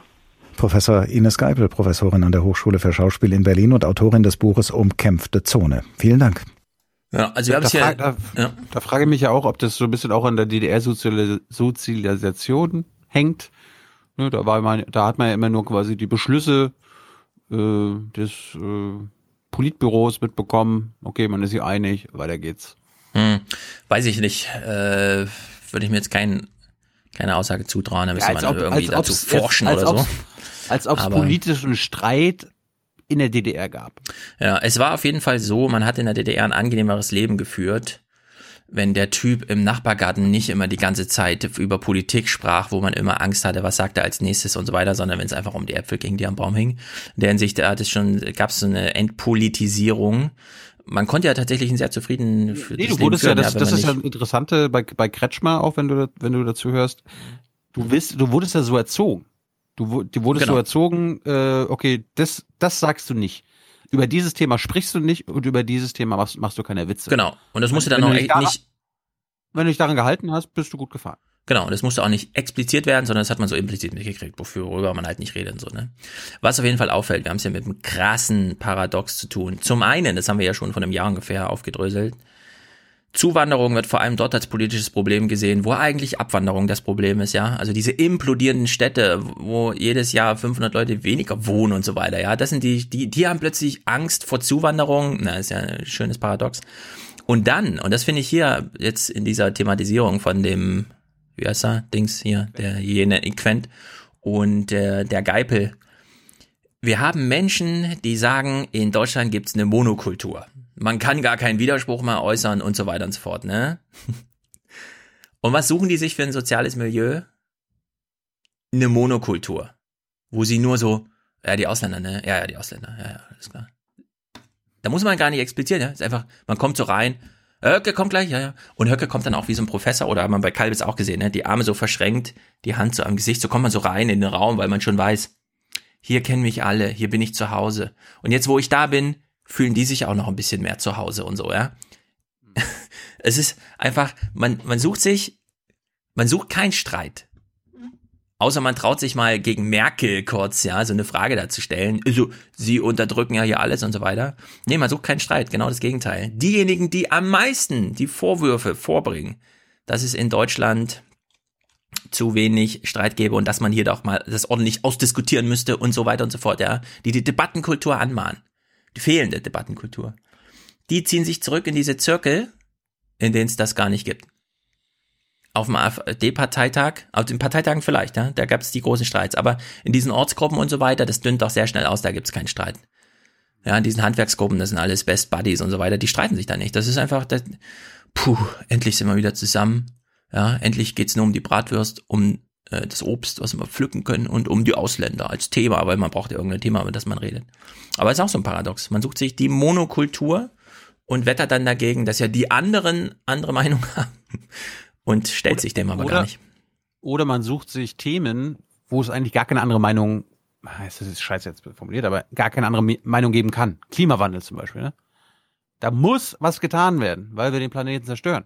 Und da wollen sie dann diskutieren, obwohl es da nichts mehr zu diskutieren gibt. Ja, vielleicht sucht man sich das Thema auch, weil man weiß, da kriegt man dann Widerspruch, den man gemeinsam abfangen kann. Ja, da kann man dann beim nächsten AfD-Parteitag wieder eine schöne Petition schreiben und einen Antrag formulieren und so die Kohle muss bleiben. Aber davon ist ja selbst so ein Typ wie dieser FDP-Typ, der äh, erstaunlicherweise haben sehr viele gewusst, wie er nicht, in seinem eigenen Biergarten saß. Ja, Zastro. Zastro. Biergarten ohne Leute. Ja, selbst der, ja, mit seinem Kohlespruch, völlig daneben. Aber gut. Ich meine, wir sind ja nur ein YouTube-Angebot, nur ein Podcast-Angebot unter vielen. Mhm. Ähm, ich habe also rausgefunden, warum uns Rechtsradikale jetzt irgendwie nicht so hören weil wir ihnen halt keine anderen Meinungen präsentieren, ja? Hä? Da sind andere. Wie jetzt? Ja, aber warum hören uns keine Rechtsradikalen? Weil wir da, weil wir beim Klimawandel also, wir nicht, weil wir nicht diskutieren wollen. Ja, ja? es andere, ist sehr aufwendig, über ähm, andere Meinungen plötzlich zu hören und da vielleicht Widerspruch zu formulieren. Ja, darum sind wir halt hinten dran im Vergleich ja. zu anderen relevanten Sendungen. Mhm. Tagesdosis. Entlarvung der CO2-Jünger. Ein Kommentar von Rainer Rupp. Das Glaubensbekenntnis der falschen CO2-Propheten wird immer stärker durchlöchert. Entsprechend nervöser und hysterischer sind die Aufschreie der CO2-Klimablockwarte, die mangels besserer Argumente glauben, sie könnten mit persönlichen Beleidigungen der Klimaleugner als rechts oder gar als Klimanazis punkten. Mhm. Auch in der kürzlich veröffentlichten Studie der vier Klimaforscher VV Sarkova S.J. Shepard, S.E. Sarkov und E. Popova, die an den Universitäten Northumbria, Bradford, Hull und Moskau beschäftigt sind, wird die CO2-Glaubensgemeinschaft wieder schwer zu knabbern haben. Ja. Sie sagt nämlich eine Mini-Eiszeit voraus. Reicht jetzt auch. Wann? ah, okay, okay, okay, okay. Also falls uns doch einer zuhört, der jetzt glaubt, oh, da gucke ich doch mal zu diesem KenFM und informiere mich darüber, dass das alles Lüge ist. Ähm, KenFM sendet auch Meinungsbeiträge, die ja, mich ansprechen. Zum Thema CO2. Glückwunsch. Ich, ich kann, ich sag mal so, man muss sich ja nicht vor CO2 fürchten. Es gibt ja noch andere Gase, ja, reden wir doch mal über eins. Mm, Indien verbraucht derzeit sehr viel Energie dafür, Klimaanlagen zu betreiben. Kostet sehr viel Energie. Wir hören mal kurz hier rein. Deutschlandfunk Hintergrund vom 5. August. Anumita Roy Chaudhry. Sie ist die Direktorin des Zentrums für Wissenschaft und Umwelt in Neu-Delhi. Im Jahr 2030 wird der gesamte Strom, den wir derzeit verbrauchen, nur für das Kühlen von Gebäuden gebraucht werden. Stellen Sie sich vor, wie viele zusätzliche Stromkraftwerke wir allein dafür bauen müssen, wie viel Kohle wir dafür verbrennen müssen. All das sind schlechte Nachrichten für die Umwelt und unsere Gesundheit. So, stellt sich raus, Indien. Und ich meine, da kann man jetzt zehn YouTube-Videos zum Thema, da ist eine Eiszeit oder so. Nee, also in Indien werden es 45 Grad und zwar zuverlässig jetzt im halben Land und davon sind 400 Millionen Leute betroffen und da ist es so heiß, dass man, wie Annalena Baerbock schon sagte, als sie aus dem Irak zurückkehrte, also da kann man nicht leben ohne Klimaanlage. Die Inder brauchen Klimaanlagen. So, und sie werden 2030 perspektivisch so viel Energie für Klimaanlagen brauchen, wie sie heute für das ganze Land brauchen. Also viel, kann man einfach mal so festhalten, für einen Milliarden Einwohnerstaat. Jetzt brauchen Klimaanlagen nicht nur Strom, sondern da muss ja auch noch ein Kältemittel rein, das die ganze Magic da macht. Was hat's eigentlich musste- mit diesem Kältemittel auf sich? gucken.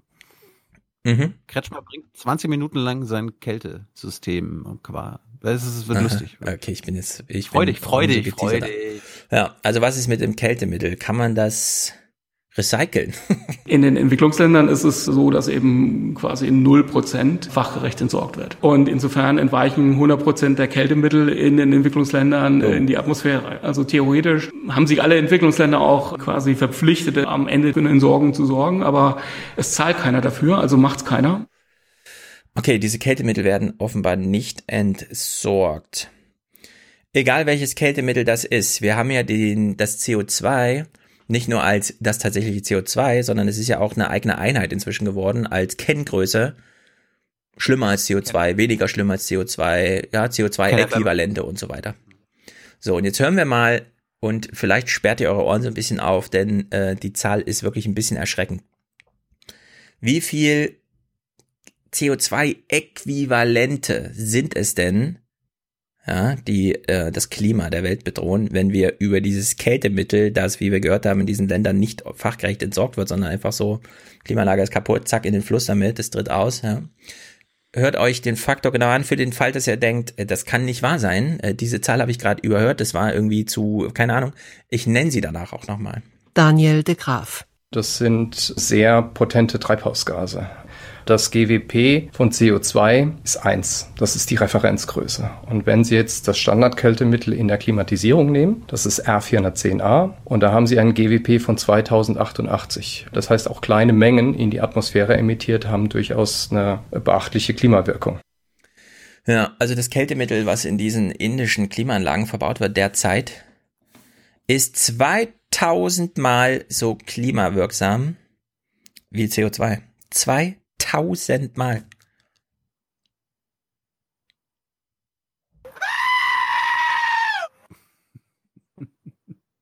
Das sind 500 Gramm im Vergleich zu 1 Tonne. Man kann sich das gar nicht vorstellen, vor welchem Problem wir hier stehen. Und wenn dann KenFM irgendwie meint, oh, vergesst mal CO2 und so, geht's noch, Alter? Also.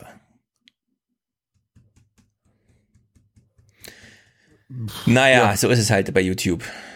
Da ist einfach Rambazamba. Aber hier Kretschmer zum Wir- Thema, zum Thema Kühlung und so. Wir kümmern uns.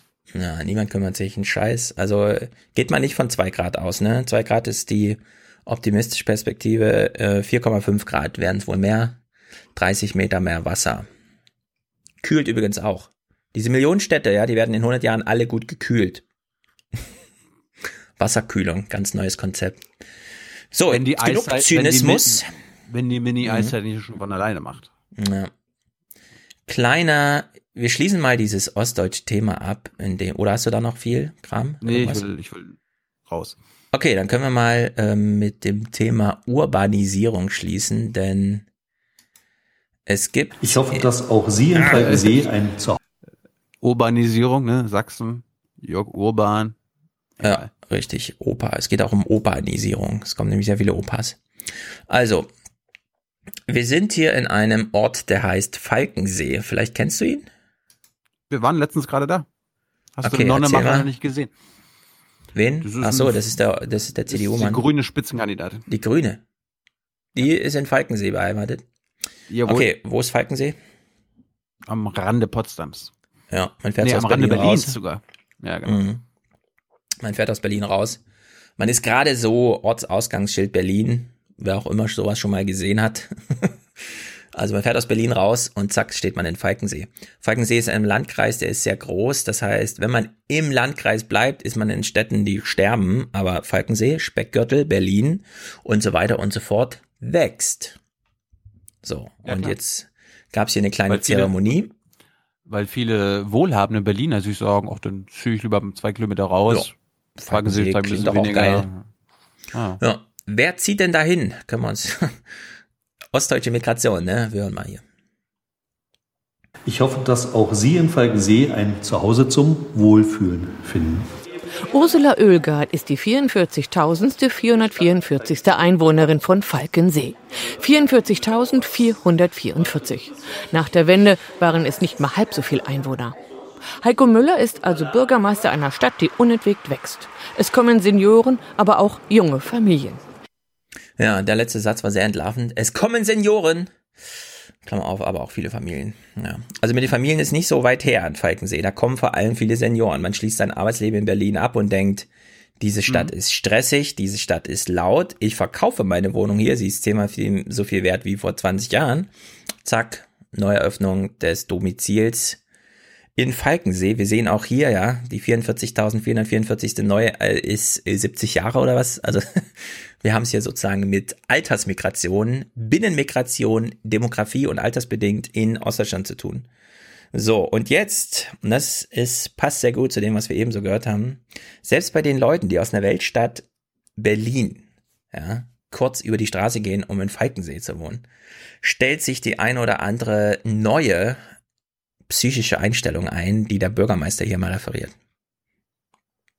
Heiko Müller mag Veränderung. Er war Schiffskonstrukteur, nun ist er Politiker. Doch er hört jetzt öfter die Meinung, es müsse mal Schluss sein mit dem Zuzug. Hier entstehen übrigens weitere Wohnungen. Es gibt viele, die gerade nach Falkensee gezogen sind und dann der Meinung sind, dass jetzt eigentlich keiner mehr kommen sollte. Wenn wir Anfang der 90er Jahre diese Überzeugung gehabt hätten, dann würden fast alle von denen, die heute in Falkensee wohnen, nie nach Falkensee gekommen sein. Damit schlägt er sich rum. Er begrüßt immer den 33.333, den 44.444. Und jedes Mal hört er, aber jetzt ist bitte Schluss, ja. Nach mir ist bitte Schluss. Stellt sich aber raus, nee, ganz das, Berlin zieht Das kenne ich aber auch. Das kenne ich aber auch aus eigener Erfahrung. Wir waren ja in Malchin, habe ich 13 Jahre gelebt, dann sind meine Eltern haben ein Haus gebaut, äh, im Dorf nebenan. Und als wir da eingezogen sind, haben wir gesehen, oder ein Jahr später eingezogen und auf einmal gegenüber gab es auch irgendwelche Interessenten, die da auch ein Haus bauen wollten. Und wir alle so, oh nee, hoffentlich nicht. Ja. Wir, wir, sind doch jetzt hierher gezogen, um die letzten 19. Ja. ja das ist alles noch Menschen schön. Menschen mögen keine Menschen. Nee. Es ist einfach, es ist so ein Dauerthema jetzt. Die Welt ist vielleicht zu voll.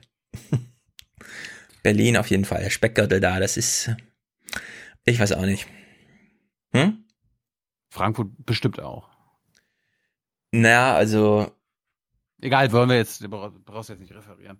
Ich, hab, ich ja kenne jetzt niemanden, der sagt, hier soll nicht gebaut werden oder so, sondern. Er muss aber. Also, ja, eben, muss ja auch. Und deswegen freut man sich ja auch. Bei uns war zum Beispiel. Nee, das es, es, es, es, darf nicht mehr gebaut werden.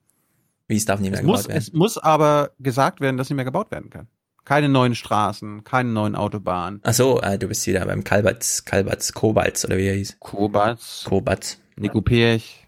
Ja, Flächenbesiedlung. Ja. Ne, ich freue mich, dass hier im Nachbarviertel äh, im alte Büroflächen in Wohnflächen umgemodelt werden, weil dann zieht ja auch Infrastruktur nach, weil ich hätte gerne ein Schwimmbad in der Nähe. Das ist immer eine Viertelstunde Fahrrad. Ich kann mir drei Schwimmbäder aussuchen. Alle sind genau eine Viertelstunde mit dem Fahrrad weg. Ich würde gern hinlaufen. Also mal gucken, oh. vielleicht habe ich Glück. Das ist so meine Hoffnung. Deswegen begrüße ich jeden, der hierher kommt, weil ich denke, du schreibst bestimmt in zehn Jahren einen Brief und sagst, du willst ein Schwimmbad und ich unterschreibe dann mit. ja. Gut. Dann war's das für heute. Ja, wir sind totgequatscht. Ja. Dabei gehen wir doch ja eigentlich nur wie heraus? Ich gehe nur tot heraus. Mhm. Niemals ins Pflegeheim. Ich möchte doch alles von allem auch äh, im Gemeindezentrum gehen und dergleichen. Ich möchte am Leben teilnehmen. Ich finde das nur geil hier. Gut, ja. haben wir Hörerkommentare. Ja, haben wir. Bestimmt sehr gute. Ich kenne sie noch nicht so im Detail, aber bestimmt gut. Matthias macht es halt sehr feuilletonistisch, finde ich sehr gut. Ein richtiges Rausschmeißer-Feuilleton. Im besten Sinne. Uh. Na gut. Ja. Ich habe ich hab auch nichts mehr. Wir hören uns am Ende der Woche. Hört euch Michael Kretschmer an. Morgen kommt schon das Kretsche. nächste, ich glaube mit der. Ja, es ist, ist lustig. Und die linke Vorsitzende kommt morgen. Mhm. Als, als Kontrastmittel ja, von uns. Ja. Gut, bis Ende der Woche. Ciao, ciao. Herzlichen Dank und Ihnen und Ihren Zuschauerinnen und Zuschauern einen schönen Abend. Herzlichen Dank und äh, Deutschland alles Gute. Und ich sage jetzt an dieser Stelle Tschüss. Tschüss. So viel heute von uns. Ihnen noch einen schönen Abend bei uns im Ersten. Selbstverständlich werden Sie die Tagesschau und die Tagesthemen auf dem Laufenden halten. Machen Sie es gut. Der Verlierer ist die SPD. Von der SPD zu lernen heißt verlieren lernen. Ich möchte vielleicht in diesem Zusammenhang mal daran erinnern an Artikel 1 des Grundgesetzes. Da heißt, die Würde des Menschen ist unantastbar. Wir müssen jetzt für unser Deutschland unbedingt kämpfen und uns nicht untergehen lassen. Das ist ganz, ganz wichtig, dass Deutschland bleibt. We connect the dots, Anna. We connect the dots. Toller Nachmittag der allen Beteiligten richtig Spaß gemacht hat. Wir sind nach wie vor das Land, äh, das äh, den europäischen Wirtschaftsmotor zieht. Tschüss zusammen. Tschüss. Wiedersehen. Schönen Abend. Ciao. Vielen Dank.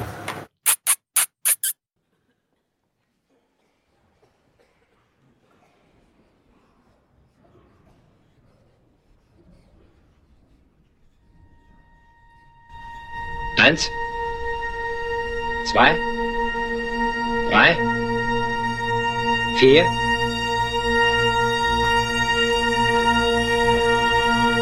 fünf, sechs, sieben, acht, neun.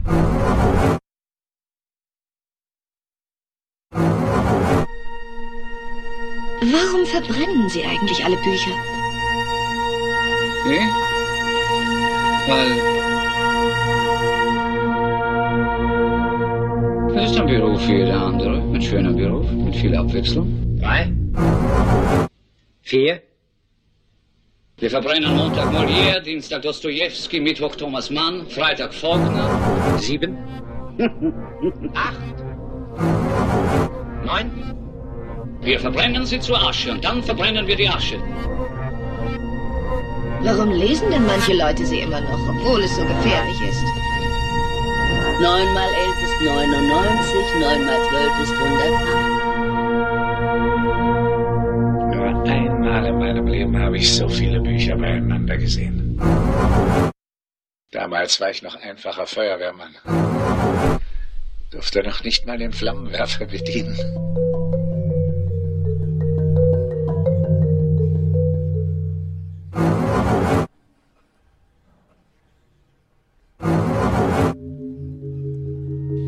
Dir was sagen, Montag. Einmal möchte jeder Feuerwehrmann erfahren, welches Geheimnis diese Bücher bergen. Er brennt darauf zu erfahren, was dort geschrieben steht. Ich gebe dir mein Wort darauf, Montag. Steht gar nichts drin. Die Bücher haben nichts zu sagen.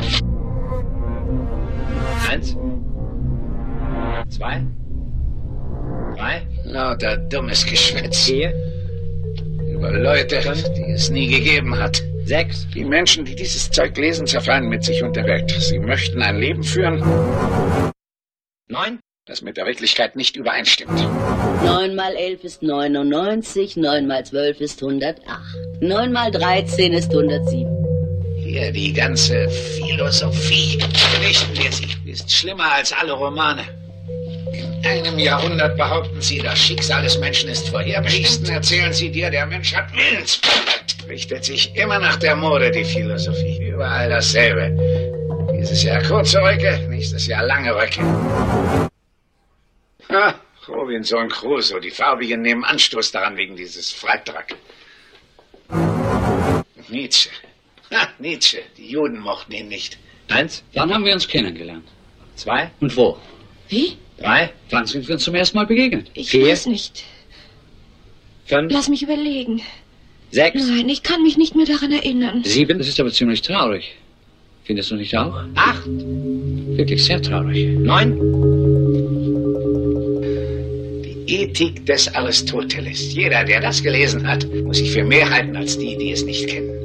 Siehst du, und das ist schlecht, Montag. Wir müssen alle gleich sein. Neun. Es gibt nur eine Möglichkeit, glücklich zu sein, dass wir alle gleich sind. Acht. Und darum müssen die Bücher brennen, Montag. Sieben. Alle Bücher. Sechs. Fünf. Selbst wenn es wahr wäre, hättest du es mir nicht zu sagen brauchen. Vier. Du bist gemein. Fünf. Eins. Hinter jedem dieser Bücher steht ein Mensch. Das interessiert mich. 4, 5, 1. 4, 451 451 451 451 Einerlei, ob es um Literatur oder Filme geht, sich die Welt der Kunst zu erschließen, ist anstrengend, aber lohnend. Die Kultur-Konsumindustrie, die Pädagogisierung, die Verachtung der Hochkultur, das ist ein politisches Instrument, um die Bürger blöde und arm zu halten. Fahrenheit 451 sollte uns zu denken geben. Sehen wir in die Filmgeschichte, in die Vergangenheit zurück und blicken wir von dort aus auf die Gegenwart und in unsere Zukunft. Denn gegenwärtig, da schauen wir nur, aber wir sehen nicht.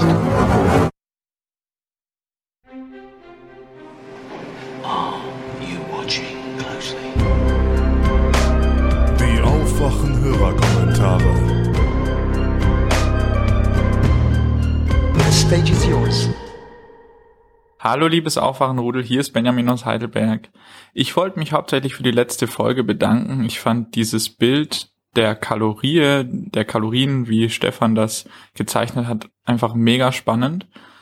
Und auch diese Veränderung des Welthungers von einem Verwaltungs-, von einem Verteilungsproblem hin zu einem tatsächlichen Mangel an Kalorien. Für mich ist es auch mit einer der größten Gründe eben, mich ausschließlich von pflanzlichen äh, Kalorien sozusagen zu ernähren. Und ich denke, aber auch diese vier Prozent CO2-Einsparung, die man bei einer vegetarischen Ernährung hat, die steigt nochmal deutlich bei, bei einer veganen Ernährung, weil es auch nicht zu unterschätzen ist. Das gleiche, das, das, was für Fleischkalorien gilt, gilt natürlich auch für Butter und für Milchkalorien. Und ich denke, da kann man ziemlich viel machen. Und des Weiteren ist dann halt auch noch wichtig, ähm, regional einzukaufen. Aber ich denke, ich denke, so eine bioregionale vegane Ernährung ist die einzige Ernährung, die so wirklich zukunftstauglich ist. Und meine gesamte Familie ernährt sich eigentlich so. Ich, auch unseren kleinen Sohn ernähren wir so. Und wenn man da bewusst drauf achtet und ähm, das auch mit Ärzten überprüfen lässt, was man eigentlich sowieso immer tun sollte, dann, dann klappt das auch. Und die paar Spurenelemente, die sich nicht so leicht über eine vegane Ernährung äh, aufnehmen lassen, die kann man dann, wie wir es an unglaublich vielen Stellen machen, dann auch supplementieren. Wir sehen das zum Beispiel beim Fluorid in der Zahnpasta, die, das macht jeder und das, das Jod im Salz haben wir auch überall. Und ich denke, ob das macht den, den Kohl dann auch nicht mehr fett, wenn wir da noch ein paar Vitamine hinzunehmen. Auch sowas wie ein Multivitaminsaft ist Standard. Und wenn man genau mal drauf guckt, sind diese ganzen Marken Cornflakes ohnehin schon mit Vitamin B12 versehen. Also ich weiß nicht, ob ich das sagen darf, Cine Minis zum Beispiel. Ähm, deswegen ja, ähm, da kein so großes Hemmnis und äh, der Geschmack ist eben auch sehr, sehr wandelbar und man lernt erst sehr viel neue, tolle Sachen kennen, wenn man, wenn man seine Ernährung da dahingehend umstellt. Und am Ende, das kann ich schon mal voraussagen, ich habe da schon viele Erfahrungsberichte und auch eigene Erfahrungen gemacht, am Ende vermisst man gar nichts mehr. Deswegen finde ich auch dieses Bildnis vom Verzicht eigentlich nicht, nicht, nicht entsprechend, weil in einer kurzen Anfangsperiode mag das ein wenig wie ein Verzicht wirken, aber das ändert sich relativ schnell. Und dann, dann kann man eigentlich nicht mehr von Verzicht, sondern nur noch von Wandelung sprechen.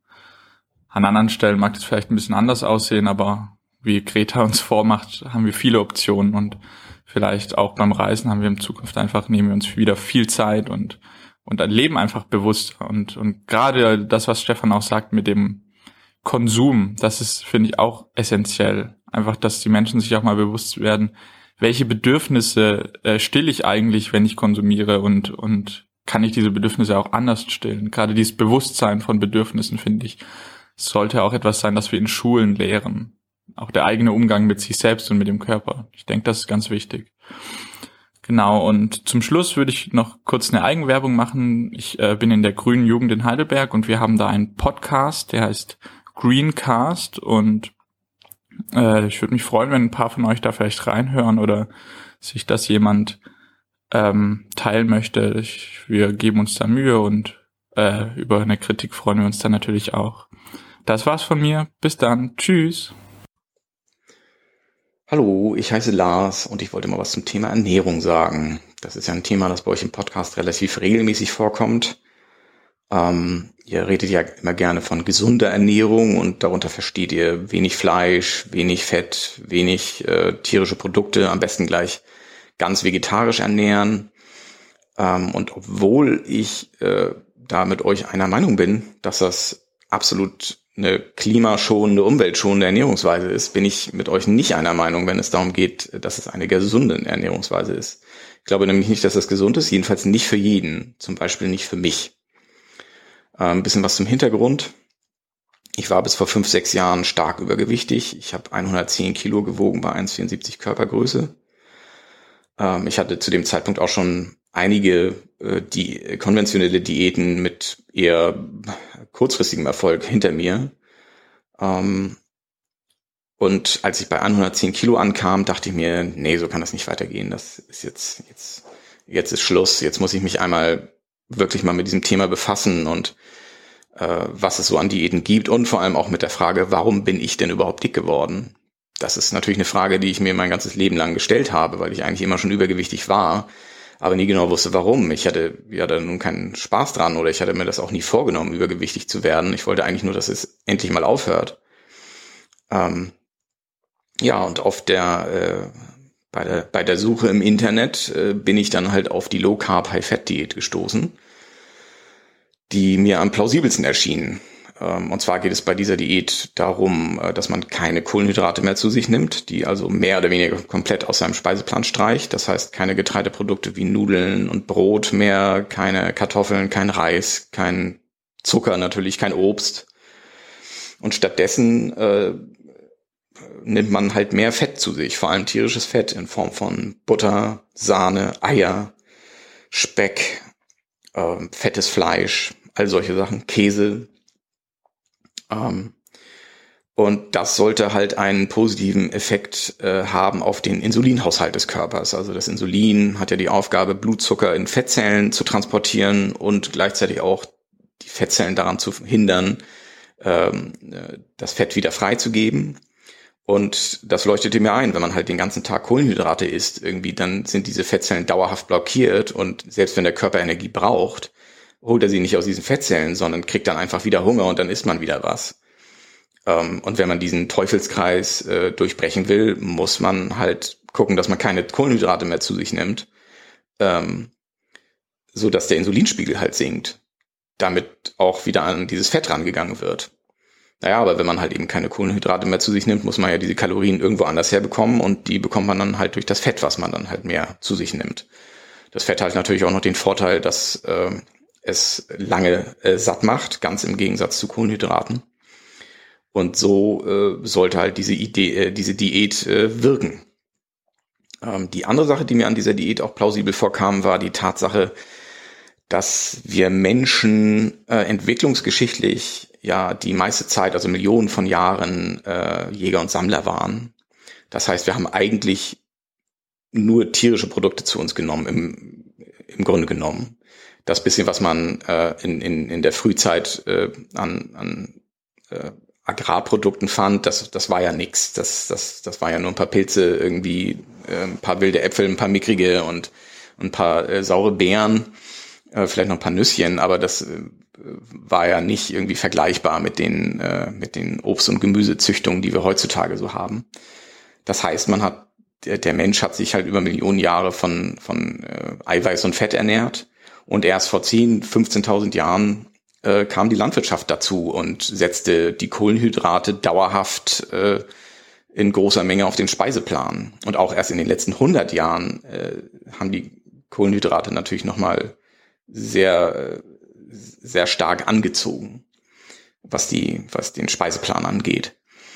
Ähm, das kam mir halt auch einfach plausibel vor. Der Körper ist halt, der Körper des Menschen ist halt in erster Linie dazu ausgelegt, Eiweiß und Fett zu verarbeiten.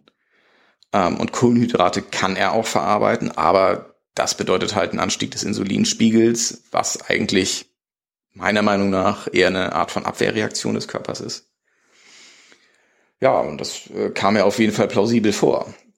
Naja, lange Rede, kurzer Sinn. Ich habe halt äh, vor fünf Jahren meine Ernährung umgestellt äh, auf diese Diät. Äh, ähm, esse eigentlich nur noch zweimal am Tag. Also das Frühstück lasse ich immer komplett ausfallen. Ich esse eigentlich nie vor eins irgendwas äh, überhaupt. Und ich habe damit 35 Kilo abgenommen.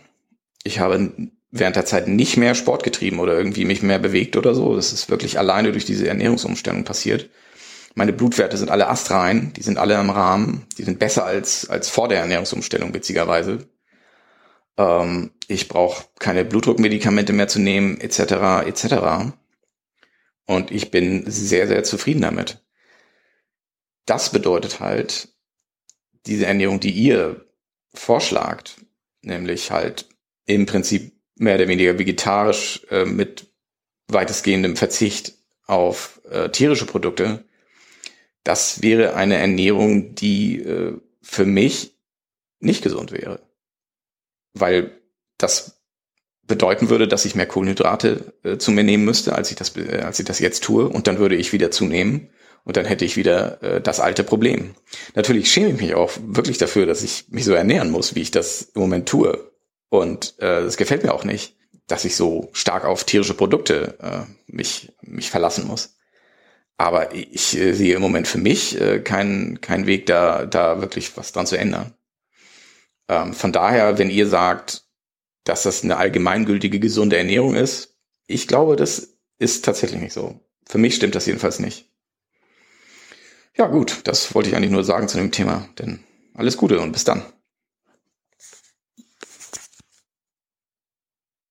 Hallo Thilo, hallo Stefan, danke für euer Podcast, der war mal wieder super. Allerdings, Stefan, muss ich einer Aussage von dir ganz vehement widersprechen. Du hast gesagt, dass Eltern ihre Kinder möglichst schnell dazu bringen sollen, dass sie alleine schlafen. Man hätte dann zwar anfangs das Geschrei, aber später seine Ruhe. Ähm, du beschreibst da im Endeffekt die Färbermethode beziehungsweise das, was gelehrt wird ähm, in dem Buch Jedes Kind kann schlafen lernen. Und ähm, diese Methode ist gequirlte Scheiße. Ja? Ich habe zwei Kinder und ich bleibe bei meinen Kindern abends, bis sie schlafen. Äh, ich werde es auch bei meinem dritten tun und die Kinder schlafen auch bei mir im gleichen Zimmer. Und das hat überhaupt nichts damit zu tun, dass man die Kinder in Watte packt. Ähm, man muss dazu auch einfach mal verstehen, warum schreit denn eigentlich ein Kind sofort, wenn es den Raum verlässt. Wir könnten es ja vielleicht verstehen, wenn es später, Viertel oder halbe Stunde später, nachdem wir gegangen sind, anfangen wird zu weinen und zu schreien, wenn die Eltern nicht wiederkommen. Aber es brüllt ja sofort und es brüllt wirklich, bis es völlig erschöpft ist, wenn man es schreien lässt. Das erscheint unlogisch, das erscheint ungeduldig, das erscheint vielleicht auch egoistisch oder eigensinnig, aber das ist überhaupt nicht egoistisch oder eigensinnig vom Kind und auch nicht ungeduldig. Und unlogisch schon gar nicht, weil es ist vielmehr das einzig sinnvolle Verhalten, was ein Kind haben kann, weil es eben über natürliche Selektion, über tausende von Jahren antrainiert wurde. Wenn jetzt vor 100.000 Jahren ein Baby von seiner Mutter getrennt wurde und es dann geschrien hat, dann hat es die Mutter gleich, zu, Mutter gleich zurückgeholt. Wenn das Kind erst später schreien würde, dann wäre die Mutter vermutlich zu weit weg, um das Kind zu hören und die Angstschreie vom Kind wären aber Musik in den Ohren von jedem Raubtier. Das äh, spätere Schreien wäre also ein absolutes Todesurteil für ein Kind. Und genau deswegen hört aber ein Kind auch irgendwann auf zu schreien, weil es davon ausgeht, dass die Mutter nicht mehr in Reichweite ist und wenn es weiter schreit, dass es Raubtiere anlockt. Also unterbewusst, nicht bewusst. Und ähm, aber genau das wird eben in der Färbermethode gelehrt, beziehungsweise in dem Buch Jedes Kind kann schlafen lernen. Aber auch die Autoren des Buches haben sich mittlerweile von dieser Methode distanziert, weil es wirklich seelische Grausamkeit für das Kind ist. So, und jetzt stell dir mal vor, du hättest ein 15-jähriges Kind und äh, eine Tochter und die geht weg und sagt, sie kommt um sieben wieder. Du machst dir keine Sorgen, weil du weißt, es kommt, sie kommt um sieben wieder. Aber irgendwann, wenn das Kind um acht noch nicht da ist, um zehn noch nicht da ist, um zwölf noch nicht da ist und am nächsten Morgen auch noch nicht da ist, dann machst du dir Sorgen. Du rufst die Freunde des Kindes an, du bist verzweifelt, du gehst zur Polizei, du hast einfach Angst um das Leben deines Kindes, weil du einfach nicht mehr weißt, ob sie jemals wiederkommt. Und äh, wenn du irgendwann mal Kinder haben solltest, wirst du feststellen, dass äh, das Leben deines Kindes dir wirklich eine Million mal mehr wert ist als dein eigenes. Aber worauf ich hinaus will, ähm, es ist leicht, geduldig zu sein und sich keine Sorgen zu machen, wenn man weiß, dass das Kind wiederkommt. Aber wenn du eben ein Baby bist, dann weißt du das nicht. Du weißt nicht, ob deine Mutter wieder zurückkommt. Du weißt auch nicht, dass die im Raum nebendran ist, sondern sie ist weg und weg ist einfach weg und du weißt nicht, ob sie jemals wiederkommt als Baby. So, und dann fängt es natürlich panisch an zu schreien in der Hoffnung, dass die Mutter wiederkommt oder der Vater. Und es ist natürlich so, dass das Baby heute sicher und warm liegt und dem Baby keine Gefahr droht und äh, das kann aber das Baby nicht wissen. Äh, es bringt auch nichts, das dem Baby zu erzählen, dass es in Sicherheit ist und dass man ja wiederkommt und dass man im Raum nebendran ist. Weil das Baby hat nicht explizit Angst davor, dass es jetzt von einem Löwen oder von einem Bären gefressen wird. Das weiß ja noch nicht mal, dass es Löwen und Bären existieren, sondern das hat einfach grundsätzlich Angst vor dem Alleine sein. Und ich verstehe auch nicht, warum so viele Eltern darauf scheißen und ihre Babys alleine lassen und schreien lassen. Ich verstehe das nicht, warum es einem egal ist, dass das Baby Angst hat. Und ähm, die Kinder, die brauchen nun mal die Nähe zu den Eltern und die brauchen den Körperkontakt. Und es ist auch wirklich nachgewiesen, dass Babys und Kleinkinder, die in irgendwelchen Krippen liegen, dass die weitaus oder im eigenen Bett liegen, dass die weitaus mehr weinen als Babys und Kleinkindern, die bei den Eltern auf dem Arm sind oder bei den Eltern auch mal im Bett liegen. Und viele Eltern beklagen sich, die Nächte sind so schlimm und die Babys würden ständig schreien oder auch Kleinkinder werden ständig wach und man muss zu denen rüber ins Zimmer und bis das Kind dann beruhigt ist, ist man selber wach und kann einfach nicht mehr schlafen. Und wenn man dann endlich wieder einschläft, geht es gerade wieder von vorne los. So, wenn jetzt aber ein Baby oder ein Kleinkind im selben Bett schläft, dann wacht es auf, merkt, Mama und Papa sind da und schläft weiter. Beziehungsweise, wenn es ein Baby ist und äh, Hunger hat, dann wird es halt von der Mutter gestillt und die Mutter muss dazu auch nicht aufstehen. Und äh, dann schläft auch die Mutter einfach weiter. Und selbst wenn ein Kleinkind im eigenen Bett schläft, wenn es dann im Elternschlafzimmer steht, dann kann es einfach ins Elternbett rüberklettern und schläft auch direkt weiter. Und so haben auch die Eltern ruhigere Nächte. Und es ist nun mal so, Kinder wollen irgendwann auch in ihr eigenes Bett und sie wollen auch irgendwann ihr eigenes Zimmer haben, aber das passiert von ganz alleine. Und man tut sich selbst und den Kindern keinen Gefallen, wenn man das Kind dazu zwingt, alleine zu schlafen. Ganz im Gegenteil, man zerstört das Urvertrauen der Kinder in die Eltern. Und liebe Eltern da draußen, bitte tut euren Kindern und euch auch selbst sowas nicht an. Ja, hallo, äh, Fabian hier aus Altenburg und äh, zur letzten Aufwachenfolge kann ich leider Gottes nur zweimal einen kleinen Klugschiss abgeben, ansonsten nichts Produktives, deswegen halte ich es sehr, sehr kurz. Äh, der Stefan meinte, in Thüringen würden keine Windräder mehr gebaut werden. Ich meine, was wohl stimmt, ist, dass der Ausbau stark reduziert ist, aber tatsächlich werden in äh, Thüringen Windräder gebaut. Jetzt hier aktuell ganze vier Windräder im Altenburger Land.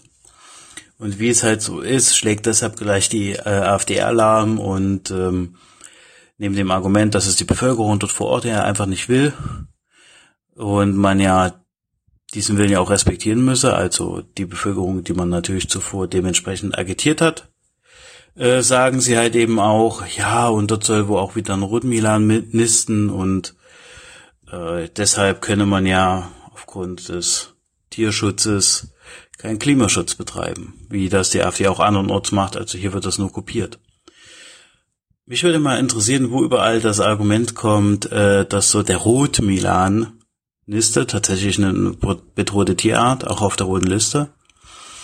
Und ähm, woher die Einschätzung kommt, dass, also was überhaupt stimmt, wenn die AfD jedes Mal sagt, dort und dort nistet jenes Tier, vor allem der Rotmilan.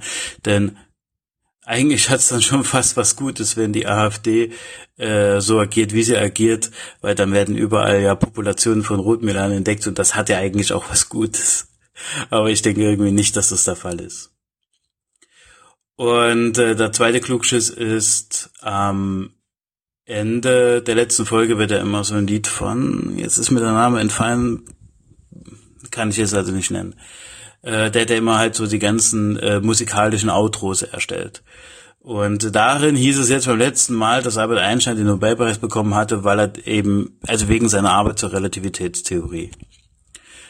Der Klugschiss lautet, nee, das stimmt so nicht ganz. Er hat sie wegen seiner Promotionsarbeit bekommen, in der er ähm, den Feldeffekt beschreibt und äh, diskutiert und ähm, es mag vielleicht sein, dass er den Nobelpreis wegen des äh, Entdeckung, wegen der Entdeckung des äh, Feldeffektes, äh, nee, wegen der Entdeckung des Futtereffektes, das war Entschuldigung, ähm, bekommen hatte, weil er äh, ja mit dem mit der Relativitätstheorie durchaus einen wissenschaftlichen Beitrag enormen Ausmaßes geleistet hatte, aber zum einen keine Entdeckung gemacht hat und zum anderen war das zu der Zeit natürlich noch stark umstritten, dass sich die Beobachtungen auch mit dieser Theorie dann decken. Ähm, was sich dann erst sehr viel später dann durch viele Untersuchungen zeigte. Und so hat man ihm halt die, äh, den Nobelpreis für äh, seine Promotion verliehen. Und deswegen halt eben nicht wegen der Relativitätstheorie. War nur ein kleiner Klugschiss am Rand, aber der musste mal sein. Viel Spaß noch mit den anderen Kommentaren. Hallo Thilo, hallo Stefan, liebe Aufwachenhörer. Ähm, hier ist der Florian aus Belgien. Ich wollte gerade mal einfach eine äh, Beobachtung mitteilen, ähm, die ich in letzter Zeit häufiger mache. Und zwar fahre ich häufiger ähm, äh, von Belgien mit dem Zug nach Deutschland, genauer gesagt nach Aachen. Da fährt man in einem sehr kleinen Regionalzug rüber von einem Ort, der Welkenrad heißt, ähm, auf der anderen Seite der Grenze ähm, nach ähm, Aachen halt.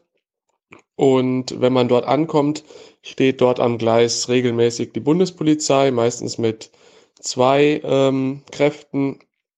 Und die kontrollieren dann aussteigende Fahrgäste. Und ich nehme an, das sind diese sogenannten äh, verdachtsunabhängigen Kontrollen. Genau weiß ich natürlich nicht. Äh, was ich aber feststelle, ist, dass ich sag mal, in, zumindest in allen Fällen, die ich bisher mitbekommen habe, das waren vielleicht so fünf, sechs Fälle, ähm, immer nur ähm, Menschen mit dunkler Hautfarbe kontrolliert werden. Es sind auf dieser Strecke ähm, sehr häufig Menschen mit dunkler Hautfarbe unterwegs und von denen werden eigentlich immer, wenn ich da vorbeigehe und da sind gerade Bundespolizisten anwesend, werden diese Menschen kontrolliert. Und ähm, ich hatte häufiger schon so diesen kurzen Impuls, hab's da nie gemacht, ähm, hinzugehen und zu fragen, warum sie nicht mich kontrollieren oder irgendjemand anderes, sondern immer halt nur äh, Menschen mit dunkler Hautfarbe. Ich kann mir schon denken, warum die das machen, ähm, aber ich finde es halt trotzdem irgendwie diskriminierend und ähm, ja, da ist auf jeden Fall ein Vorurteil im Spiel. Und ich weiß nicht, ob das durch eine, eine Faktenlage gedeckt ist. Also machen, haben sie da höhere Trefferquoten, ähm, Unregelmäßigkeiten zu finden? Ich weiß nicht, auf welcher Grundlage ähm, wählen sie die Leute aus, wenn es nicht wirklich nur diskriminierend und eventuell sogar rassistische äh, Motive sind, äh, die dahinter stecken.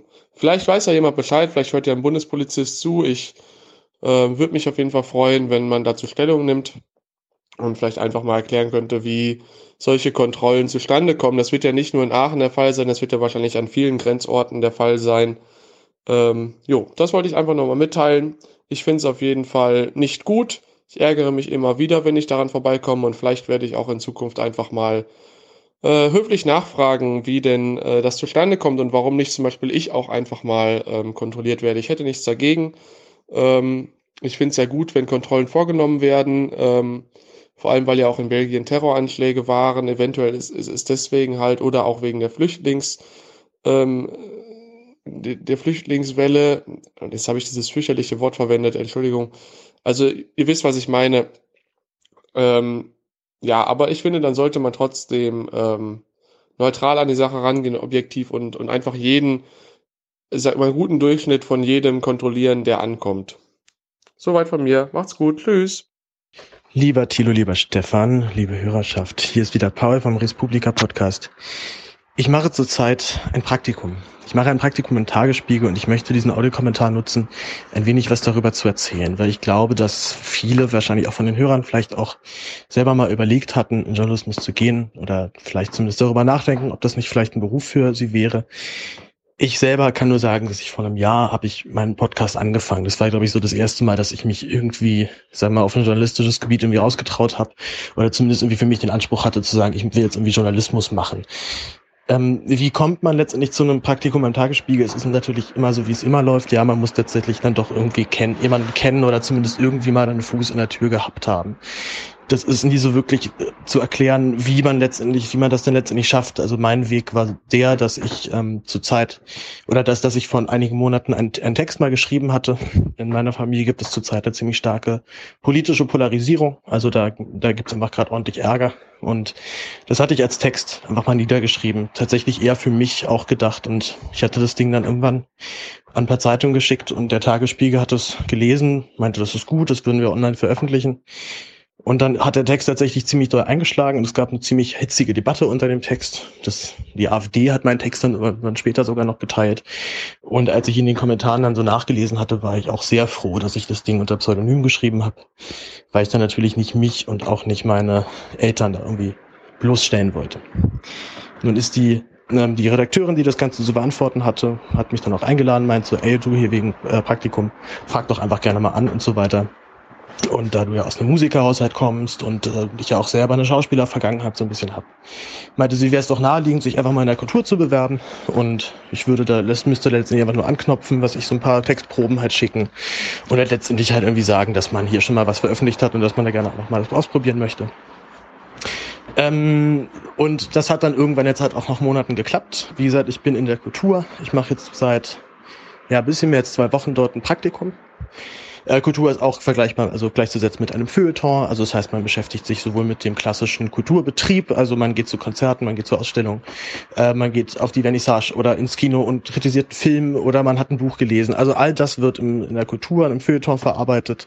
Äh, Stefan, du warst ja zum Beispiel bei der FAZ im Feuilleton, bei dir war, oder du hast ja dann eher so, sagen wir, die soziologischen, gesellschaftlichen Themen dann behandelt. Das gibt es beim Tagesspiegel so, wie ich es jetzt bis jetzt wahrnehme, ein bisschen weniger, beziehungsweise ist nicht unbedingt direkt in der Kultur integriert. Und ich, ja, ich würde tatsächlich sagen, man kann so ein Praktikum in so einer Redaktion tatsächlich mit so einem Open-World-Rollenspiel vergleichen. Also du kommst halt raus in so eine Open-World und stehst dann erstmal so rum und hast eine riesige Auswahl und könntest überall jetzt irgendwie hingehen und hast aber irgendwie keine Ahnung, was du jetzt richtig machen sollst.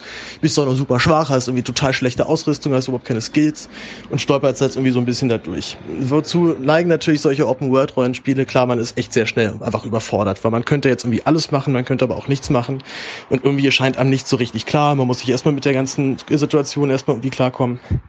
Und äh, ich will jetzt nicht irgendwie schlecht über den Tagesspiegel reden, aber das wäre so das Einzige, was, was ich halt dann schon so kritisieren würde.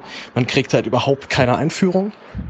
Das ist, ich sag mal, das hat Vorteile, weil man sich dann, weil man natürlich auch ein bisschen beweisen muss, dass man dann selbstständig sich da irgendwie Jobs irgendwie ranziehen kann oder zumindest irgendwie so bemerkbar macht, dass man hier gerne echt was machen möchte und ähm, dann irgendwie einen Text halt schreibt und die sehen, okay, der kann das ja tatsächlich irgendwie so ein bisschen.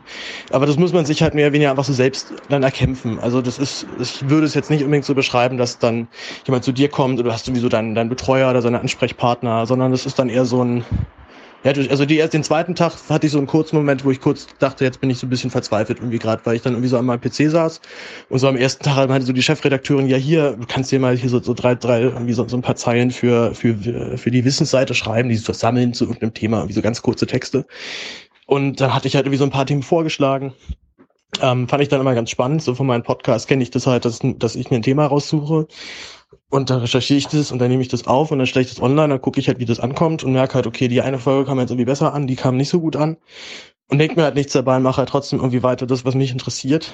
Ähm, in so einer Tageszeitung ist dann natürlich ein bisschen anders. Also dort hast du ein, da hast du tagespolitisches Geschehen, äh, zwar nicht politisches, aber du hast Tagesgeschehen, was irgendwie kommentiert werden muss. Du hast irgendwie Menschen, die gerade ein Buch rausbringen. Äh, du hast äh, jemand stirbt und es muss ganz, ganz schnell sofort ein Artikel geschrieben werden. Also man kann sich natürlich dann nicht ähm, nicht einfach nur nach dem halt richten, was der Redakteur jetzt irgendwie gerne schreiben möchte. Klar, man muss es irgendwie verkaufen können. Es muss irgendwie einen gewissen Bezug haben zu einem aktuellen Thema. Und dazu ist auf so einer Zeitung ja dann auch eben gar nicht so viel Platz und in der Kulturredaktion arbeiten relativ viele. Und dafür, dass man irgendwie dann jeden Tag so zwei bis drei Seiten voll bekommt oder voll bekommen muss, würde ich auch nicht sagen, dass die Leute da jetzt irgendwie täglich jetzt irgendwie so unglaublich viel schreiben. Also das ist dann irgendwie so, der schreibt mal was, der schreibt mal was, der eine freie schickt noch, der eine freie Mitarbeiter schickt noch mal was ein. Ähm, ich muss aber sagen, dass man mich tatsächlich sehr viel einfach machen lässt. Also ich habe halt, das ist ja, um den, den, den Open World Rollenspielvergleich normal zu bedienen, am Anfang stolpert man irgendwie rum, hat überhaupt keine Ahnung und äh, man kriegt halt irgendwie so einen einzigen Quest am Start und äh, denkt sich schon, okay, wann kommt denn, wann geht's jetzt hier endlich mal los? Und jetzt war irgendwie schon ab Woche zwei die Situation, dass ich mir eigentlich Also ich schon also fast das Gefühl, das wird irgendwie zu viel. Ähm, also dann, dann wurde, dann hat mich irgendwie ein Kollege aus der Sportredaktion angerufen und hat irgendwie auch noch gefragt, ja, hier, du bist doch irgendwie Praktikant und hier ist bei uns ist jetzt Bundesliga-Auftrag, wir haben so viel Stress, könntest du ja noch kurz einen Artikel über das und das schreiben. Und dann habe ich tatsächlich einen Artikel geschrieben und mir wurde erst dann eigentlich so klar, als ich, als ich halt irgendwie schon ähm, dann in der Recherche drin saß, dass das hier irgendwie um, dass es um einen Todesfall ging. Und ich dann natürlich einfach ein, das natürlich ein sensibles Thema ist, wo ich dann irgendwie auch keinen Fehler machen wollte und dann halt erst so gemerkt habe, okay, gut, krass, dann, ähm, puh, dann, dann muss ich jetzt irgendwie hier mal ran. Also, wie gesagt, es ist ein, ein einziges ins kalte Wasser geschmeiße. Und ich kann, kann vollkommen verstehen oder möchte auch irgendwie auch jedem ermutigen, der vielleicht dann auch mal ein Praktikum macht und sich davon sehr erschlagen fühlt, dass es vollkommen okay davon erschlagen zu sein. Und äh, ich habe äh, auch, wie gesagt, die ersten Tage echt ein bisschen sehr gekämpft, dort mich dann wirklich wohlzufühlen. Zumal, ich sag mal, der, der Durchschnittsjournalist ist auch nicht unbedingt äh, ist dann vielleicht auch eher so ein bisschen grummeliger. Man sitzt halt da an seinem Schreibtisch, ist irgendwie in Gedanken äh, irgendwo fest, äh, ist im Tunnelblick, schreibt gerade einen Text und dann habe ich tatsächlich auch immer persönlich sehr große Hemmung, dann Leute zu stören, gerade weil ich das selber halt kenne. Man ist in einem Gedanken drin und bitte jetzt einfach nicht angequatscht werden. Und man reagiert dann, oder ich reagiere auch vielleicht mal patzig oder ein bisschen schroff.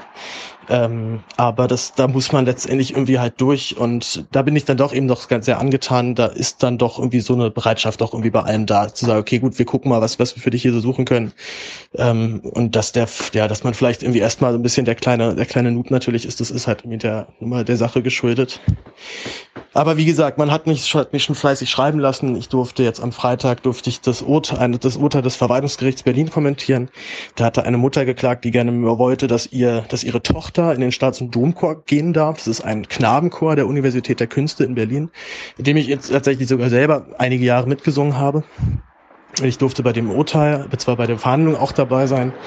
Ich durfte, wie gesagt, danach einen Kommentar dazu schreiben. Ich bin der Meinung, dass die, dass die ähm, Knabenchöre gut beraten werden, wenn sie sich in Zukunft Mädchen öffnen, am besten Fall allerdings freiwillig. Allein schon, ähm, damit sie erstens die Nachwuchsprobleme ein bisschen besser in den Griff bekommen. Außerdem glaube ich generell, dass es eine gute, ähm, eine gute Botschaft wäre. Zumal, wenn man sich die Situation bei Knabenchören oder generell bei Kinderchören anguckt, das schon sehr auffällig ist, dass halt alle Spitzenkinderchöre in Deutschland oder vielleicht sogar weltweit aus diesen alten traditionellen Gründen eben dann noch Knabenchöre sind, wegen der besonders schönen Stimme und so weiter. Das Ganze dann aber, wenn man sich mal so richtig wissenschaftlich, anatomisch anguckt, dann doch so ein bisschen zusammendampft. Und ähm, man sich halt vor allem fragen muss, warum gibt's halt eben, warum sind das halt alles noch Knabenchöre? Naja gut, die haben sich halt irgendwie über die Jahrhunderte dann gehalten. Und die Spitzen der Kinderchöre, da gibt's halt einfach dann sehr wenige Mädchenchöre und oder wenn halt nur so ein paar sehr wenige gemischte Chöre. Und das äh, also unter diesem Aspekt fand ich das dann schon schon wichtig, ähm, da generell drüber nachzudenken, ob man nicht auch Mädchen aufnimmt, auch wenn es in dem konkreten Fall tatsächlich, glaube ich, einfach daran lag, dass dieses Mädchen einfach nicht gut genug war oder nicht gut genug gesungen hat, dass der Chorleiter gesagt hat, die passt hier in meinen Klang rein, die nehme ich jetzt auf. Also eine sehr interessante, auch ziemlich hitzige Debatte. Ich habe auch bei äh, bei Twitter, zwar vor allem halt bei der Tagesschau, bei, bei der Tagesspiegel.de Seite auch nicht auf die nicht Dresche bekommen für meinen für meinen Kommentar. Also der überwiegende Teil der Leserschaft sieht es anders. Einer hat schon angekündigt, dass er jetzt ein Abo aufkündigen wird. Das äh, ist natürlich dann irgendwo schade, aber mein Gott, so ist es halt nun mal.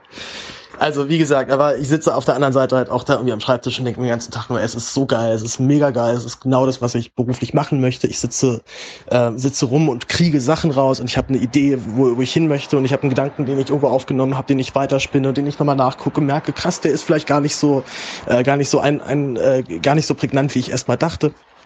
Und ähm, man denkt nochmal anders über die Sache nach, man schreibt dazu einen Text. Also es ist ein, es ist Wissensmitteilung und das liebe ich. Ich liebe das über alles. Sachen versuchen rauszukriegen und die dann irgendwie gründlich niederzuschreiben, sodass das danach jemand durchliest und sagt, aha, interessante Geschichte oder schöne, schöne Idee. Und das, das ist total super und deswegen bin ich immer noch, äh, freue ich mich immer noch total auf die nächsten anderthalb Monate. Es ist eins dieser berühmten Kurzpraktika, das heißt, sie müssen auch gesetzlich nicht bezahlt werden. Ich krieg für das Praktikum kein Geld. Ich krieg allerdings Zeitgehalt, bin auch nicht so wirklich üppig. Und ähm, aber ich kriege jetzt kein Grundgehalt. Ich kann es allerdings auch bei zwei Monaten, ich guck mal kurz rein und ähm, mache mich hier, mache jetzt hier mit kurz auf mich aufmerksam schon irgendwo verstehen, weil ich dann noch eher Arbeit verursache, als jetzt wirklich abzunehmen. Und wie gesagt, wenn ich schreibe, kriege ich ja dann auch das, äh, das entsprechende Gehalt. So, wir sind bei zehn Minuten. Das ist, glaube ich, mein längster Audiokommentar gewesen. Ich hoffe, ihr wurdet, ähm, ihr wurdet ein bisschen, äh, es hat euch, äh, ähm, ihr habt etwas Neues gelernt. Ihr wurdet vielleicht auch ermutigt, euch im Journalismus weiter auszuprobieren. Wie gesagt, es funktioniert. Äh, es gibt bei bei Thilo im Interview mit Nico Semsrott den einen schönen Satz, den Semsrott sagt, der über den ich da auch noch viel nachgedacht habe. Das Leben besteht tatsächlich manchmal aber auch darin, dass man permanent gegen Türen rennt, einfach weil irgendwann ist die Tür mal offen. Irgendwann steht da einer und hält dann noch einen Fuß dazwischen, sagt dann, ja komm irgendwie schnell rein.